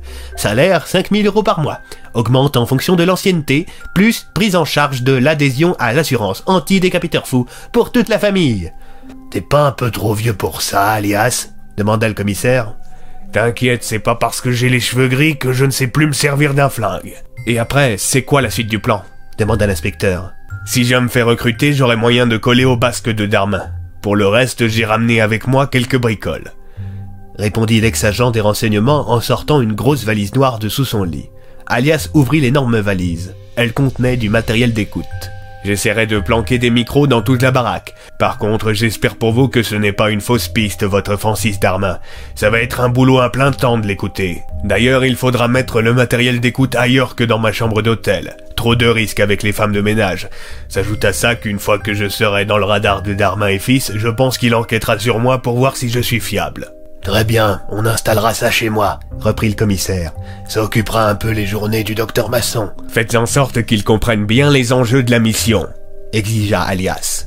T'en fais pas, il a perdu sa femme à cause du décapiteur. Il mettra tout son cœur brisé à l'ouvrage. Le téléphone du commissaire sonna. C'était Maurice Préjean, le maire de la ville. Allô, commissaire? Tiens, monsieur le maire, ça faisait longtemps. Écoutez-moi, commissaire, je me dirige actuellement vers le poste de police. Je vais tout vous dire. Tout me dire sur quoi? Sur le décapi... Tout Tout La communication fut interrompue. Monsieur le maire? Monsieur le maire? Bennett, c'est pour une urgence. Vous pourriez nous amener, Bloom et moi, vers la mairie? Très bien, mais évitez d'y prendre goût. Sur ces paroles, Bennett invoqua sa porte. Les trois hommes la franchirent et débarquèrent dans le bureau de Bennett. Après quoi, ils la refranchirent dans l'autre sens et se retrouvèrent au beau milieu d'une effroyable tempête de neige. Les trois hommes avaient sorti leurs pistolets. L'inspecteur Bloom ressentait une violente douleur dans le dos. Les trois hommes étaient contraints d'hurler pour s'entendre tant la tempête était violente. Ça va aller, Nathan? demanda Bennett. Je, crois que oui. Euh. Le commissaire pointa du doigt les deux flammes qui se rapprochaient dangereusement des deux hommes. Ne regardez pas dans cette direction cria Bennett. S'il vous fixe avec ses yeux, vous allez passer un sale quart d'heure, commissaire Les trois hommes firent feu dans la direction de la créature. Ils furent accueillis par une rafale de balles. Tiens, il est encore accompagné aujourd'hui terre répliqua le commissaire. Les trois hommes se jetèrent au sol. Nouvelle rafale de tir. Les trois enquêteurs tirèrent de nouveau dans la direction de la créature. S'ensuivit un cri dans la tempête. Ils avaient vraisemblablement blessé la chose aux yeux de flamme. Tandis que l'immense silhouette s'éloignait des trois enquêteurs, une autre, plus petite, s'avançait vers eux, lentement. C'était un homme masqué qui s'approchait d'eux avec une mitrailleuse à la main. Il semblait avoir du mal à les repérer dans le blizzard qui faisait rage. L'inspecteur ouvrit le feu, mais manqua sa cible. Même chose pour Bennett. Une nouvelle rafale de tir. L'individu masqué tirait un peu au hasard, ne trouvant pas les trois hommes.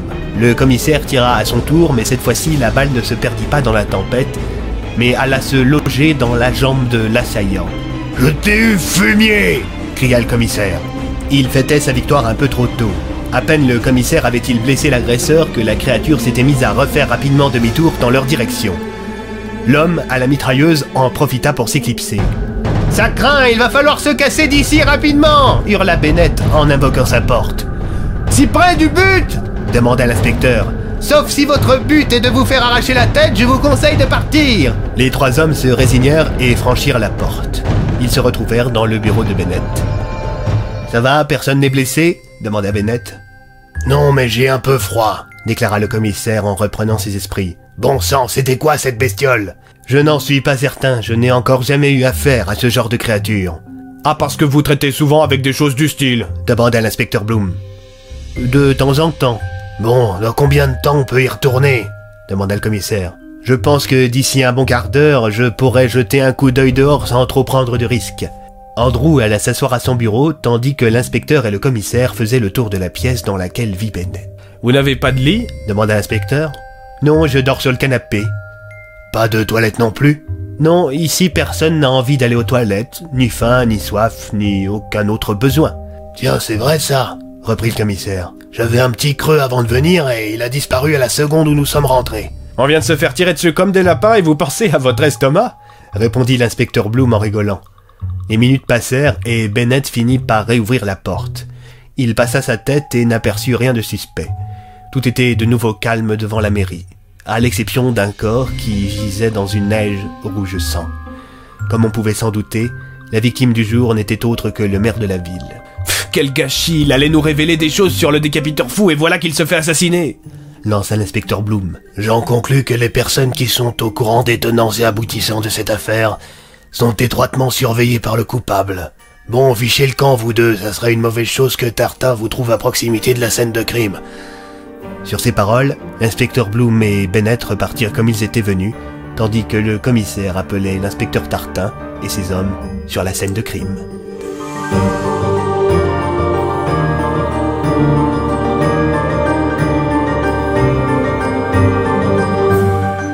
19 décembre.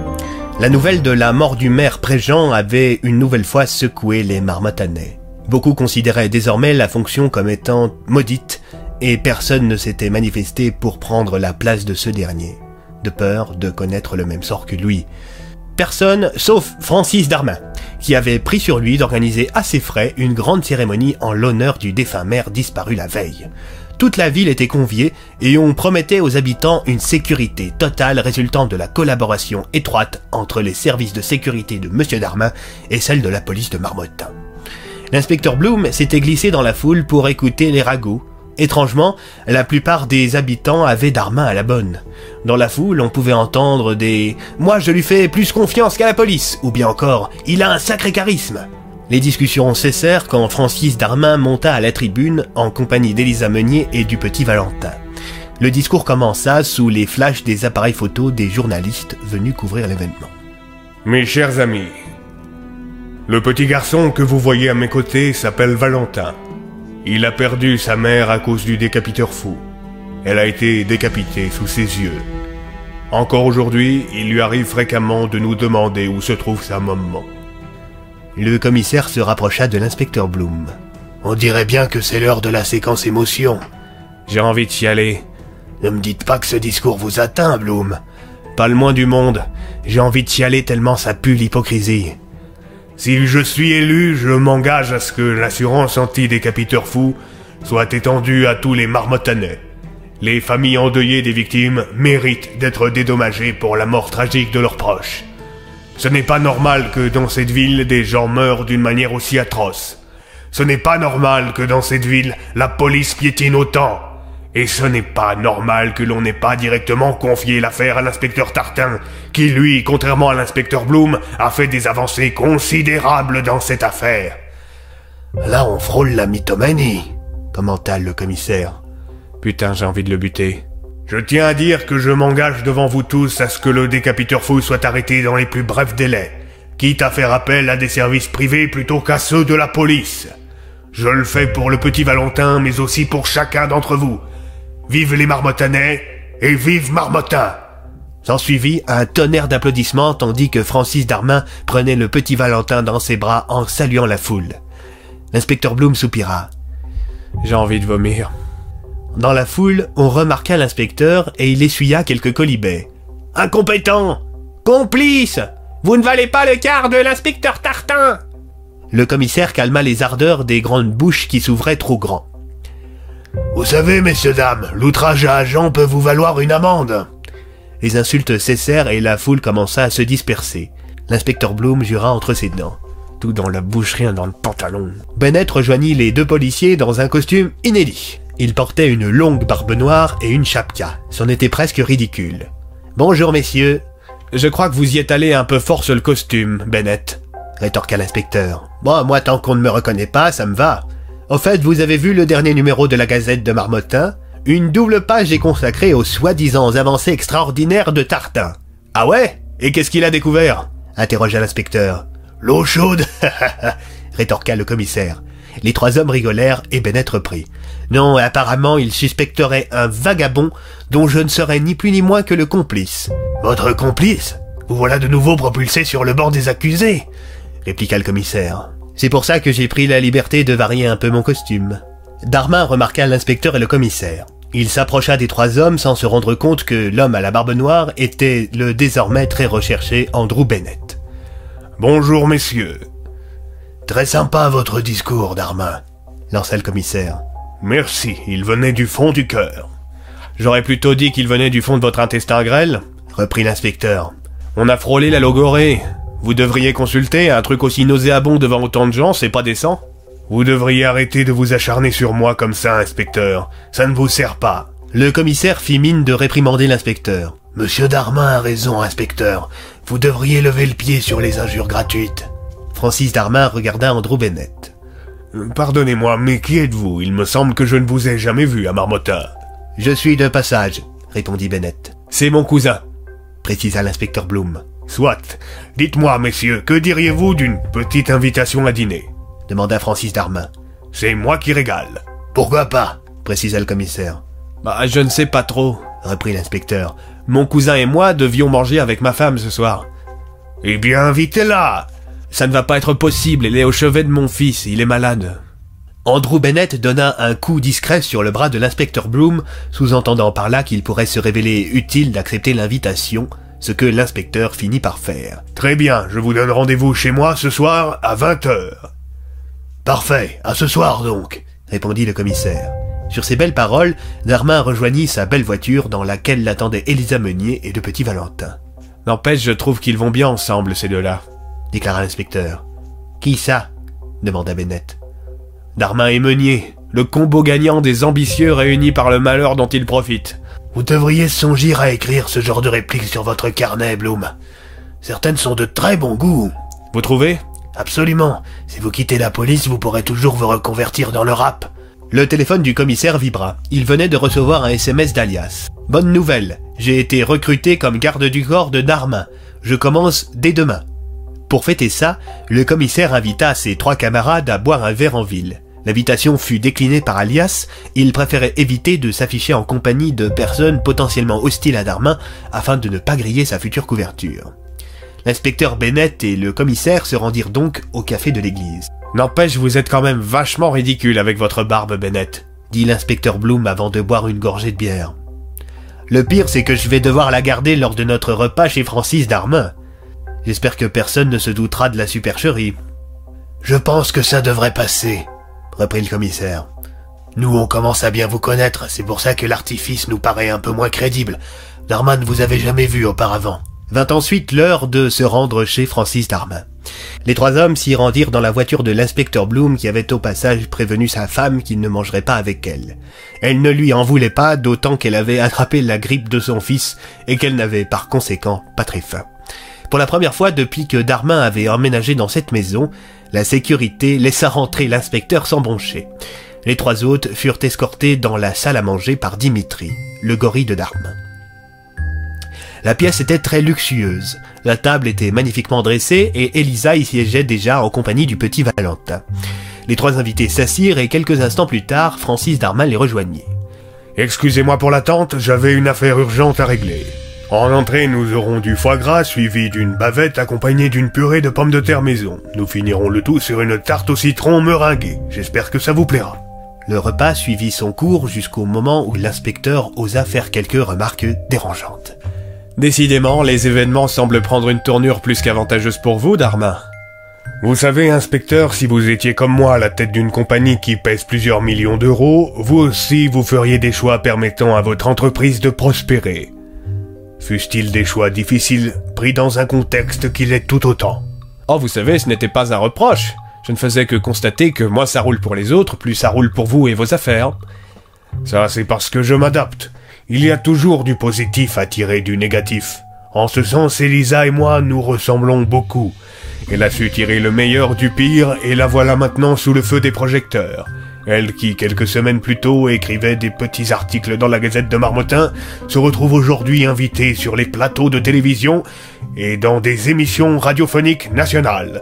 Je comprends que vous puissiez être choqué par tout cela, inspecteur, mais le fait est qu'Elisa et moi-même avons choisi de lutter plutôt que de nous laisser submerger par ces horreurs. Darmin fut interrompu dans ses envolées lyriques par Dimitri qui vint lui glisser quelques mots à l'oreille. Darmin reprit avec un air grave. Messieurs, j'ai une triste nouvelle à vous annoncer. Que se passe-t-il demanda le commissaire en buvant une gorgée de vin. Un marmotanais vient d'être assassiné par le décapiteur fou. Et comment pouvez-vous être au courant avant moi demanda le commissaire alors que son téléphone s'était mis à sonner. C'était Tartin qui l'appelait pour lui délivrer la même information que Darmin lui avait donnée quelques secondes plus tôt. Dites-moi, Darmin, demanda l'inspecteur, vous ne fricoteriez pas un peu avec l'inspecteur Tartin par hasard? Disons qu'il me tient au courant des avancées de l'enquête. Le commissaire Tassier prit un air menaçant. Vous savez que vous risquez très gros si on apprend que vous court-circuitez la police, monsieur Darmin. Darmin ne répondit pas et se contenta de se proposer de conduire l'inspecteur et le commissaire sur la scène de crime, accompagné d'Elisa Meunier, qui avait pris soin d'embarquer avec elle un appareil photo. C'est pourquoi faire l'appareil photo? demanda l'inspecteur Bloom. Je veux montrer aux marmotanais que je suis prêt à aller directement sur les scènes de crime, au cœur du danger. Je serai un maire de terrain s'ils m'élisent. Je vous fais confiance pour ça, reprit l'inspecteur.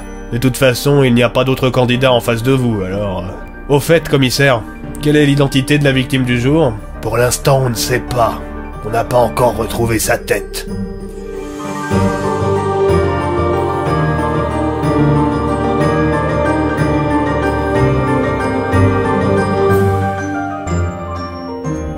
20 décembre. On avait fini par retrouver la tête de la victime de la veille dans une poubelle non loin de la scène de crime.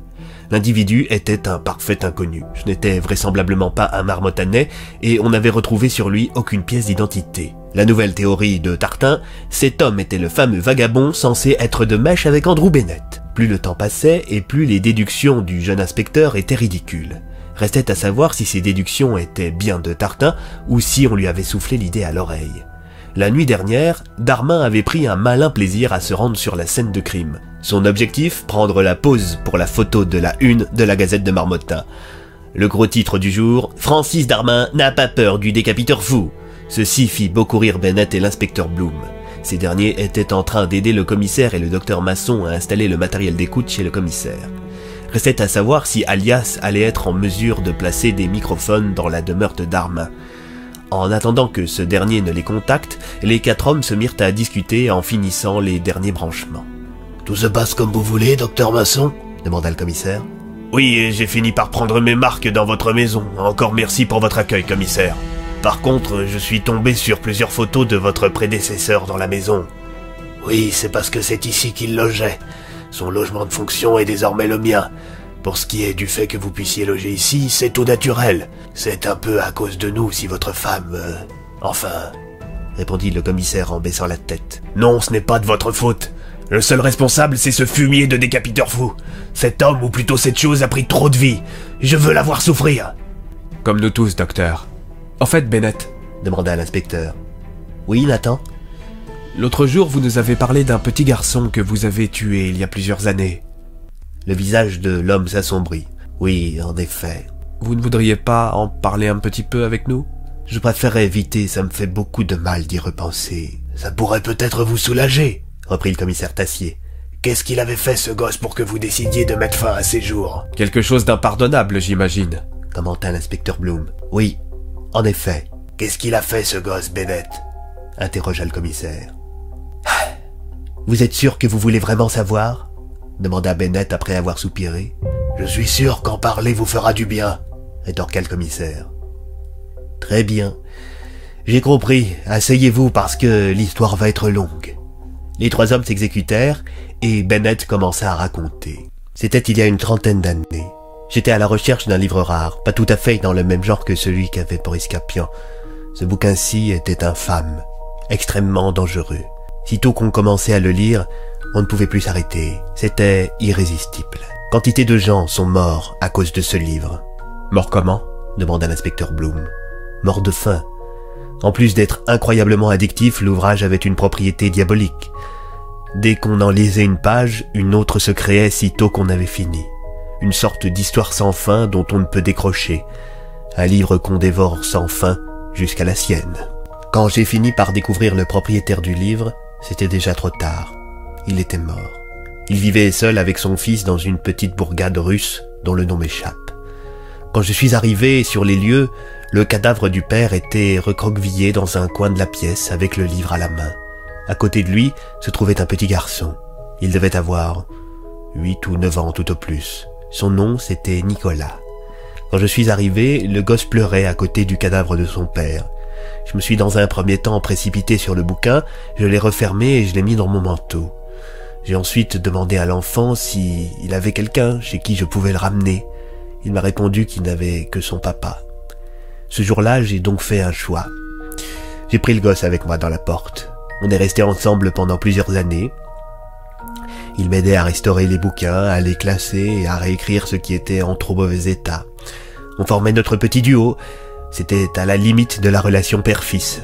D'ailleurs, je pense qu'au début, j'ai été pour lui comme un père de substitution. Mais ça, c'était la belle époque. Tout comme moi, tant qu'il restait à l'intérieur de la porte, il ne vieillissait pas. Du coup, durant plusieurs années, il a gardé le corps d'un gosse de 9 ans. Vu que je trouvais ça assez problématique, j'ai choisi de lui faire passer de moins en moins de temps dans la porte. J'ai acheté un petit appartement et nous avons vécu normalement pendant environ deux ans. De temps en temps, il sortait dans la rue, il s'était fait quelques copains. Quand il rentrait à la maison, le soir, il s'amusait à me raconter leurs petites excursions. Je crois que ces années comptent parmi les plus belles de ma vie. On se contentait d'aller dans la porte uniquement pour y entreposer des livres. Enfin, je goûtais de nouveau à une vie normale. Ça me manquait depuis que j'étais devenu le propriétaire de la porte. Mais toutes les bonnes choses ont une fin. Un jour, j'ai surpris Nicolas dans sa chambre en train de lire tranquillement un des bouquins que nous avions récupérés. Je me suis mis en colère pour deux raisons. La première, c'est qu'on était d'accord qu'une fois qu'un livre rentrait dans la porte, on n'avait pas le droit de le ressortir. La seconde raison, c'est parce que ce livre-là était sur une des étagères de la bibliothèque qui lui était totalement interdit. Il avait le droit d'en lire certains pour sa culture personnelle, mais pas ceux-ci. Ils étaient placés en hauteur, exprès, parce que ce sont des ouvrages très dangereux. Pour vous donner un exemple, le livre qui avait tué son père en faisait partie. Mais celui que feuilletait Nicolas était d'un autre genre. Il s'appelait le sacre des immortels. Cette saleté était une sorte de mode d'emploi pour vivre indéfiniment. En suivant le protocole proposé par le bouquin, on devient increvable notre corps se régénère à une vitesse folle. Mais vous vous en doutez, cela a un prix, celui du sang. Une des étapes du protocole consiste à tuer une dizaine de jeunes enfants, et il faut que ceux-ci meurent d'hémorragie. Bien entendu, dans un premier temps, Nicolas m'a assuré qu'il lisait juste ce livre par curiosité. Il s'est excusé et a promis de ne jamais recommencer. Moi aussi, à une époque, j'avais lu ce bouquin, donc je l'ai cru. Je l'aimais, ce gosse. Je le pensais de bonne foi. Mais lorsque la mère d'un des gamins avec lesquels il avait l'habitude de jouer s'est pointée chez nous en me disant qu'elle ne retrouvait plus son fils, j'ai été pris d'un doute. On a retrouvé le corps du gosse mutilé plusieurs jours plus tard. Le cadavre était lacéré, on l'avait égorgé comme un porc et on lui avait ouvert les veines. Il s'était vidé de son sang. Fou de rage, je me suis jeté sur Nicolas. Combien tu en as tué? Qu'est-ce que tu as fait? Qu'est-ce que tu as fait? Il m'a regardé avec un grand sourire et il m'a dit Oh, il ne m'en reste plus que trois. Il était méconnaissable. On aurait dit un psychopathe. Je suis allé dans l'autre pièce pour chercher mon pistolet. À la base, je voulais juste lui foutre la trouille de sa vie pour qu'il arrête. C'était mon petit bonhomme. Il avait fait de très grosses bêtises, mais on aurait pu repartir à zéro. J'ai braqué mon flingue dans la direction de Nicolas et je lui ai hurlé dessus. Plus jamais tu fais ça Plus jamais Il a baissé la tête et il m'a dit Oui, promis. J'y ai cru. J'ai commencé à baisser mon arme et là-dessus, il a ajouté en levant la tête, le sourire aux lèvres. Ah, et au fait, Andrew, J'ai lu tous les livres de la bibliothèque à l'exception de celui qui a tué mon papa. Tu penses que quand je serai immortel, je pourrai lire le livre sans mourir? Il devait être fascinant. J'ai pas réfléchi, j'ai tiré une balle dans la tête du gosse. Et il s'est écroulé dans une mare de sang. Le petit garçon que j'avais connu autrefois était déjà mort depuis longtemps, de toute façon. Sur ces mots, Bennett fondit en larmes. L'inspecteur reprit, les yeux brillants. C'est donc pour ça que vous êtes si secret avec votre porte et vos bouquins? Oui. Eh ben putain, vous en avez bavé, Bennett. Le téléphone du commissaire vibra. C'était Alias qui venait d'envoyer un SMS. Bonne nouvelle, messieurs. Alias a bien accès à la maison de Dharma. Mais nous allons avoir un problème. Lequel? demanda l'inspecteur Bloom. Tout le monde est fouillé à l'entrée. Il ne peut pas faire rentrer les microphones. Il était sur le point de rentrer avec quand il a vu un de ses nouveaux collègues se faire fouiller. Il a pu faire demi-tour juste avant en prétextant avoir oublié un truc dans sa voiture. Voilà qui ne nous avance pas, déclara Bennett en séchant ses larmes. Les yeux de l'inspecteur Bloom s'illuminèrent. Dites-moi, Bennett. Oui? Vous nous avez bien dit que vous pouvez faire apparaître votre porte uniquement dans les lieux où vous êtes déjà allé. Oui, tout à fait. Et je vous rappelle que hier, on a dîné chez Dharma. Les yeux du commissaire s'illuminèrent à leur tour. Bloom, vous êtes un génie Écoutez-moi, Bennett, il suffit que vous transportiez les microphones par le biais de votre porte. Alias n'aura qu'à nous prévenir par SMS au moment le plus opportun. Oui, mais s'il y a des caméras dans la maison, vous ne pensez pas qu'une porte qui surgit au milieu de la salle à manger, ça va alerter tout le monde? Le commissaire interrogea Alias à ce sujet. La réponse fut sans appel. La maison semble truffée de caméras. J'essaie de trouver une pièce qui n'en a pas. Ça va être un peu long, je fais mon maximum pour ne pas paraître suspect. Quelques minutes plus tard, le commissaire reçut un appel. Cette fois-ci, il venait de Tartin. On venait de retrouver la victime du jour. C'était Madame Laurent, la femme du boulanger. Quand le commissaire arriva sur les lieux accompagné par Bloom, sous prétexte que ce dernier l'avait amené avec sa voiture, les deux hommes furent surpris de voir que Francis Darmin et Mademoiselle Meunier étaient déjà sur les lieux. Le cadavre, quant à lui, était mis en scène d'une manière dégoûtante. Dans le cou de la victime, le tueur avait glissé une baguette de pain et Elisa Meunier ne se privait pas pour prendre des photos. Le commissaire la rappela à l'ordre et en fit de même pour l'inspecteur Tartin qui avait laissé la femme photographier. La scène macabre.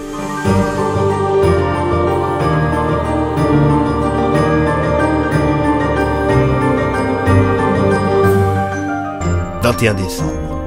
Francis Darmin faisait une nouvelle fois la une de la Gazette de Marmottin. Cette fois-ci, non pas comme le candidat idéal pour remplacer l'ancien maire, mais comme le généreux homme d'affaires. En effet, la famille de la victime de la veille avait souscrit à l'assurance anti-décapiteur fou.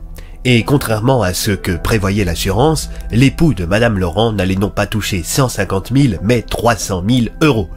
Dans l'article, on pouvait lire que le mari de la victime remerciait chaleureusement Francis Darmin, le héros de Marmotte. Trouvant cela assez suspect et ne sachant pas si c'était véritablement les mots du pauvre homme ou une invention d'Élisa Meunier, l'inspecteur Bloom avait décidé de faire un saut à la boulangerie Laurent. Comme il s'en doutait, la boutique était exceptionnellement fermée en raison des récents événements. Mais l'inspecteur Bloom avait un plan B. Il savait très bien que les Laurent habitaient juste au-dessus de leur boulangerie. Il frappa à la porte et le mari de la victime lui ouvrit. Bonjour, monsieur Laurent. Bonjour, inspecteur Bloom. Désolé, la boulangerie est fermée aujourd'hui. Je sais, je ne viens pas pour acheter du pain, mais pour vous poser quelques questions. Ce n'est pas le rôle de l'inspecteur Tartin, normalement Oui, mais mes questions ne concernent pas directement l'affaire du décapiteur fou, je suis donc en droit de vous les poser. Vous me laissez entrer? Le boulanger hésita quelques instants avant de laisser l'homme de loi pénétrer son appartement. Les deux hommes s'installèrent dans le salon. Vous voulez un café? Demanda Monsieur Laurent. Non merci, ça ira, répondit l'inspecteur en sortant son petit carnet de la poche de son manteau. Dites-moi, monsieur Laurent, la Gazette de Marmottin vous attribue les propos suivants. Euh, je remercie chaleureusement monsieur Darmin pour son geste bienveillant. Bien entendu, la perte de ma femme est pour moi une tragédie, mais le soutien de monsieur Darmin m'aidera sans doute à la surmonter. Plus qu'un simple candidat à la succession du maire Maurice Préjean, monsieur Francis Darmin est l'ami de tous les Marmottanais. Cet homme est le héros dont notre ville a besoin et je parle en connaissance de cause. Est-ce qu'il s'agit bien de vos propos? Le boulanger parut quelque peu gêné par la question de l'inspecteur. Oui, absolument. Vous savez que vous risquez très gros si vous me mentez, monsieur Laurent. Bon, d'accord. Euh, disons que j'ai accepté qu'on me prête ces paroles. En échange de quoi? Monsieur Laurent baissa la tête. Au même moment, on frappa à la porte. Vous attendez quelqu'un? demanda l'inspecteur Bloom. Oui, normalement, l'inspecteur Tartin doit passer me voir concernant ce qui est arrivé. Très bien, allez ouvrir. Le boulanger alla donc ouvrir la porte d'entrée. C'était effectivement Tartin qui passait pour prendre des nouvelles de Monsieur Laurent. Tiens, qu'est-ce que vous faites là, inspecteur Bloom? demanda Tartin en pénétrant dans le salon. J'avais quelques questions à poser à Monsieur Laurent, mais je vous rassure, ça ne concerne pas directement le décapiteur fou. Ah oui? Vous parliez de quoi? demanda Tartin en regardant le boulanger. De Monsieur Darmin. L'inspecteur Bloom se leva. Que diriez-vous d'aller au commissariat pour continuer cette discussion? J'aimerais rédiger un truc bien dans les règles. Comme ça, Tartin en profitera pour prendre votre déposition. Je, je, je ne pense pas que cela soit nécessaire, reprit Tartin. J'insiste, répondit l'inspecteur Bloom. On prend ma voiture. Je vous ramène ici dès qu'on a fini. Sur ces mots, les trois hommes quittèrent le domicile du boulanger et montèrent dans la voiture de l'inspecteur Bloom. Monsieur Laurent monta sur le siège passager et l'inspecteur Tartin à l'arrière. Au cours du trajet, l'inspecteur Bloom remarqua que son collègue n'arrêtait pas d'envoyer des SMS avec son téléphone portable. Dis donc, Tartin, vous êtes collé à votre téléphone? On dirait mon fils. Tartin sourit. Je discute avec ma copine. Ah, je ne savais pas que vous en aviez une. Comment elle s'appelle? Natacha. Et ça fait longtemps que vous êtes ensemble? Oh, une semaine ou deux. Tout à coup, la voiture fut prise dans une effroyable tempête de neige. Oh putain, pas encore, déclara l'inspecteur Bloom en sentant une douleur dans son dos. Il attrapa rapidement son téléphone et envoya un SMS à Bennett. Urgence à trois pâtés de maison du commissariat. Venez vite. Qu'est-ce qui se passe? Interrogea le boulanger. Restez dans la voiture, répondit l'inspecteur Bloom. Tartin, avec moi. Les deux policiers sortirent du véhicule l'arme au poing et affrontèrent le blizzard. Les deux yeux de flamme de la créature se dessinèrent à l'horizon. Ne regardez pas dans les flammes, Tartin D'accord Si on essuie des tirs, mettez-vous à terre Des tirs? demanda Tartin. S'ensuivit une rafale de mitraillettes. Mais ce n'étaient pas les deux policiers qui étaient visés. C'était la voiture de l'inspecteur Bloom. Elle venait d'être criblée de balles et Monsieur Laurent avec. Putain, ma bagnole cria l'inspecteur en se rapprochant du véhicule. Lorsqu'il fut suffisamment prêt pour apercevoir le sang du boulanger sur les vitres de sa voiture, il hurla une nouvelle fois. Non, bordel de merde Ah, inspecteur Bloom hurla Tartin. Qu'est-ce qu'il y a, Tartin? Je me suis pris une balle dans la jambe L'inspecteur se précipita vers son collègue, tandis que la créature se rapprochait de plus en plus d'eux. Nouvelle rafale de tir, cette fois-ci dans la direction des deux hommes. Je crois qu'on est dans une merde noire, mon petit tartin cria l'inspecteur. Je ne crois pas, Nathan. Cette voix, c'était celle de Bennett qui venait d'arriver à proximité des deux hommes avec sa porte. Allez, rentrez dans la porte, dépêchez-vous L'inspecteur prit son collègue avec lui et tous deux se précipitèrent dans la porte d'Andrew Bennett, que ce dernier referma aussitôt. Bennett et l'inspecteur Bloom déposèrent Tartin sur le canapé. C'est alors que les deux policiers remarquèrent la présence du docteur Masson dans le bureau. Je me suis dit que vous auriez peut-être besoin de soins médicaux, déclara Bennett. Le docteur Masson se précipita au chevet du blessé. Vous avez de la chance, l'artère ne semble pas touchée. La balle s'est logée dans votre cuisse. Je vais tenter de l'extraire. Le médecin commença à opérer le malheureux Tartin qui hurlait de douleur. Vous n'avez pas de quoi faire des anesthésies? demanda l'inspecteur Bloom au médecin. Malheureusement non, il faudrait aller à l'hôpital pour ça. Tartin finit par s'évanouir tandis que le médecin fouillait dans sa plaie béante en quête de la balle. Le téléphone portable de Tartin tomba de sa poche. L'inspecteur Bloom le ramassa et regarda dedans par curiosité. Il n'a pas arrêté d'envoyer des SMS à sa copine pendant que nous étions dans la voiture. L'inspecteur fit une drôle de tête lorsqu'il s'aperçut que le destinataire des messages de Tartin ne s'appelait pas Natacha, mais Dimitri. Bloom a posé des questions au boulanger concernant Darmin. Où êtes-vous? En route pour le commissariat dans la voiture de Bloom? Nous arrivons. Faites vite Oh le salaud chuchota Tartin tandis que le médecin finissait d'opérer. L'inspecteur Bloom expliqua ce qu'il venait d'apprendre au docteur et à Bennett. La décision fut prise d'attacher l'inspecteur Tartin et de lui confisquer son arme. Docteur, je vais vous ramener chez le commissaire. Il faudrait opérer. Vous êtes sûr? Sur ces mots, Bennett fit pointer sa porte vers la maison du commissaire. Il y déposa le docteur Masson et exposa la situation au chef de Bloom. Le commissaire Tassier exigea de venir dans la porte pour voir de quoi il en retournait. Bennett accepta. Les trois compères attendirent patiemment le réveil de l'inspecteur Tartin. Le commissaire regardait attentivement la bibliothèque de Bennett. C'est vrai que vous en avez un paquet des livres. Oui, et vous n'avez encore rien vu. Bennett appuya sur un petit bouton se trouvant sur le côté de sa bibliothèque. d'un coup sec, tous les livres qui étaient entreposés sur les étagères furent remplacés par d'autres, en un clin d'œil. Incroyable s'exclama le commissaire. Oui, je sais, ça fait toujours son petit effet au début. Et combien vous avez de bibliothèques alternatives dans le genre? Pour l'instant, j'ai remarqué une cinquantaine d'espaces de stockage disponibles. Je peux essayer d'appuyer sur le bouton? demanda le commissaire, amusé. Si vous voulez, mais avec vous, ça ne marchera pas. Le commissaire appuya sur le bouton et, comme prévu, il ne se passa rien. Bennett reprit. Ma porte, mon bureau, ma bibliothèque. Je suis lié à tout ce qui se trouve dans la porte et à la porte elle-même. Sur ces mots, Tartin finit par se réveiller. Ah, mais... Ah, pourquoi je suis attaché? Ne vous fatiguez pas, Tartin, reprit le commissaire. On sait que vous roulez pour Darmin. Tartin afficha une triste mine. Je, ne pensais pas qu'il allait se passer ce qui est arrivé. Développé déclara le commissaire. Pour être tout à fait honnête, même si je ne l'ai pas été avec vous, euh, j'étais persuadé de faire le bien en bossant conjointement avec Darmin. Lui et ses hommes m'aidaient à avancer dans mon enquête. Darmin me donnait une bonne image auprès des marmottanais grâce à la gazette, et tout ce que j'avais à faire, c'était de le tenir informé des avancées de l'enquête. On partageait nos informations, et tout le monde était content. Sauf que là où vous lui filiez de vraies infos, lui, il vous refourguait des trucs bidons précisa l'inspecteur Bloom. C'est pour ça que vous avez arrêté Bloom l'autre jour, je suppose demanda Tassier. Tartin baissa la tête. Oui, euh, il m'a dit que vous étiez très suspect dans cette affaire. J'y ai pas mal réfléchi et j'ai fini par croire à ce qu'il me disait. Et à aucun moment vous ne vous êtes dit que c'était peut-être Darmin qui était le plus louche de tous. Ah, il était si serviable, si aimable. Vous dites ça d'un homme qui a bâti sa fortune sur le malheur des autres s'énerva l'inspecteur Bloom. Et il payait bien? Ah, bah voilà, il fallait commencer par là, Tartin, répondit le commissaire Tassier. L'inspecteur Bloom regarda sa montre. Il avait oublié que dans la porte le temps s'écoulait différemment.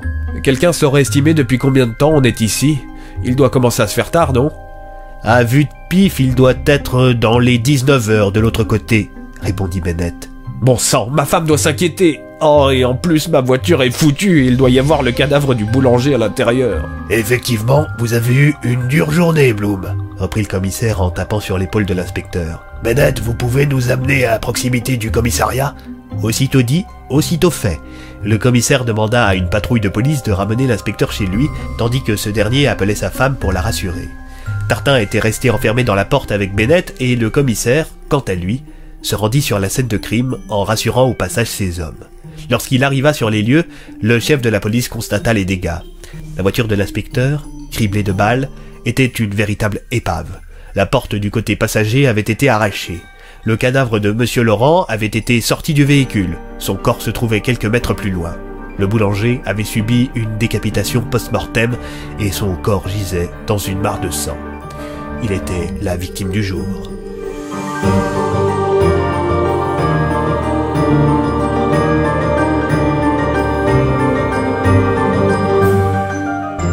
22 décembre. Comme par hasard, la Gazette de Marmottin avait fait l'impasse sur le fait que la victime de la veille était Monsieur Laurent. Il faut dire que ça aurait dérangé Monsieur Darmin que l'on apprenne que la personne à laquelle son assurance devait verser 300 000 euros était décédée. S'ajoutait à cela que les époux Laurent n'avaient pas d'enfants. Par conséquent, la société Darmin et Fils gardait l'argent. La une du jour était centrée sur le beau, le grand, le seul, l'unique Francis Darmin auquel les marmottanais devaient faire une confiance aveugle.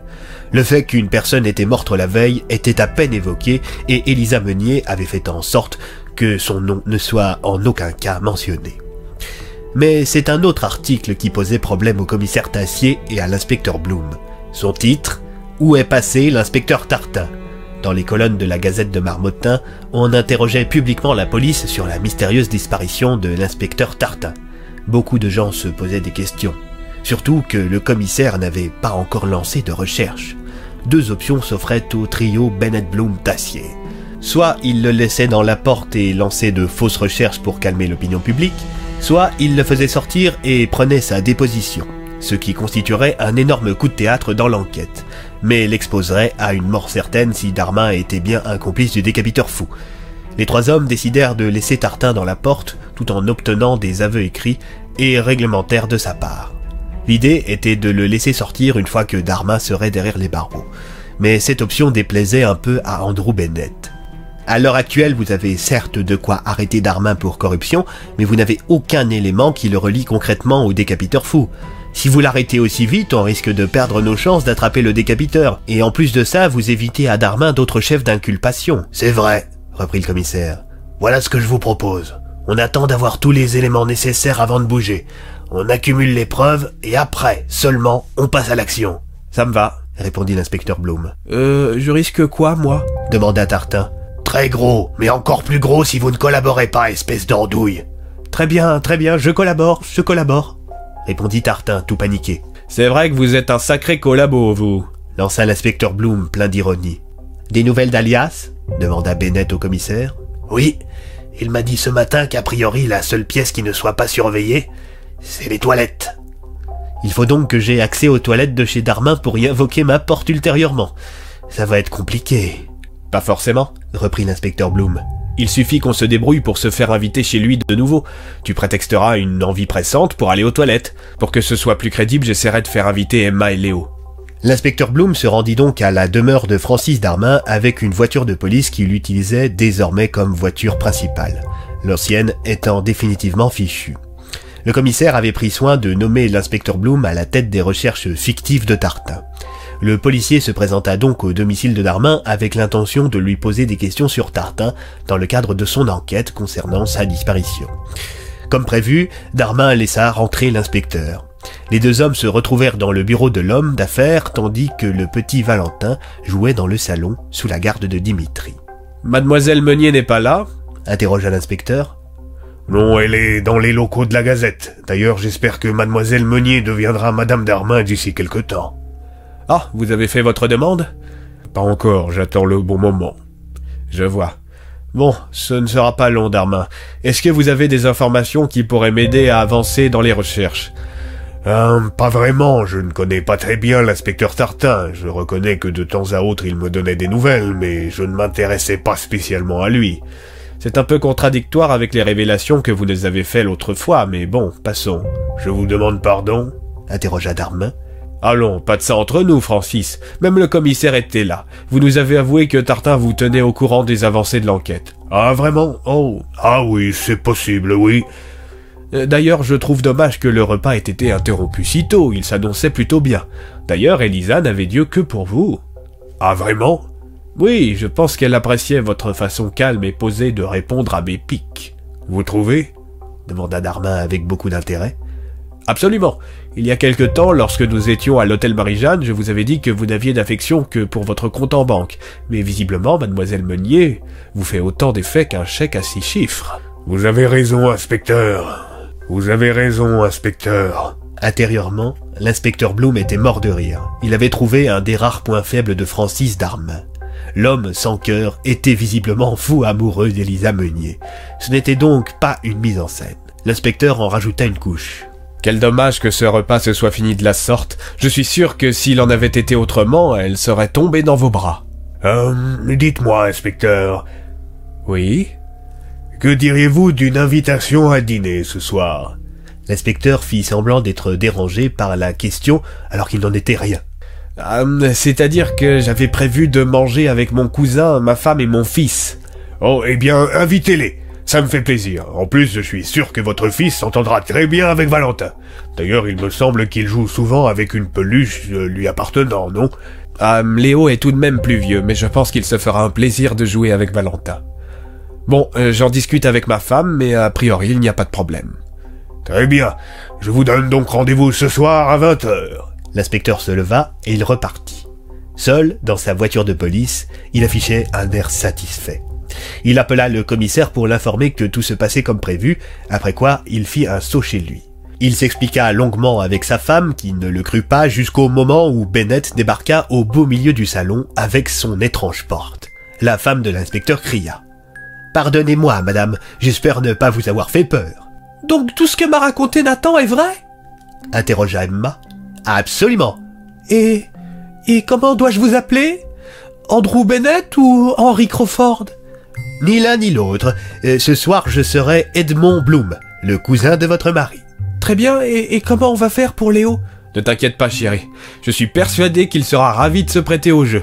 Répondit l'inspecteur Bloom. Et comme je te l'ai dit, on n'a rien à craindre. C'est juste un dîner, tout ce qu'il y a de plus banal. Les heures passèrent quand vint celle de se rendre chez Darmin. Le costume de Bennett était le sujet de toutes les moqueries de Léo durant le trajet qui se déroula sans encombre. Une fois sur place, les quatre invités furent escortés par Dimitri jusqu'à la salle à manger. Ils croisèrent au passage Alias au détour d'un couloir. Bennett en profita pour lui faire un petit clin d'œil auquel l'homme répondit par un hochement de tête discret. Contrairement à la dernière fois, Francis Darmin était déjà attablé à attendre ses invités en compagnie d'Elisa Meunier et du petit Valentin. Ils se levèrent pour saluer leurs invités avant que ceux-ci ne prennent place. Darmin entama la conversation. Dites-moi, inspecteur, vous considérez-vous comme quelqu'un ayant réussi? Bah, tout dépend de votre définition de la réussite. La mienne se résume à vivre heureux avec ma femme et mon fils tout en faisant un boulot qui me plaît.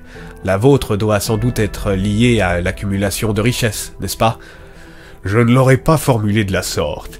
Euh, voyez-vous, pour moi, l'argent est étroitement lié à la notion de pouvoir. Je dirais même qu'il en est la plus parfaite matérialisation. L'argent, c'est un pouvoir transférable et potentiellement infini. Ceux qui en ont peu ont peu de pouvoir et ceux qui en ont beaucoup, une grande quantité. Ce qui est intéressant dans tout cela, c'est justement l'aspect transférable de ce pouvoir. Ainsi, si beaucoup de gens avec peu d'argent décident de donner de l'argent à une seule et même personne, la dite personne obtient la somme de leur pouvoir. Plein de petits pouvoirs peuvent engendrer un seul grand pouvoir lorsqu'ils sont réunis. Vous voyez ce que je veux dire Donc pour vous, réussir c'est avoir le maximum de pouvoir? interrogea Bennett. Tout à fait, répondit Darmin en buvant une gorgée de vin. Dans la vie, plus on a de pouvoir, plus on a d'options. Et j'aime avoir un large choix dans tous les aspects de ma vie. Et si je puis me permettre, reprit Elisa Meunier, le pouvoir passe aussi par l'information, car les informations dont on dispose peuvent définir notre capacité à influencer les autres. Tu as tout à fait raison, Elisa, reprit Francis Darmin en souriant à la journaliste. Nous sommes tous les deux très sensibles à cette notion de pouvoir, et nous l'affichons sans pudeur. Excusez-moi, interrompit Bennett. Oui, qu'y a-t-il? interrogea Darmin. Où se trouvent les toilettes, je vous prie?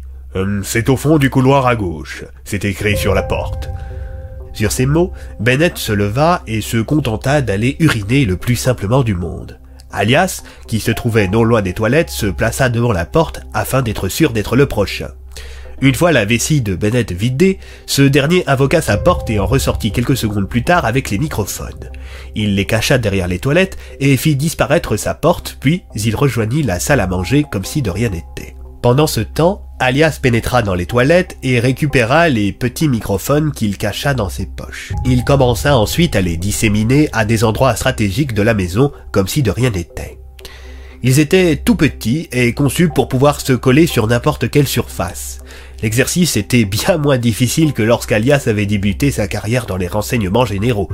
À l'époque, le matériel d'écoute était si gros qu'il fallait démonter du mobilier pour le cacher. Là, c'était d'une simplicité enfantine. Il pouvait même le faire sous le regard des caméras, il avait juste l'air de toucher des objets dans la maison. La dissémination des microphones se passa bien jusqu'à ce que vienne le moment d'en placer un dans le bureau de Darmin. En effet, lorsqu'il ressortit de la pièce, Alias fut surpris par Dimitri. Qu'est-ce que vous faites dans le bureau du patron? Rien de spécial, j'admirais la décoration de la pièce. Le bureau est en acajou, n'est-ce pas? Ne me dites pas que vous êtes un voleur, monsieur Rassia. Un si bon élément, ça serait fâcheux. Non, non, pas du tout, monsieur, pas le moins du monde. J'espère pour vous. Ça va pour cette fois, mais si je vous surprends encore dans un endroit où vous n'avez pas à être, vous serez viré. Ou pire, selon mon humeur.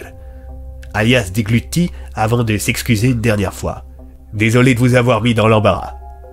Sur ces mots, Dimitri se rendit dans la salle à manger pour glisser à l'oreille de Francis Darmin qu'il avait surpris Alias en train de fouiner à proximité du bureau. Darmin répondit à voix basse. C'est un très bon élément. Tant que ça ne se reproduit pas, ça ira. Gardez-le à l'œil. Très bien, monsieur, répondit Dimitri en s'éloignant. Bennett et l'inspecteur eurent un petit coup de stress. Quelque chose ne va pas? interrogea l'inspecteur. Rien qui vous regarde. Les deux hommes conclurent de cette réponse qu'ils n'étaient pas en danger. Le copieux repas se déroula sans encombre jusqu'au moment où l'inspecteur Bloom reçut un SMS du commissaire. Il contenait une bonne et une mauvaise nouvelle. La bonne, les microphones étaient opérationnels et le docteur Masson était déjà en train de réaliser les premières écoutes. La mauvaise, on venait de retrouver la victime du jour, et c'était l'ancienne voisine d'Elisa Meunier. Le repas fut, comme la dernière fois, interrompu. Étant donné que Tartin était porté disparu, c'était à l'inspecteur Bloom que revenait la tâche de se rendre sur les lieux. Il déposa sa femme et son fils chez lui avant de rejoindre le commissaire sur la scène de crime en compagnie de Bennett, toujours déguisé en cousin de l'inspecteur.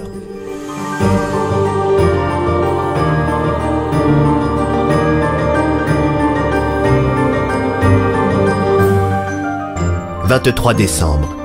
Ce matin, tandis que des patrouilles de police sillonnaient inutilement la ville à la recherche de l'inspecteur Tartin, l'inspecteur Bloom et Bennett s'étaient rendus chez le commissaire Tassier. Lors des écoutes de la veille, le docteur Masson n'avait rien relevé d'intéressant. Mais aujourd'hui, Francis Darmin était en réunion dans son bureau en compagnie d'Elisa Meunier et de Dimitri. L'inspecteur et le commissaire écoutaient la conversation. Merci de vous être joint à nous, monsieur le notaire. Tiens, il y a une quatrième personne. Commenta l'inspecteur. C'est tout naturel, Francis. Pourquoi m'avez-vous appelé? C'est tout simple. Veuillez prendre cette lettre et la remettre en main propre à qui vous savez si le besoin s'en fait sentir.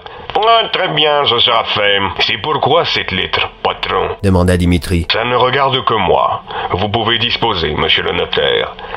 Ouais, Très bien, au revoir, messieurs, dames. Bon, je ne sais pas ce que vous en pensez, mais nous devrions peut-être envisager de cibler d'autres profils.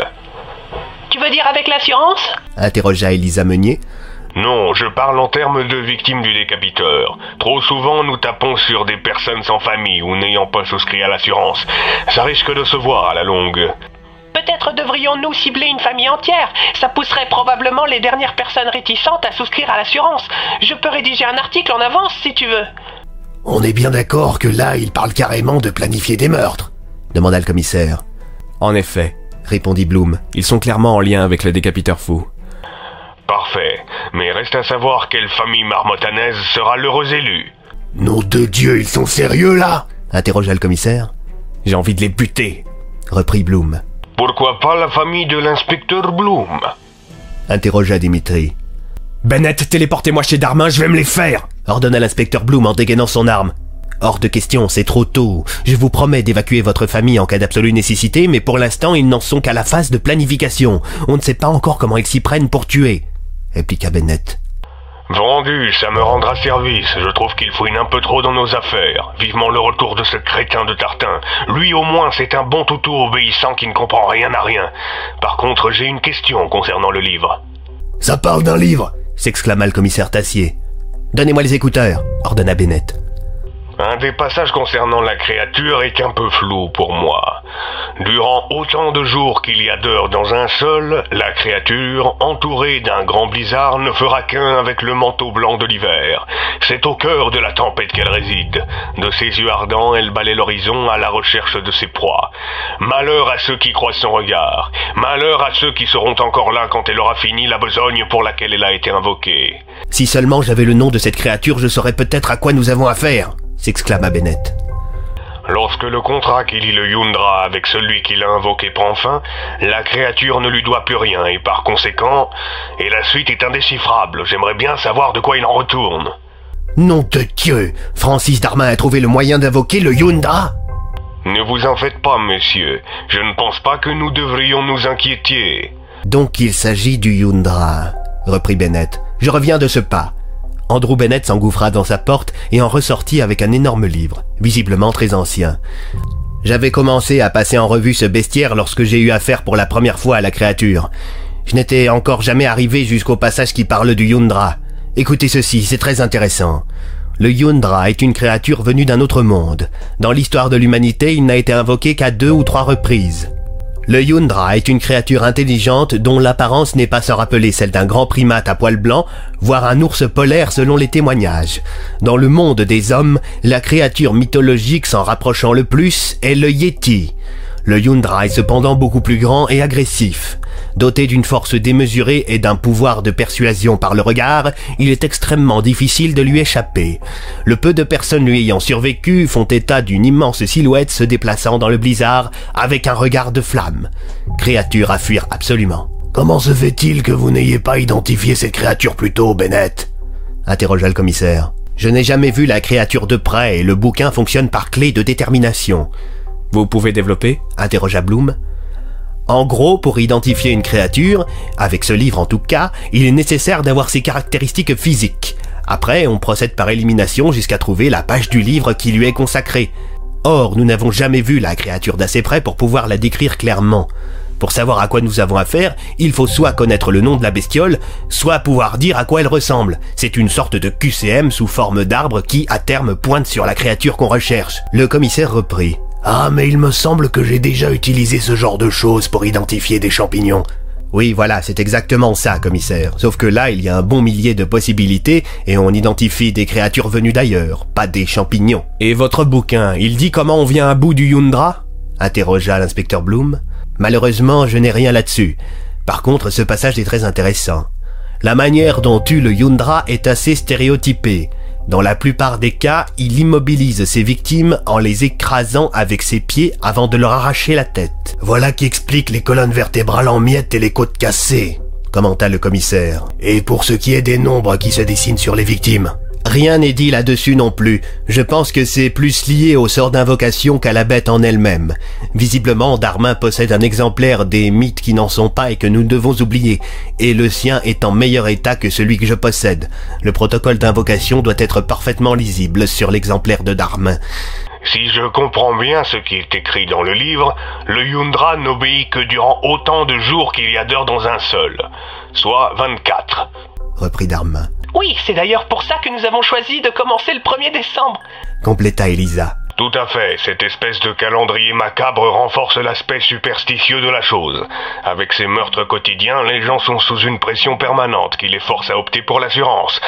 Peut-être qu'il serait intéressant d'écrire un article là-dessus, Elisa. Donc en première page, on aurait Horreur à Marmottin, décès de l'entièreté de la famille Bloom, et dans les pages qui suivent, un article du genre À qui le tour? qui sous-entendrait la nécessité de souscrire à l'assurance étant donné que dans tous les cas, chaque jour, quelqu'un meurt. Excellente idée. Le problème, c'est que le Yundra n'obéira plus passer le 24 décembre. Donc il faudra mettre le paquet avant cette date. Après ça, nous devrons repenser notre communication et l'orienter vers les résultats. Depuis qu'autant de gens ont souscrit à l'assurance, la mort ne frappe plus notre petite ville. Excellent, Francis. Répondit la journaliste. Merci, Elisa. Dimitri, ça va pour toi? Da, monsieur. Vers quelle heure voulez-vous appeler le Yundra? En fin de journée, quand l'inspecteur Bloom sera de retour chez lui.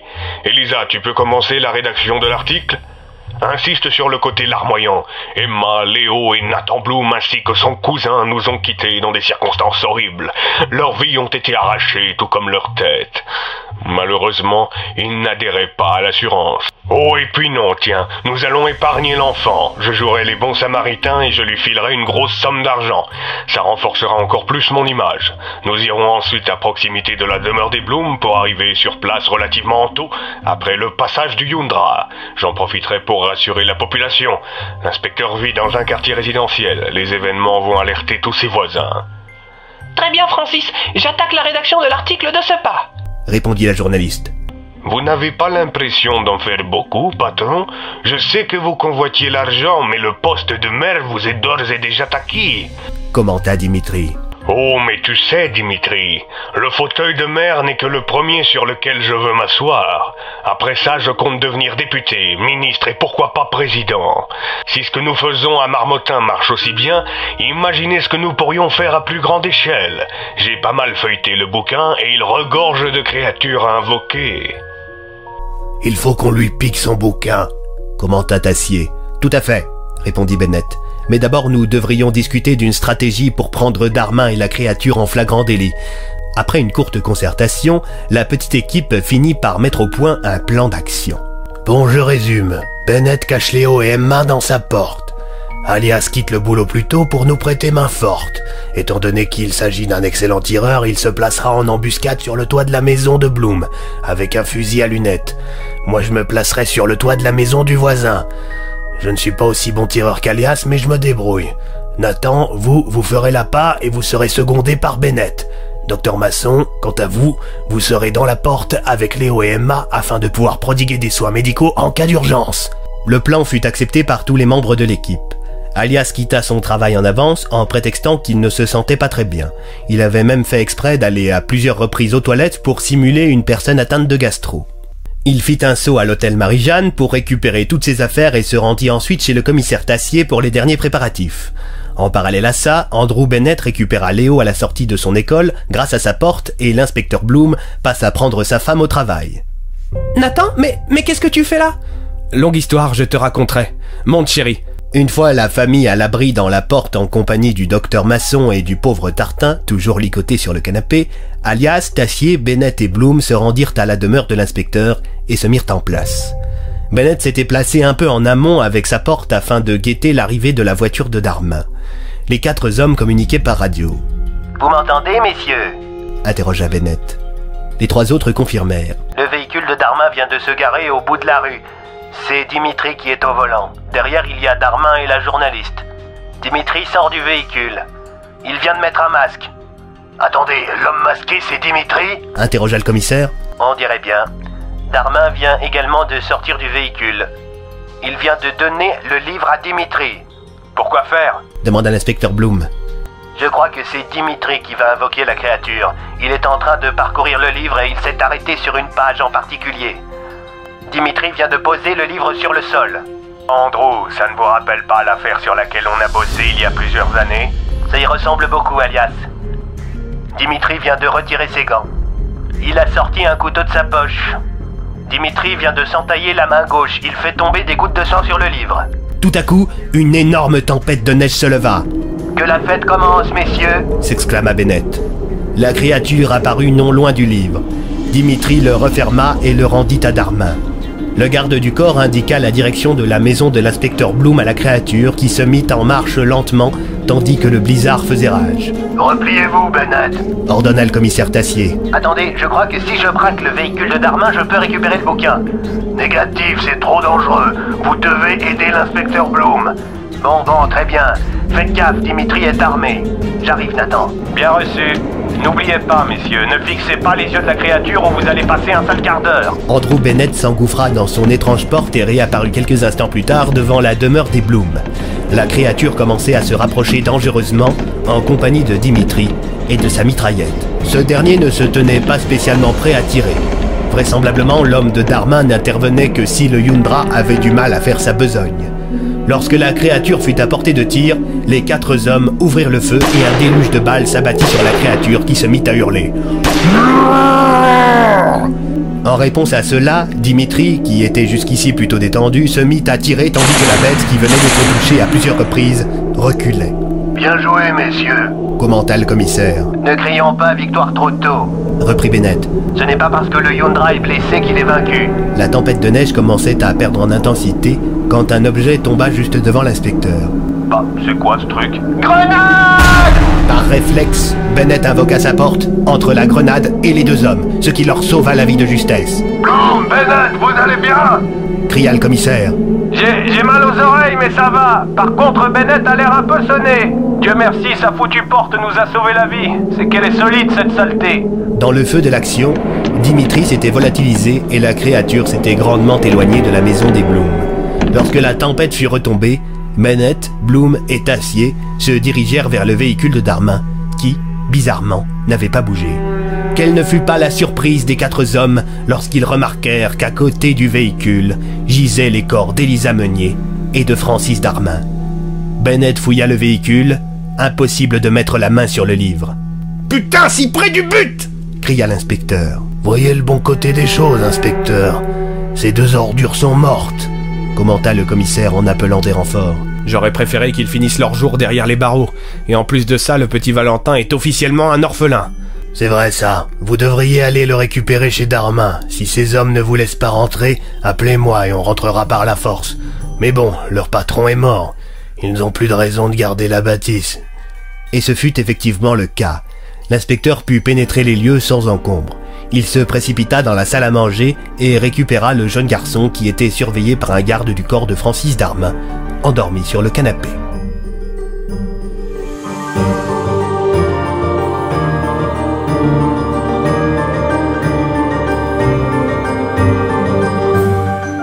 24 décembre.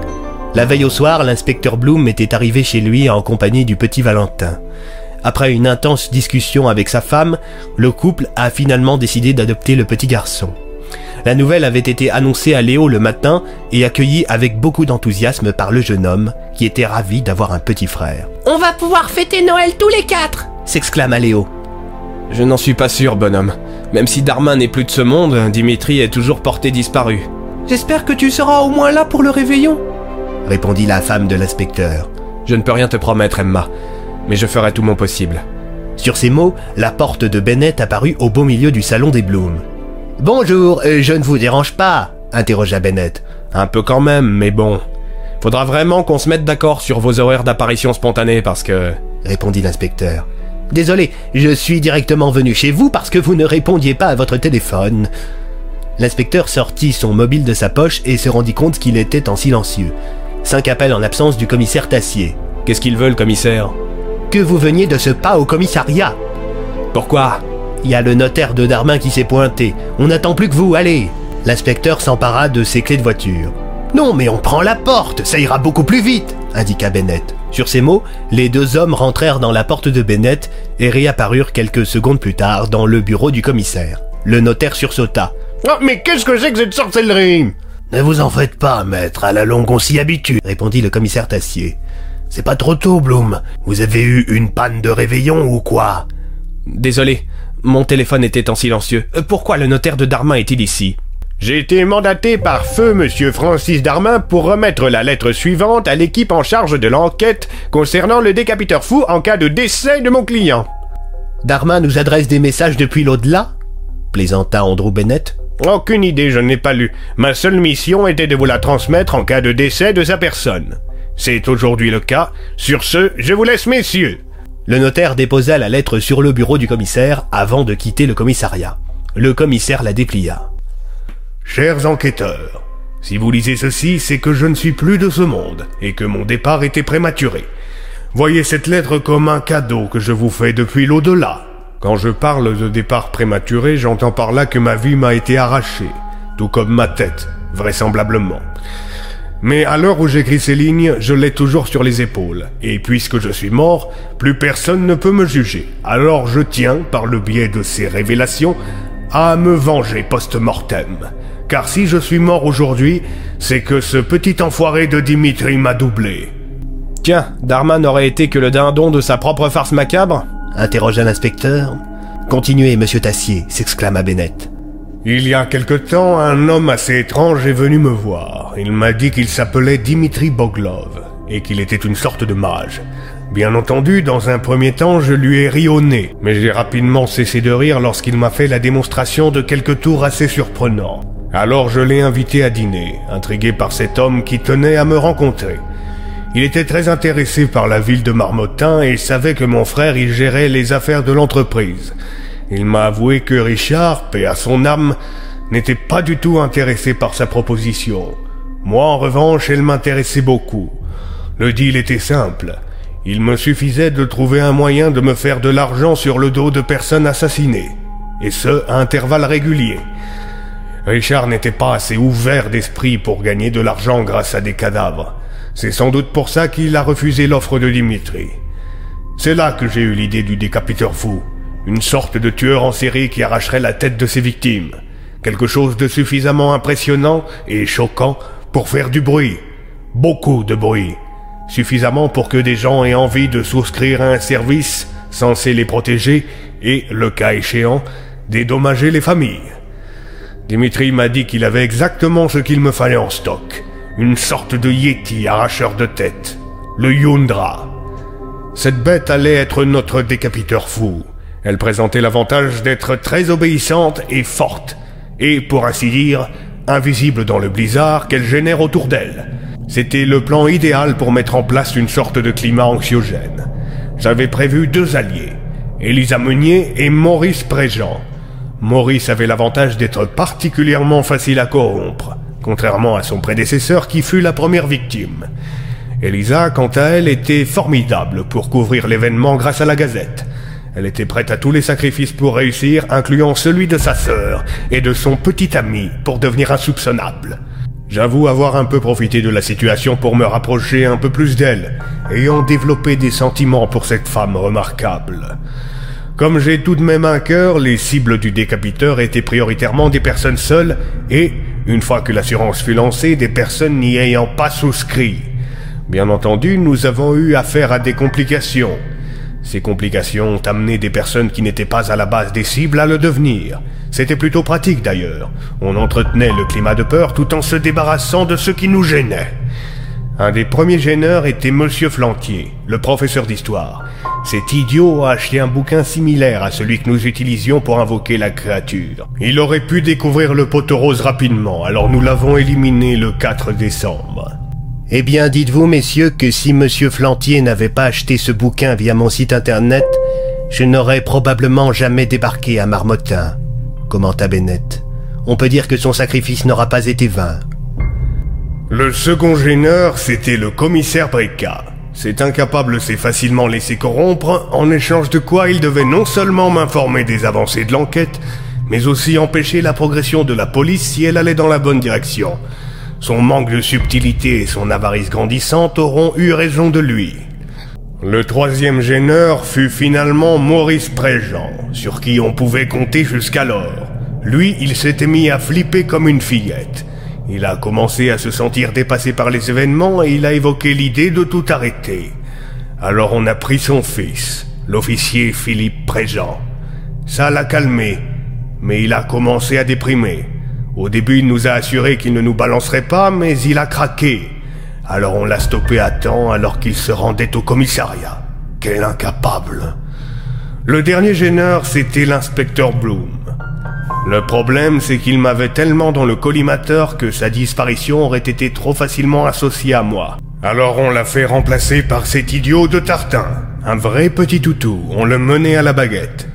Pour le faire passer en force, on a utilisé Maurice Préjean et la Gazette. D'un côté, on enfonçait Bloom et on le remettait en cause, et de l'autre, on faisait monter Tartin, tout en l'arrosant avec un peu de blé.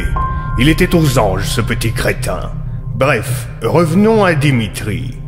Dès le premier meurtre, j'avais des soupçons à son égard. Il faut dire qu'il prenait des initiatives. Je n'aime pas trop quand les gens avec lesquels je travaille prennent des décisions. Mais c'était une des conditions de Dimitri. Il voulait garder une grande part d'autonomie. Les hasards de la vie ont fait que lorsque le 1er décembre soir on a ciblé le maire, mon andouille de frère était sur place. Dimitri lui a tiré dessus sans me demander mon avis. Cet enfoiré. Je l'ai empêché de lui tirer dans la tête de justesse. On s'est expliqué avec Dimitri et on a fini par décider, d'un commun accord, qu'il fallait éliminer Richard pour éviter qu'il parle. C'est sans doute une des décisions les plus difficiles que j'ai eu à prendre au cours de cette affaire. Prendre la vie de mon propre frère pour préserver le secret que je partageais avec Elisa et Dimitri. On aurait été les rois du monde si je n'étais pas mort. Dimitri avait insisté pour avoir, en apparence tout du moins, un rôle de second plan. Il ne voulait pas trop s'exposer. À part Elisa et moi-même, personne ne savait à quel point il était impliqué dans l'affaire. Il voulait de l'argent et des massacres. Il aura eu les deux durant tout ce mois de décembre. Mais comme je vous l'ai dit, si vous lisez ceci, c'est que je me suis fait baiser. Heureusement pour moi, je suis un homme méfiant et l'incident du 1er décembre m'a poussé à toujours garder un œil sur Dimitri. J'ai donc ordonné à un de mes hommes de l'espionner discrètement et de me tenir au courant de chacun de ses faits et gestes. Je soupçonne d'ailleurs Dimitri d'en avoir profité pour l'assassiner le 15 décembre à l'aide de la créature. Nous avions trouvé de bon goût que certains de mes hommes perdent la vie tandis que l'inspecteur Bloom se trouvait chez moi.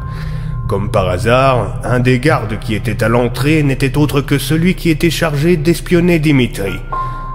Mais ce n'est pas grave. J'ai obtenu de cet homme l'emplacement du logement de mon enfoiré de garde du corps.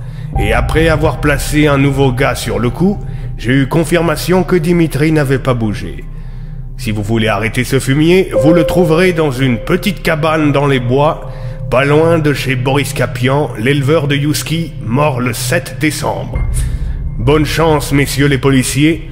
Puisse cette lettre laver quelque peu mon âme salie par des choix que je regrette du fond du cœur.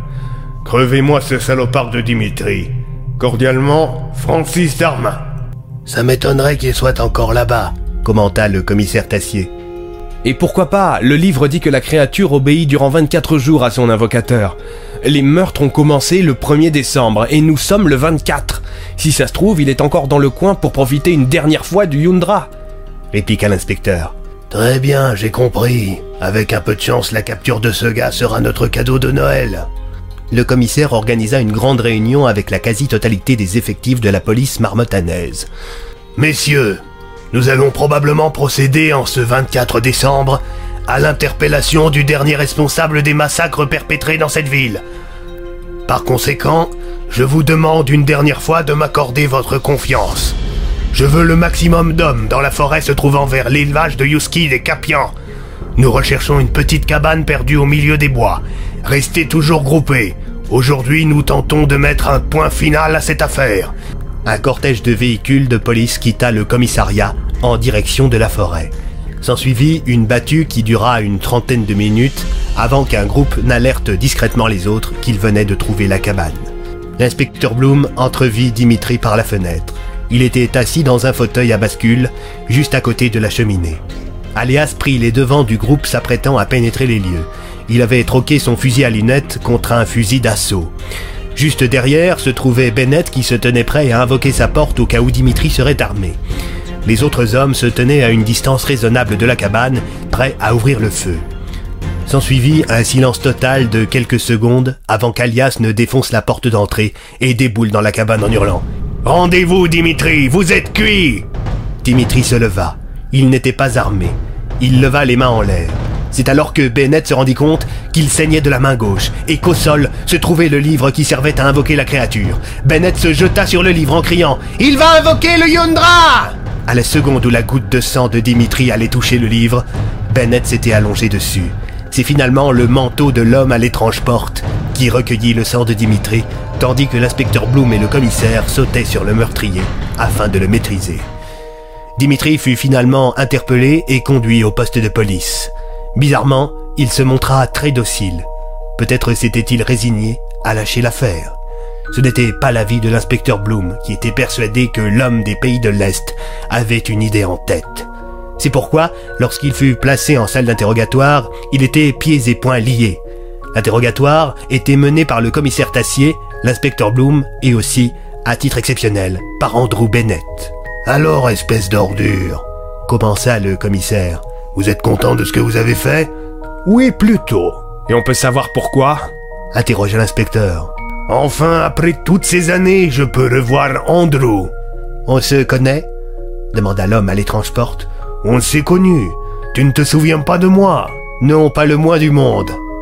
Il y a 35 ans, j'ai failli t'appeler papa. Les yeux d'Andrew Bennett s'écarquillèrent. Il se figea sur place. Nicolas? Ah, quand même Mais, ce n'est pas possible, tu es... Mort Oui, je l'étais, oui. Pendant une bonne semaine, le temps que la balle que tu as tirée dans ma tête en ressorte. Bennett s'assit par terre. Il ne tenait plus sur ses jambes tant ce qu'il entendait le perturbait. Bennett, est-ce que ce qu'il dit est vrai? Je... je t'ai enterré. Je sais. Quand je suis revenu à moi, j'avais des asticots dans le nez. Dieu merci, je n'étais pas dans un cercueil. Sortir de terre n'est pas aussi compliqué qu'on le croit. Mais je, t'ai tué avant que tu ne deviennes immortel. Il, il ne te manquait que trois victimes. Ce jour-là, je t'ai menti, Andrew. Je savais pertinemment qu'au stade où on était, tu allais me tirer dessus. Mon camarade de jeu était la dernière victime du rituel. Le temps que l'on retrouve son corps, j'avais même pu faire des tests. Des tests? interrogea l'inspecteur.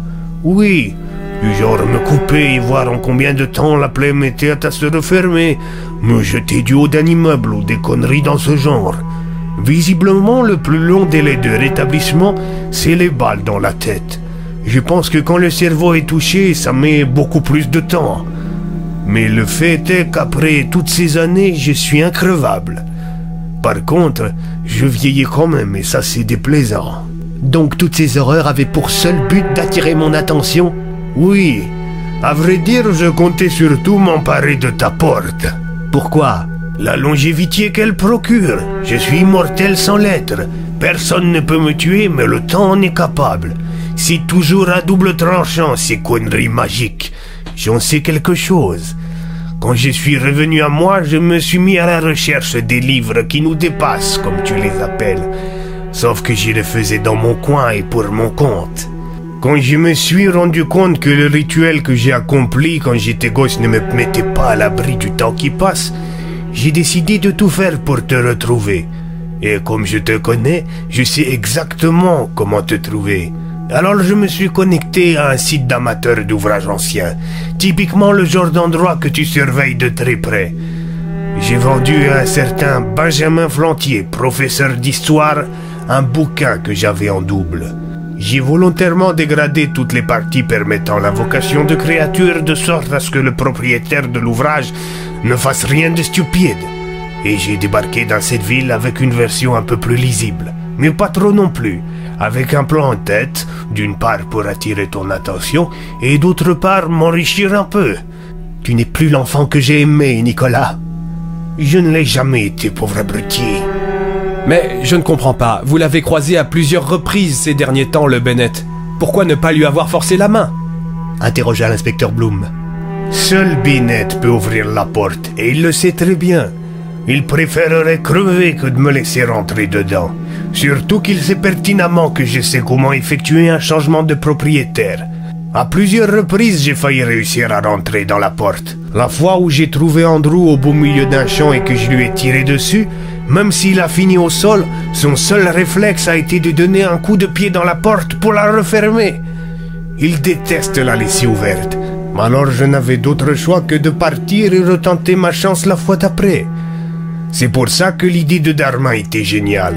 En plus d'être couvert par ce bon vieux Francis, j'avais chaque jour une nouvelle opportunité de tomber sur Andrew. Et finalement, c'est Andrew Bennett qui vous est tombé dessus, reprit Bloom. À mon plus grand dame. Il se serait passé quoi si vous aviez invoqué le Yundra tout à l'heure interrogea le commissaire. Une fois qu'on n'a plus besoin de lui, le Yundra disparaît. En tout cas, ce n'est valable que pour les 23 premiers jours au cours desquels on l'invoque. Au 24e jour, il obéit encore, mais il ne disparaît pas. Et alors Il regagne sa liberté, et il n'en fait qu'à sa tête. Et croyez-moi, ça aurait été une boucherie. Un spectacle splendide. Surtout que lorsqu'il est invoqué, le sortilège qui le lie à son invocateur l'affaiblit considérablement. Libre, le Yundra est au moins 100 fois plus puissant. Ça aurait été la fin des temps. Et vous, mon petit père, vous allez croupir en prison jusqu'à la fin des temps. Répondit l'inspecteur Bloom. Sur ces mots, l'inspecteur ordonna à Dimitri de se lever et le fit placer en cellule.